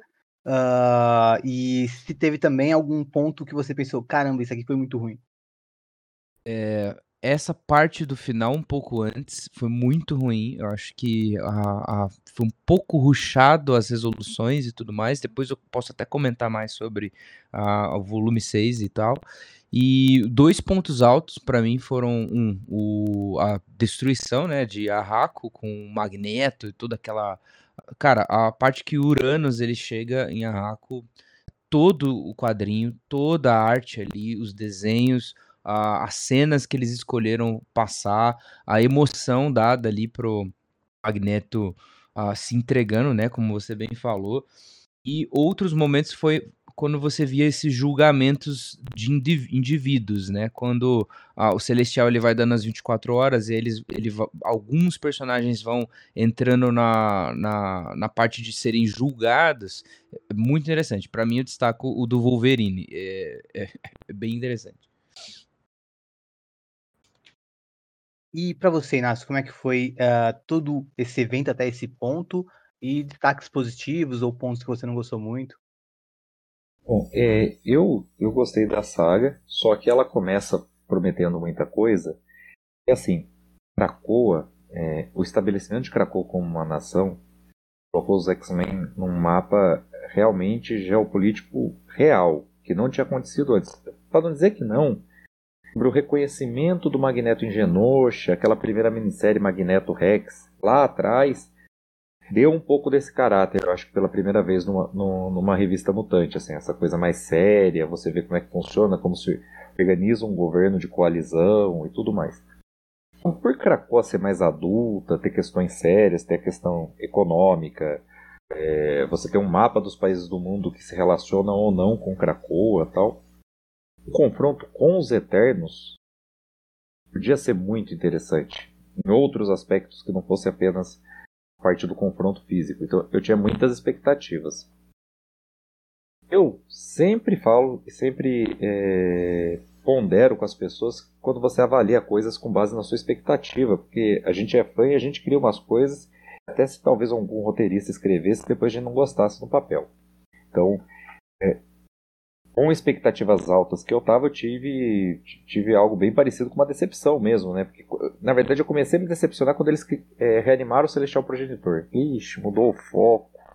Vai virar em torno desse personagem. E realmente, depois disso, o conflito mesmo entre Eternos e Mutantes acabou muito rápido. Porque, na verdade, ele só dependia ele não foi igual eles prometeram pra gente no material promocional. Ele ia ser porque os Eternos iam entender que mutantes são deviantes iam ter, vamos dizer, aquela chave virada ali que eles têm que destruir os mutantes. Não. Isso era só a interpretação do Druid, que estava à frente, é, vamos dizer, chamar assim de a nação eterna, né? Porque não era de toda a raça dos Eternos, porque os Eternos heróis que a gente está acostumado a ver estavam uh, exilados em Lemúria. Mas, então, por conta disso, é, a saga já, é, já, já não foi tudo aquilo, ela só tinha um problema. Qual era o problema que resolvia a situação dos mutantes? Remover o Druig do controle da Nação Eterna. Eles só vão fazer isso depois que já, que já deu tudo errado, né? Depois que eles já trouxeram o Celestial Progenitor, eles já pioraram as coisas em relação a tudo, a tudo que estava. Aí sim, ah não, vamos fazer uma alternativa aqui, vamos colocar esse personagem, vamos hackear aqui a Unimente dos Eternos e empossar ele e tal. E, desse ponto de vista eu tive essa decepção. Agora, eu gostei de várias coisas, gostei dos julgamentos individuais, tanto dos humanos como de quase todos os personagens da, da comunidade super-heróica mesmo que eu vi, achei bem legal. Agora no final eu gostei muito da revelação sobre a Cersei, né, sobre por que, que ela não passou. Estou me adiantando um pouco mais no, no julgamento dela, mas achei legal, não tinha, não tinha percebido isso. Isso, isso foi uma coisa. E outra coisa que eu achei muito boa, que eu gostei, é toda a participação dos X-Men. Eu acho que, para nós que somos X-maníacos, que, que lê a revista dos X-Men, a gente aproveitou muito mais. Porque se você pegar a revista X-Men, é Immortal X-Men, escrita pelo Kieron Gillen, você pega uma X-Men Red, que está daí na revista mensal X-Men da Panini, elas são melhores do que a minissérie. Então, tem momentos, como esse que o Gui destacou da, da morte do Magneto, uh, de Araco sendo arrasada. No caso de Mortal X-Men, eu pude ver Noturno brilhando como líder, inclusive na ausência do Ciclope. Achei assim, demais ele faz, tudo. Uh, ah, voltando à morte do Magneto, com tudo que eu estava lendo sobre ele em X-Men Red, é, ele ter, no último momento, uma visão da Anya, da única filha dele que não pode passar pelos protocolos de ressurreição, me emocionou de verdade naquela hora. Eu, eu, eu gostei bastante dessas coisas. Agora é isso que eu expliquei no começo, né? Eu, como eu criei grandes expectativas, conforme a coisa foi virando para lidar com o Celestial Progenitor, foi me desanimando um pouco. Ainda mais, falei que tinha uma saída simples que depois eles fizeram rapidamente, que foi trocar o líder dos Eternos, e, e tinha uma outra, né? Já era uma polêmica da, da, da revista dos Eternos, que saiu antes dessa série. Eles descobriram que a ressurreição eterna custa vidas humanas. E pouco antes da saga começar, a gente descobriu, quer dizer, a humanidade descobriu os protocolos de ressurreição cracoanos. Para mim, uma solução também estava aí, né? Os mutantes levar, descobrirem e levarem a público. As pessoas estão revoltadas com os protocolos de ressurreição dos humanos e o dos eternos, que custa uma vida aleatória de um humano, que ninguém controla. É, a dos cracoanos, a dos mutantes, não custa nada a ninguém. Ela só não foi estendida aos seres humanos e tal, né? Que é a parte do fim, mas é tentativa de, de estender isso, mas dos Eternos não, ela é nociva aos humanos. Né? Isso podia também dar para o conflito um fim, tipo foi o fim de Guerra Civil, quando o Capitão América decide se entregar porque percebe uh, que ele não tem apoio para o que ele está fazendo, que ele está contra a vontade da população. E chegando aí no final, né, nessa edição 6, que é a última do evento, é claro, a gente tem a edição ômega. Eu particularmente não gosto muito dessa questão de uma edição antes, uma edição depois do evento, porque a gente, quando tá lendo o evento, principalmente quando tá, lá, quando tá saindo lá fora, no Brasil acaba saindo muito junto. Mas dá a impressão de que a edição 6 talvez não seja o final, que o final venha na ômega, né? Uh, é. para quem tá acompanhando o lançamento. Só que, convenhamos, o final é na edição 6, então chegamos ao final aí da saga, uh, que é um final com muita ação no começo, uh, mas uma ação assim meio inócua, talvez, porque a gente sabe que ela não vai surtir muito efeito, que fica meio que uh, claro isso. Então o clima que se dá realmente num embate mais verbal ali, diretamente com o Celestial. O que, que, vocês acharam desse, desse embate verbal que, os, que aquela equipe que a gente estava acompanhando nos, nas edições especiais, né? É, do, de Vingadores, de X-Men, de Eternos, que a gente viu anteriormente, uh, anteriores à, edição 6, uh, eh, aquele grupo lá foi confrontar o Eterno, o, o, foi confrontar o Celestial, o Progenitor, mas acabou tendo, ao final, uh, um. Não conseguiram né, destruir ele, mas puderam ter uma chance de, num embate verbal, ou num convencimento ali, tentar fazer ele mudar de ideia. E aí tem toda a coisa dele. Esse era o final que eu temi, inclusive, já adianto. A coisa dele refazer tudo que aconteceu, né? Por um lado, tem a questão positiva de que nada foi esquecido, né? Isso realmente aconteceu para todo mundo que viveu aquele dia. Uh, porém, é como se não tivesse acontecido, né? É, esse era o final que eu tava esperando que não fosse acontecer, mas o final uh, é isso mesmo. E o que, que, vocês. Uh, eu, assim, eu, eu, digo isso, mas eu gostei do final até dessa edição 6.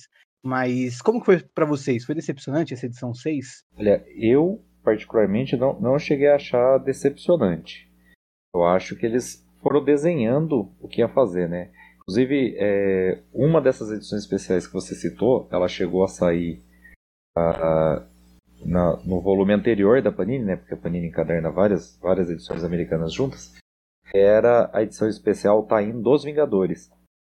E ali, então, a, a edição passada da Panini acabava cantando a bola, né? Porque o, o que o Homem de Ferro chegava à conclusão, falou, olha, parece que o Celestial, se ele ainda está testando, mas peraí, mas ele está executando o julgamento, mas ele ainda está testando alguns de nós, quer dizer que existe uma possibilidade de mudar o julgamento.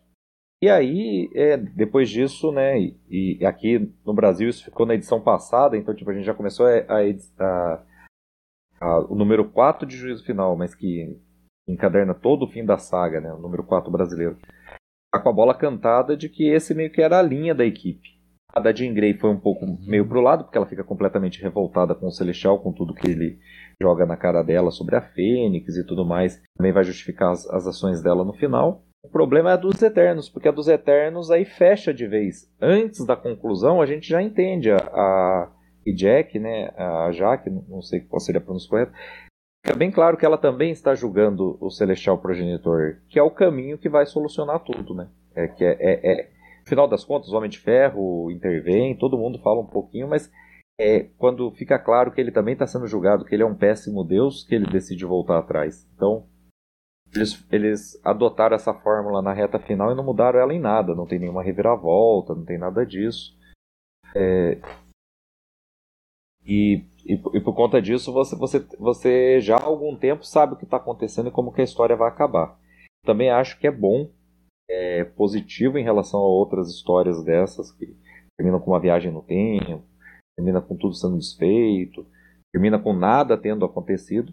O fato da humanidade lembrar vai é, faz a cronologia andar, mesmo tudo tendo voltado para trás, né? mesmo as vidas tendo sido trazidas de volta, a destruição ter voltado atrás. Não gostei, apesar de entender, No dia que eu fiz o vídeo do canal, eu não falei isso. Essa parte eu acho até que era menos importante. Eu só não gostei da morte da Cersei ser permanente. Não por nada. Fazia até sentido ela ser permanente por conta da ação da humanidade, mas foi uma coisa meio jogada. Tipo, a humanidade queria que ela morresse, então o progenitor olhou para ela e ela morreu no meio do discurso. É, ainda foi ele que a matou, né? Aí ela não volta.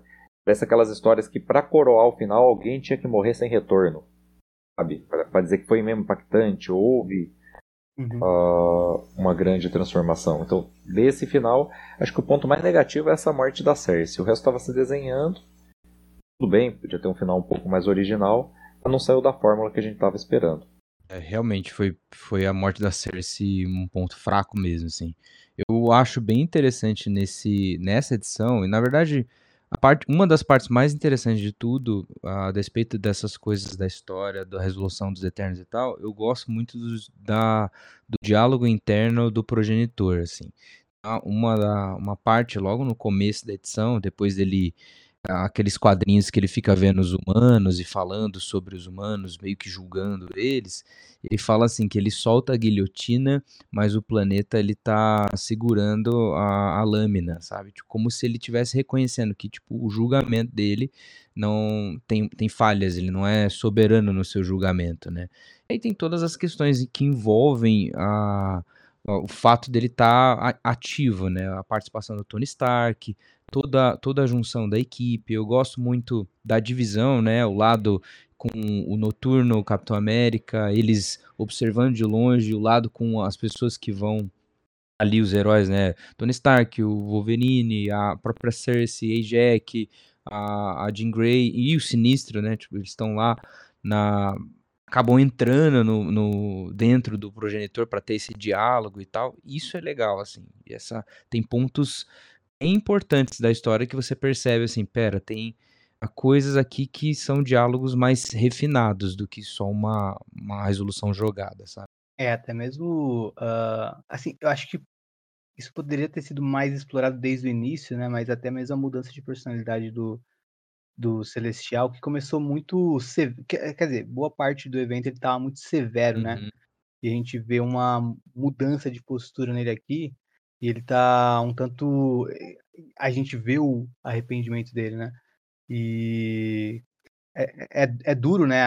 Quando, quando ele é julgado pela, pela Ajax é, e acaba morrendo ali, passa o poder dele para ela e tudo mais. É, é, é uma cena até dura e tal, mas eu concordo, tem, tem, tem muito do, do diálogo que é poderoso. Acho que isso, isso é um bom, um bom ponto pra gente pensar também nessa saga. Eu acho que tem muitas coisas que uh, são muito bem feitas no detalhe, na profundidade que o, o Gillen dá, só que uh, acho que incomoda mais um público geral, porque eu vi que a, a, a, a repercussão foi muito negativa enquanto ao final, uh, principalmente o que eu vi do público brasileiro aqui reagindo a, a, ao evento, tanto conforme saiu no Brasil agora, com, com, tanto com, é, como foi quando saiu originalmente lá fora, é muito mais no sentido de querer uma. É, assim, as expectativas, né? E até também é, no sentido de esperar um conflito tão grandioso no final.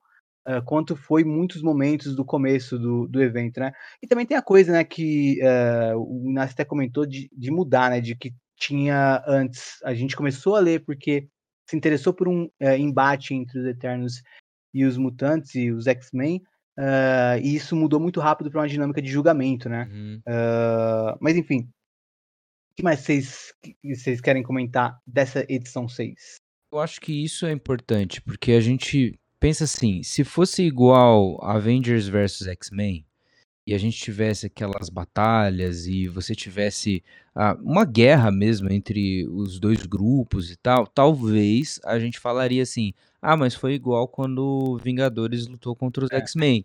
Talvez a gente reclamaria também. E eles foram para um outro caminho, destacando justamente a parte do da ligação dos Eternos com a Terra, com os seres humanos, com a preservação da máquina, né? E a, a relação de, deles com os celestiais e poderes muito para muito além de um mutante ômega, por exemplo. É, e aí a gente talvez ache mais parado, que realmente é bem parado. Acho que o trunfo de todas essas edições, principalmente dessas a- das principais não são os diálogos assim que existem entre os personagens, apesar de ter bons diálogos, mas são as caixinhas de pensamento do Celestial, sabe? E da Terra. A Terra também, é verdade. A, Te- a Terra era um personagem muito sarcástico. Eu me diverti. Eu, eu, eu, eu ouvi a voz da Terra na minha cabeça já. Ainda mais no final, com aquele É cai dentro, bro. Né? Eu, eu, eu tava gostando demais, achei muito triste o Fastos ter que reiniciar ela.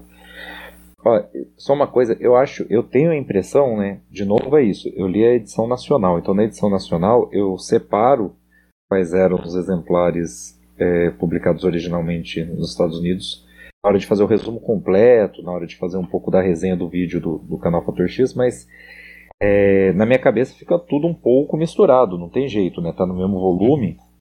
Mas eu acho que a ação se realizava mais naquele Morte aos Mutantes. Tem essa impressão.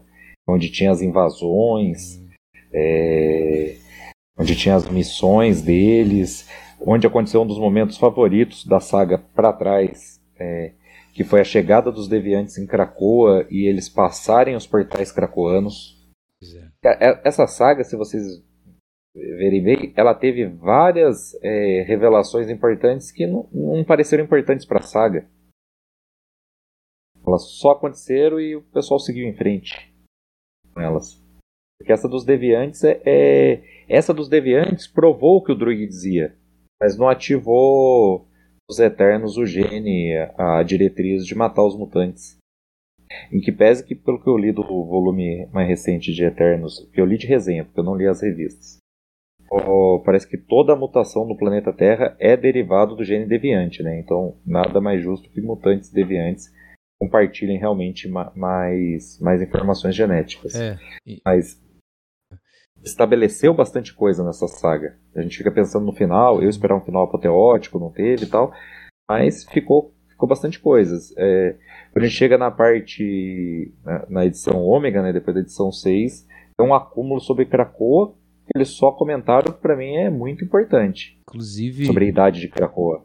Ô Inácio, inclusive sobre isso, cara, tem uma parte bem interessante no final que ela envolve geopolítica, que é a resolução quando o Zuras assume a, a- os Eternos, né? Ele tá conversando com a, a Tempestade e com o Noturno e eles entregam lá o poder do Uranus para eles usarem em Arraco.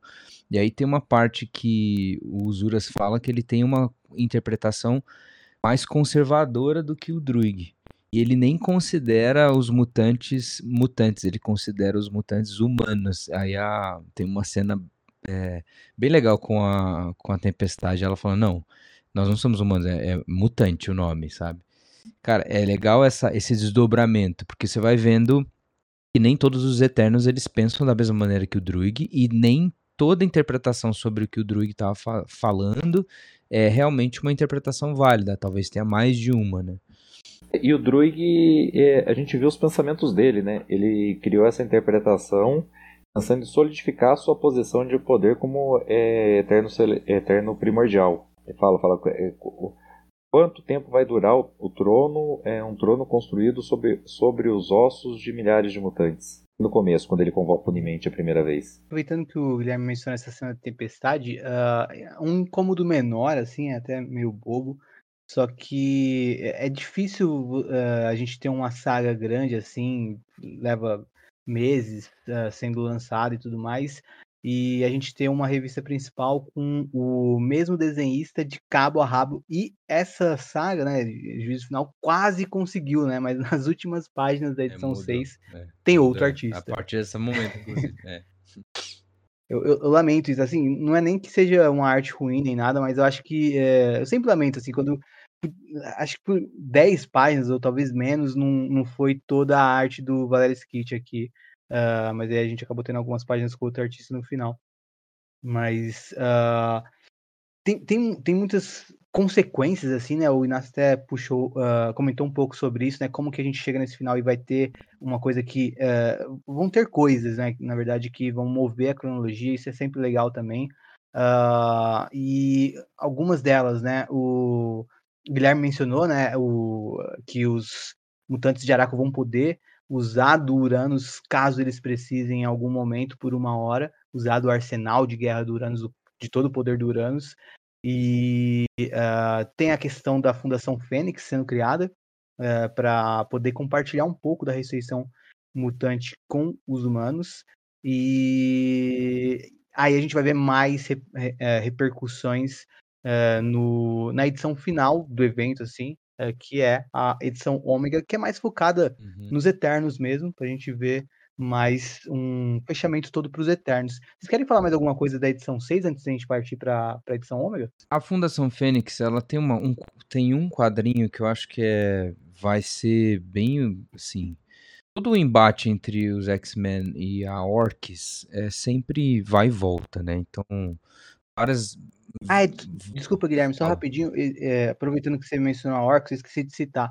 Uh, também tem esse, uh, esse outro uh, ponto, né, de, do, do final, que a Orcs foi vista como uma associação, assim, de heróis, né, que se sacrificaram pelo é, planeta Terra no, no, no, ataque aos, ao, ao, progenitor. Então, também tem essa outra coisa que compõe esse final, né, os humanos olhando para Orcs com admiração.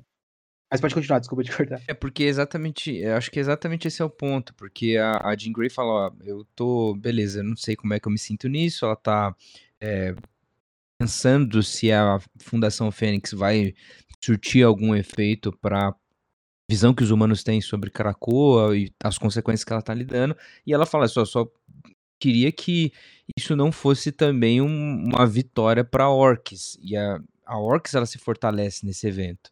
É importante dizer isso, que a Orcs nas sombras, por tanto tempo, tantos arcos assim, aparecendo aqui e ali, alguns mais enfáticos, outros menos, né? E aí você vê que existe sim uma, um crescente da Orcs, e isso vai ter repercussão nas próximas sagas. Né? Olha, é, eu, eu tinha, tinha é, deixado isso escapar agora, mas realmente é, dava até para ter uns desdobramentos na X-Men até do Jerry Dugan, né? Porque ele vive colocando. Dá para ter uns desdobramentos em tudo. Claro, a Orcs ganhar esse, é, esse capital político para queimar a de que ela ajudou no momento que a humanidade precisava, né?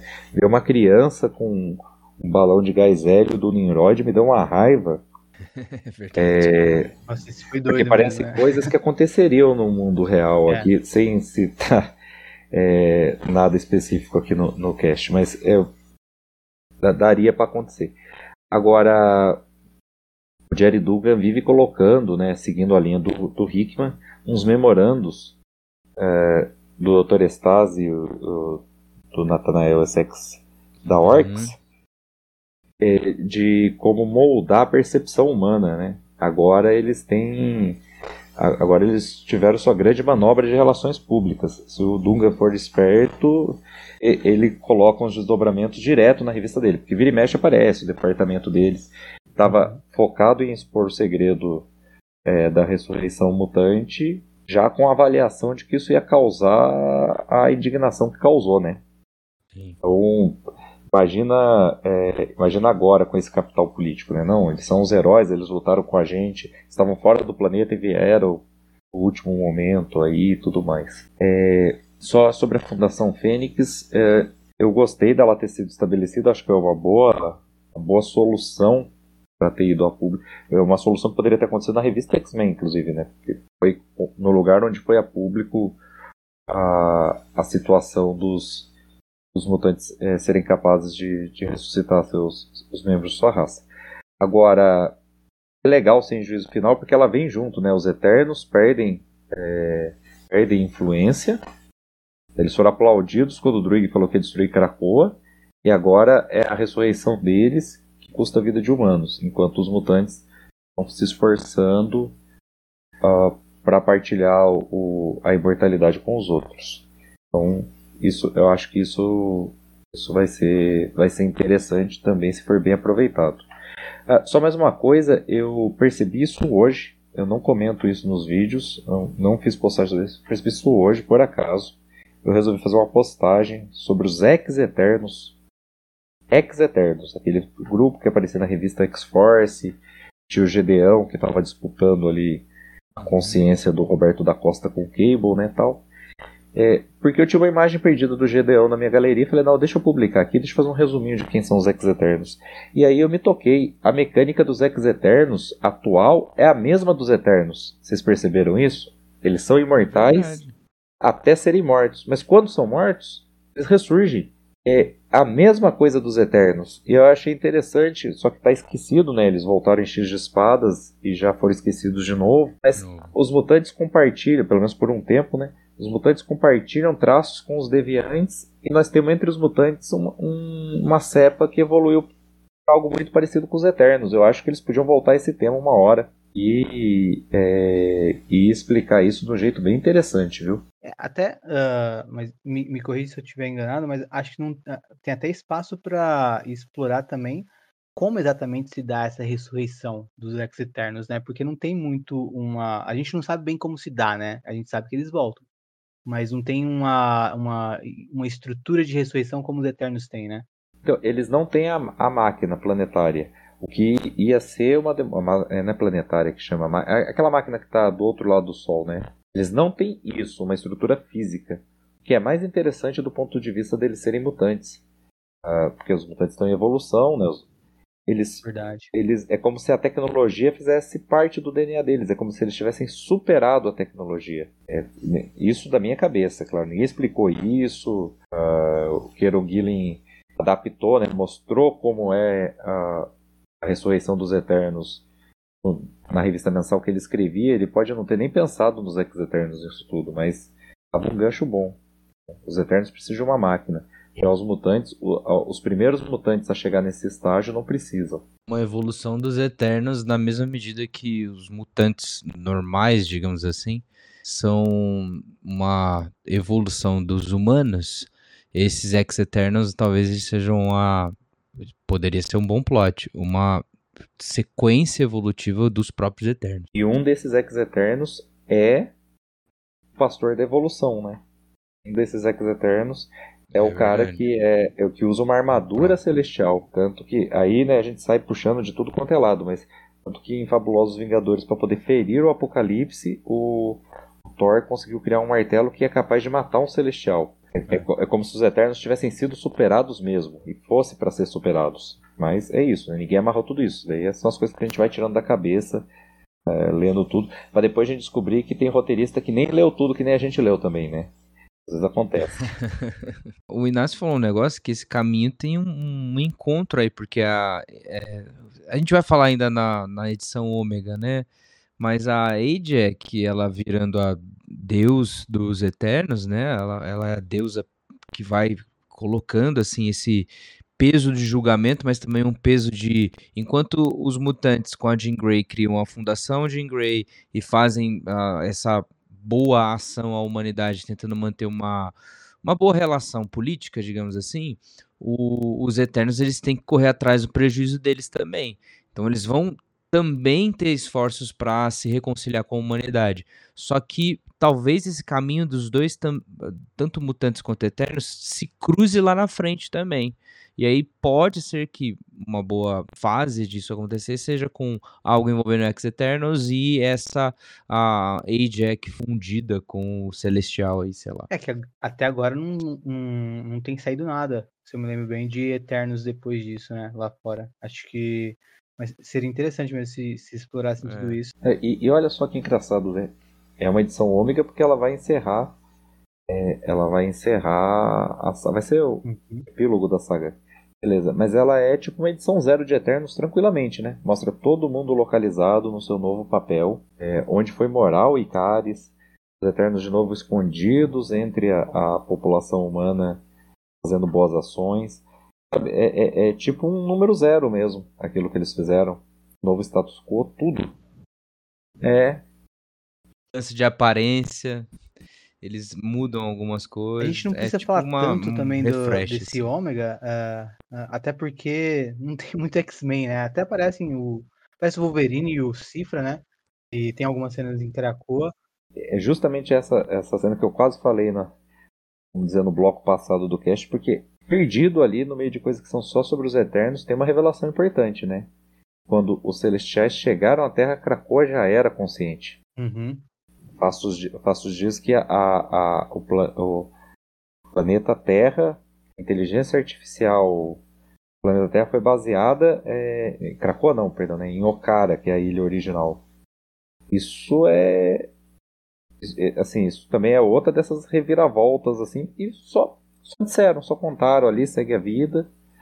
A Terra só deixou um recado porque pra ela Okara é é sua mãe e seu pai, mas é, quer dizer que a evolução na Terra já estava acontecendo antes dos celestiais, antes do experimento.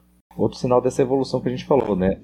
Os ex-eternos são os eternos meio que produzidos naturalmente, fruto da evolução. E a, a máquina é a máquina que a Terra é uma consciência toda artificial. O cara é uma consciência toda natural, né? Quer dizer, agora Krakoa, que é o que restou disso no planeta. Muito interessante o, o destaque, assim, desde o começo dessa era, da era Hickman, né?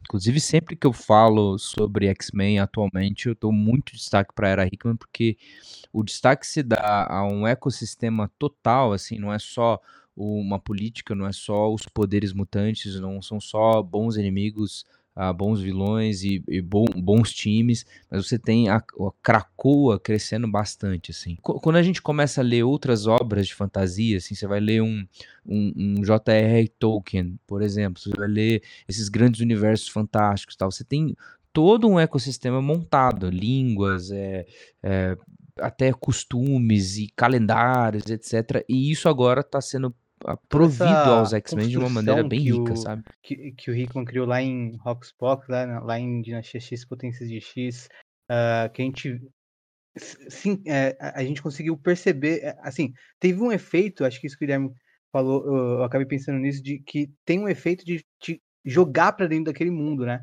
Ah, como, por exemplo, em Senhor dos Anéis, você entra ah, dentro, você vai ler Senhor dos Anéis, você entra na Terra-média, né? Acho que ah, um dos efeitos dessa era de Krakoa é que ah, pra, antigamente você entrava, sei lá, na mansão Xavier e tal, agora você entra numa coisa muito maior, né? Que, é, que, é- que, que tá em. é, assim, o escopo é muito maior e tudo mais, né? E realmente tem uma sensação, eu, eu sinto isso como leitor, né? De que toda vez que eu abro um- uma revista dessa era, eu tô é, indo a Krakoa ou é, dentro dessa. tô vivendo a cultura mutante, né? Acho que é, isso tudo é bem potente nessa fase atual. A gente entrou num, num mundo mesmo novo, né? É, a Mansão Xavier, ela durante um tempo, né, com uma revista mensal só, ela foi expandindo um pequeno universo. Depois a gente começa a conhecer ah, os mutantes pelo mundo, né? A gente vai ter, pô, chegando no Japão tem Solaris, tal. E agora, agora a gente tem isso, questões culturais, né? Meio que surgem costumes, religião em com- como em Legião do X, ah, relações unicamente mut- mutantes, né? Porque praticamente não tem humanos lá. E aí o negócio começou a ganhar. de- desde antes de Araco já estava indo para o espaço, né? Desde antes existia um planeta Araco. Ah, agora então, Conselho Galáctico, nossa, é, muito longe, né? Os, o- os mutantes realmente ganhar, ganharam uma ampliação nunca vista. Sim, ampliação que eu digo de Lex. Ela eh, pode ter história dos mutantes sobre tudo agora. E sempre conhecendo coisas muito próprias dos mutantes que o Hickman estabeleceu. E assim terminamos então esse episódio especial sobre Juízo Final. Ah, Inácio, ah, dá seu, faz seu jabá aí para nossos ouvintes que ah, talvez não escutaram o Gala, mas talvez estão escutando o, esse super episódio do Juízo Final. Fala para eles, mas assim, eh, também para contemplar quem já ouviu seu jabá no episódio do Gala, fala para eles o que de lá para cá você já lançou no Fator X. O meu canal é só sobre X-Men. A gente tem principalmente. é, hoje em dia, o principal trabalho é pegar as revistas mutantes, do jeito que elas saem da banca, e fazer review sem spoilers e depois o resumo completo, porque tem gente que gosta de ouvir a história depois de ter lido ela para pegar esse link com referências, né? Olha, a revista citou isso, eh, isso aconteceu, isso é citação à fase do Claremont em tal época, isso o Hickman tirou daqui e tal. Aí no resumo eu, cons eu consigo fazer essa ligação. Então, de lá para cá, é, é muito bom e, e me deixa aflito tem hora. A Panini lançou muito material mutante. É, se levar em consideração eu incorporei ao canal fazer review e resumo completo de juízo final inteira, porque tem muita ligação com os mutantes, né? O Ministério Crossover, três equipes, uma delas é, são os X-Men, e os X-Men desse jeito que a gente estava falando agora, completamente expandidos, não, não, são nem mais grupos, é, é quase uma cultura. Então, quem for agora dar uma olhada no Fator X, já viu da outra vez, gostou, tá, mas não pode ficar tá voltando agora a conhecer, vai ver que lá nós temos as revistas mensais, mas X-Men Lendas, a saga dos X-Men que agora está mensal também, né? Já está mensal há um tempo. Juízo Final. Então, a gente trouxe muita coisa dos mutantes porque a Panini está trazendo muita coisa. E com certeza vai achar revistas que eu não pude comprar, por isso não tenho o review o resumo, né? Então, Legião do X não adquiri ainda, não tem. As edições definitivas mais recentes.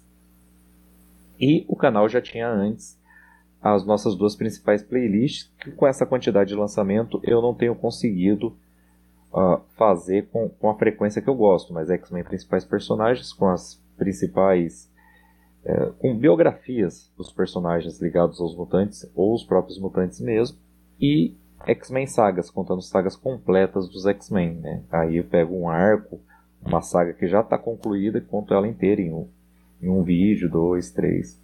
Esse é o, o principal conteúdo do, do canal. Isso aí, Inácio, brigadão por participar de novo. Eu que agradeço o convite. Tô curioso para quando você pegar Legião do X, ver. Você vai fazer provavelmente um vídeo só, né? Porque é um, um volume só. É, então, eu, eu, essas, esses materiais que têm saído muito grandes, ou, ou que a história dentro deles tem muitas referências, excepcionalmente eu faço. Não estou falando que vai ser isso, vai depender depois que eu ler Legião do X, mas excepcionalmente eu faço o quê? Um vídeo de extras, só fazendo review, falando quantas páginas tem, preço tal, e depois um saga completa, para não ficar um vídeo de 40 minutos. É, eu tô curioso, tô bem curioso para ver o que você vai falar sobre tanto Legião quanto Carrascos. Carrascos que vai. Ah, é, aliás, aproveitando para informar o, Utopia, o, o ouvinte do Utopia X, Carrascos vai sair em dois volumes, uh, Legião do X em um só, e também tem o Novos Mutantes também anunciado como material à parte. Legal, legal mesmo. Eu, eu tô na dúvida se eu vou pegar esse Carrascos, por mais que eu quisesse ter tudo, viu? Mas vamos, vamos tentar, né? Agora, com você, Guilherme, conta pra gente sobre o Contemporama, conta pros nossos ouvintes sobre o Contemporama e fala dos últimos episódios que vocês lançaram por lá. Muito bom. É, Contemporama é um podcast é, generalista, né, com várias a, frentes de trabalho. A gente fala sobre quadrinhos, filmes, séries, a, coisas do, da vida cotidiana nossa de cultura pop e tal. Inclusive, Utopia X tem um, uma participação lá num dos nossos episódios sobre X-Men, né? Que é um Essenciais X-Men que a gente gravou, com recomendações, etc. Também gravamos de quadrinhos da Marvel e quadrinhos da DC. É, ultimamente a gente tem o, falado sobre lançamentos de cultura pop, né? Então o último nosso é sobre o Aranha Verso, o último filme do Homem-Aranha. A gente agora está se reformulando, dependendo de quando você está escutando esse uh, podcast, nós já estamos no YouTube. Então Estamos nos programando aí para fazer vídeos junto com o podcast também. E aí ir para a mídia de vídeo do, do YouTube aí, possibilitando reviews de coisas que saíram, review de coisas antigas, inclusive quadrinhos Comendo também, particularmente, que várias escutem o Contemporama. Se, se, vocês não conhecem, uh, comecem pelo que eu participei, então, já que vocês são fãs de X-Men que estão ouvindo a gente, comecem pelo episódio de X-Men, vocês vão gostar e aí vão partindo de tema em tema, conforme vocês forem se interessando pela vasta lista de temas que eles já falaram sobre. Esse foi um episódio focado na saga Juízo Final. E, é claro, tentamos comentar os tie-ins que envolvem as edições de X-Men Red, Immortal, X-Men, entre outros, e saíram no Mix X-Men da Panini. Nos próximos episódios da Era de Krakoa, comentaremos as histórias dos X-Men entre Juízo Final e a próxima saga por vir, Pecados Sinistros. Comentaremos também o ano de publicação de histórias na revista Wolverine. E haverá ainda um episódio sobre as séries que não saíram na revista X-Men da Panini, ou seja, Novos Mutantes, Legião de X e Carrascos.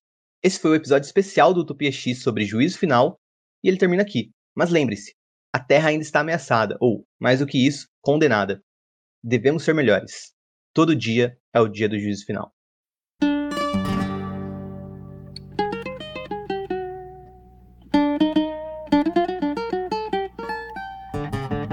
O sol há de brilhar.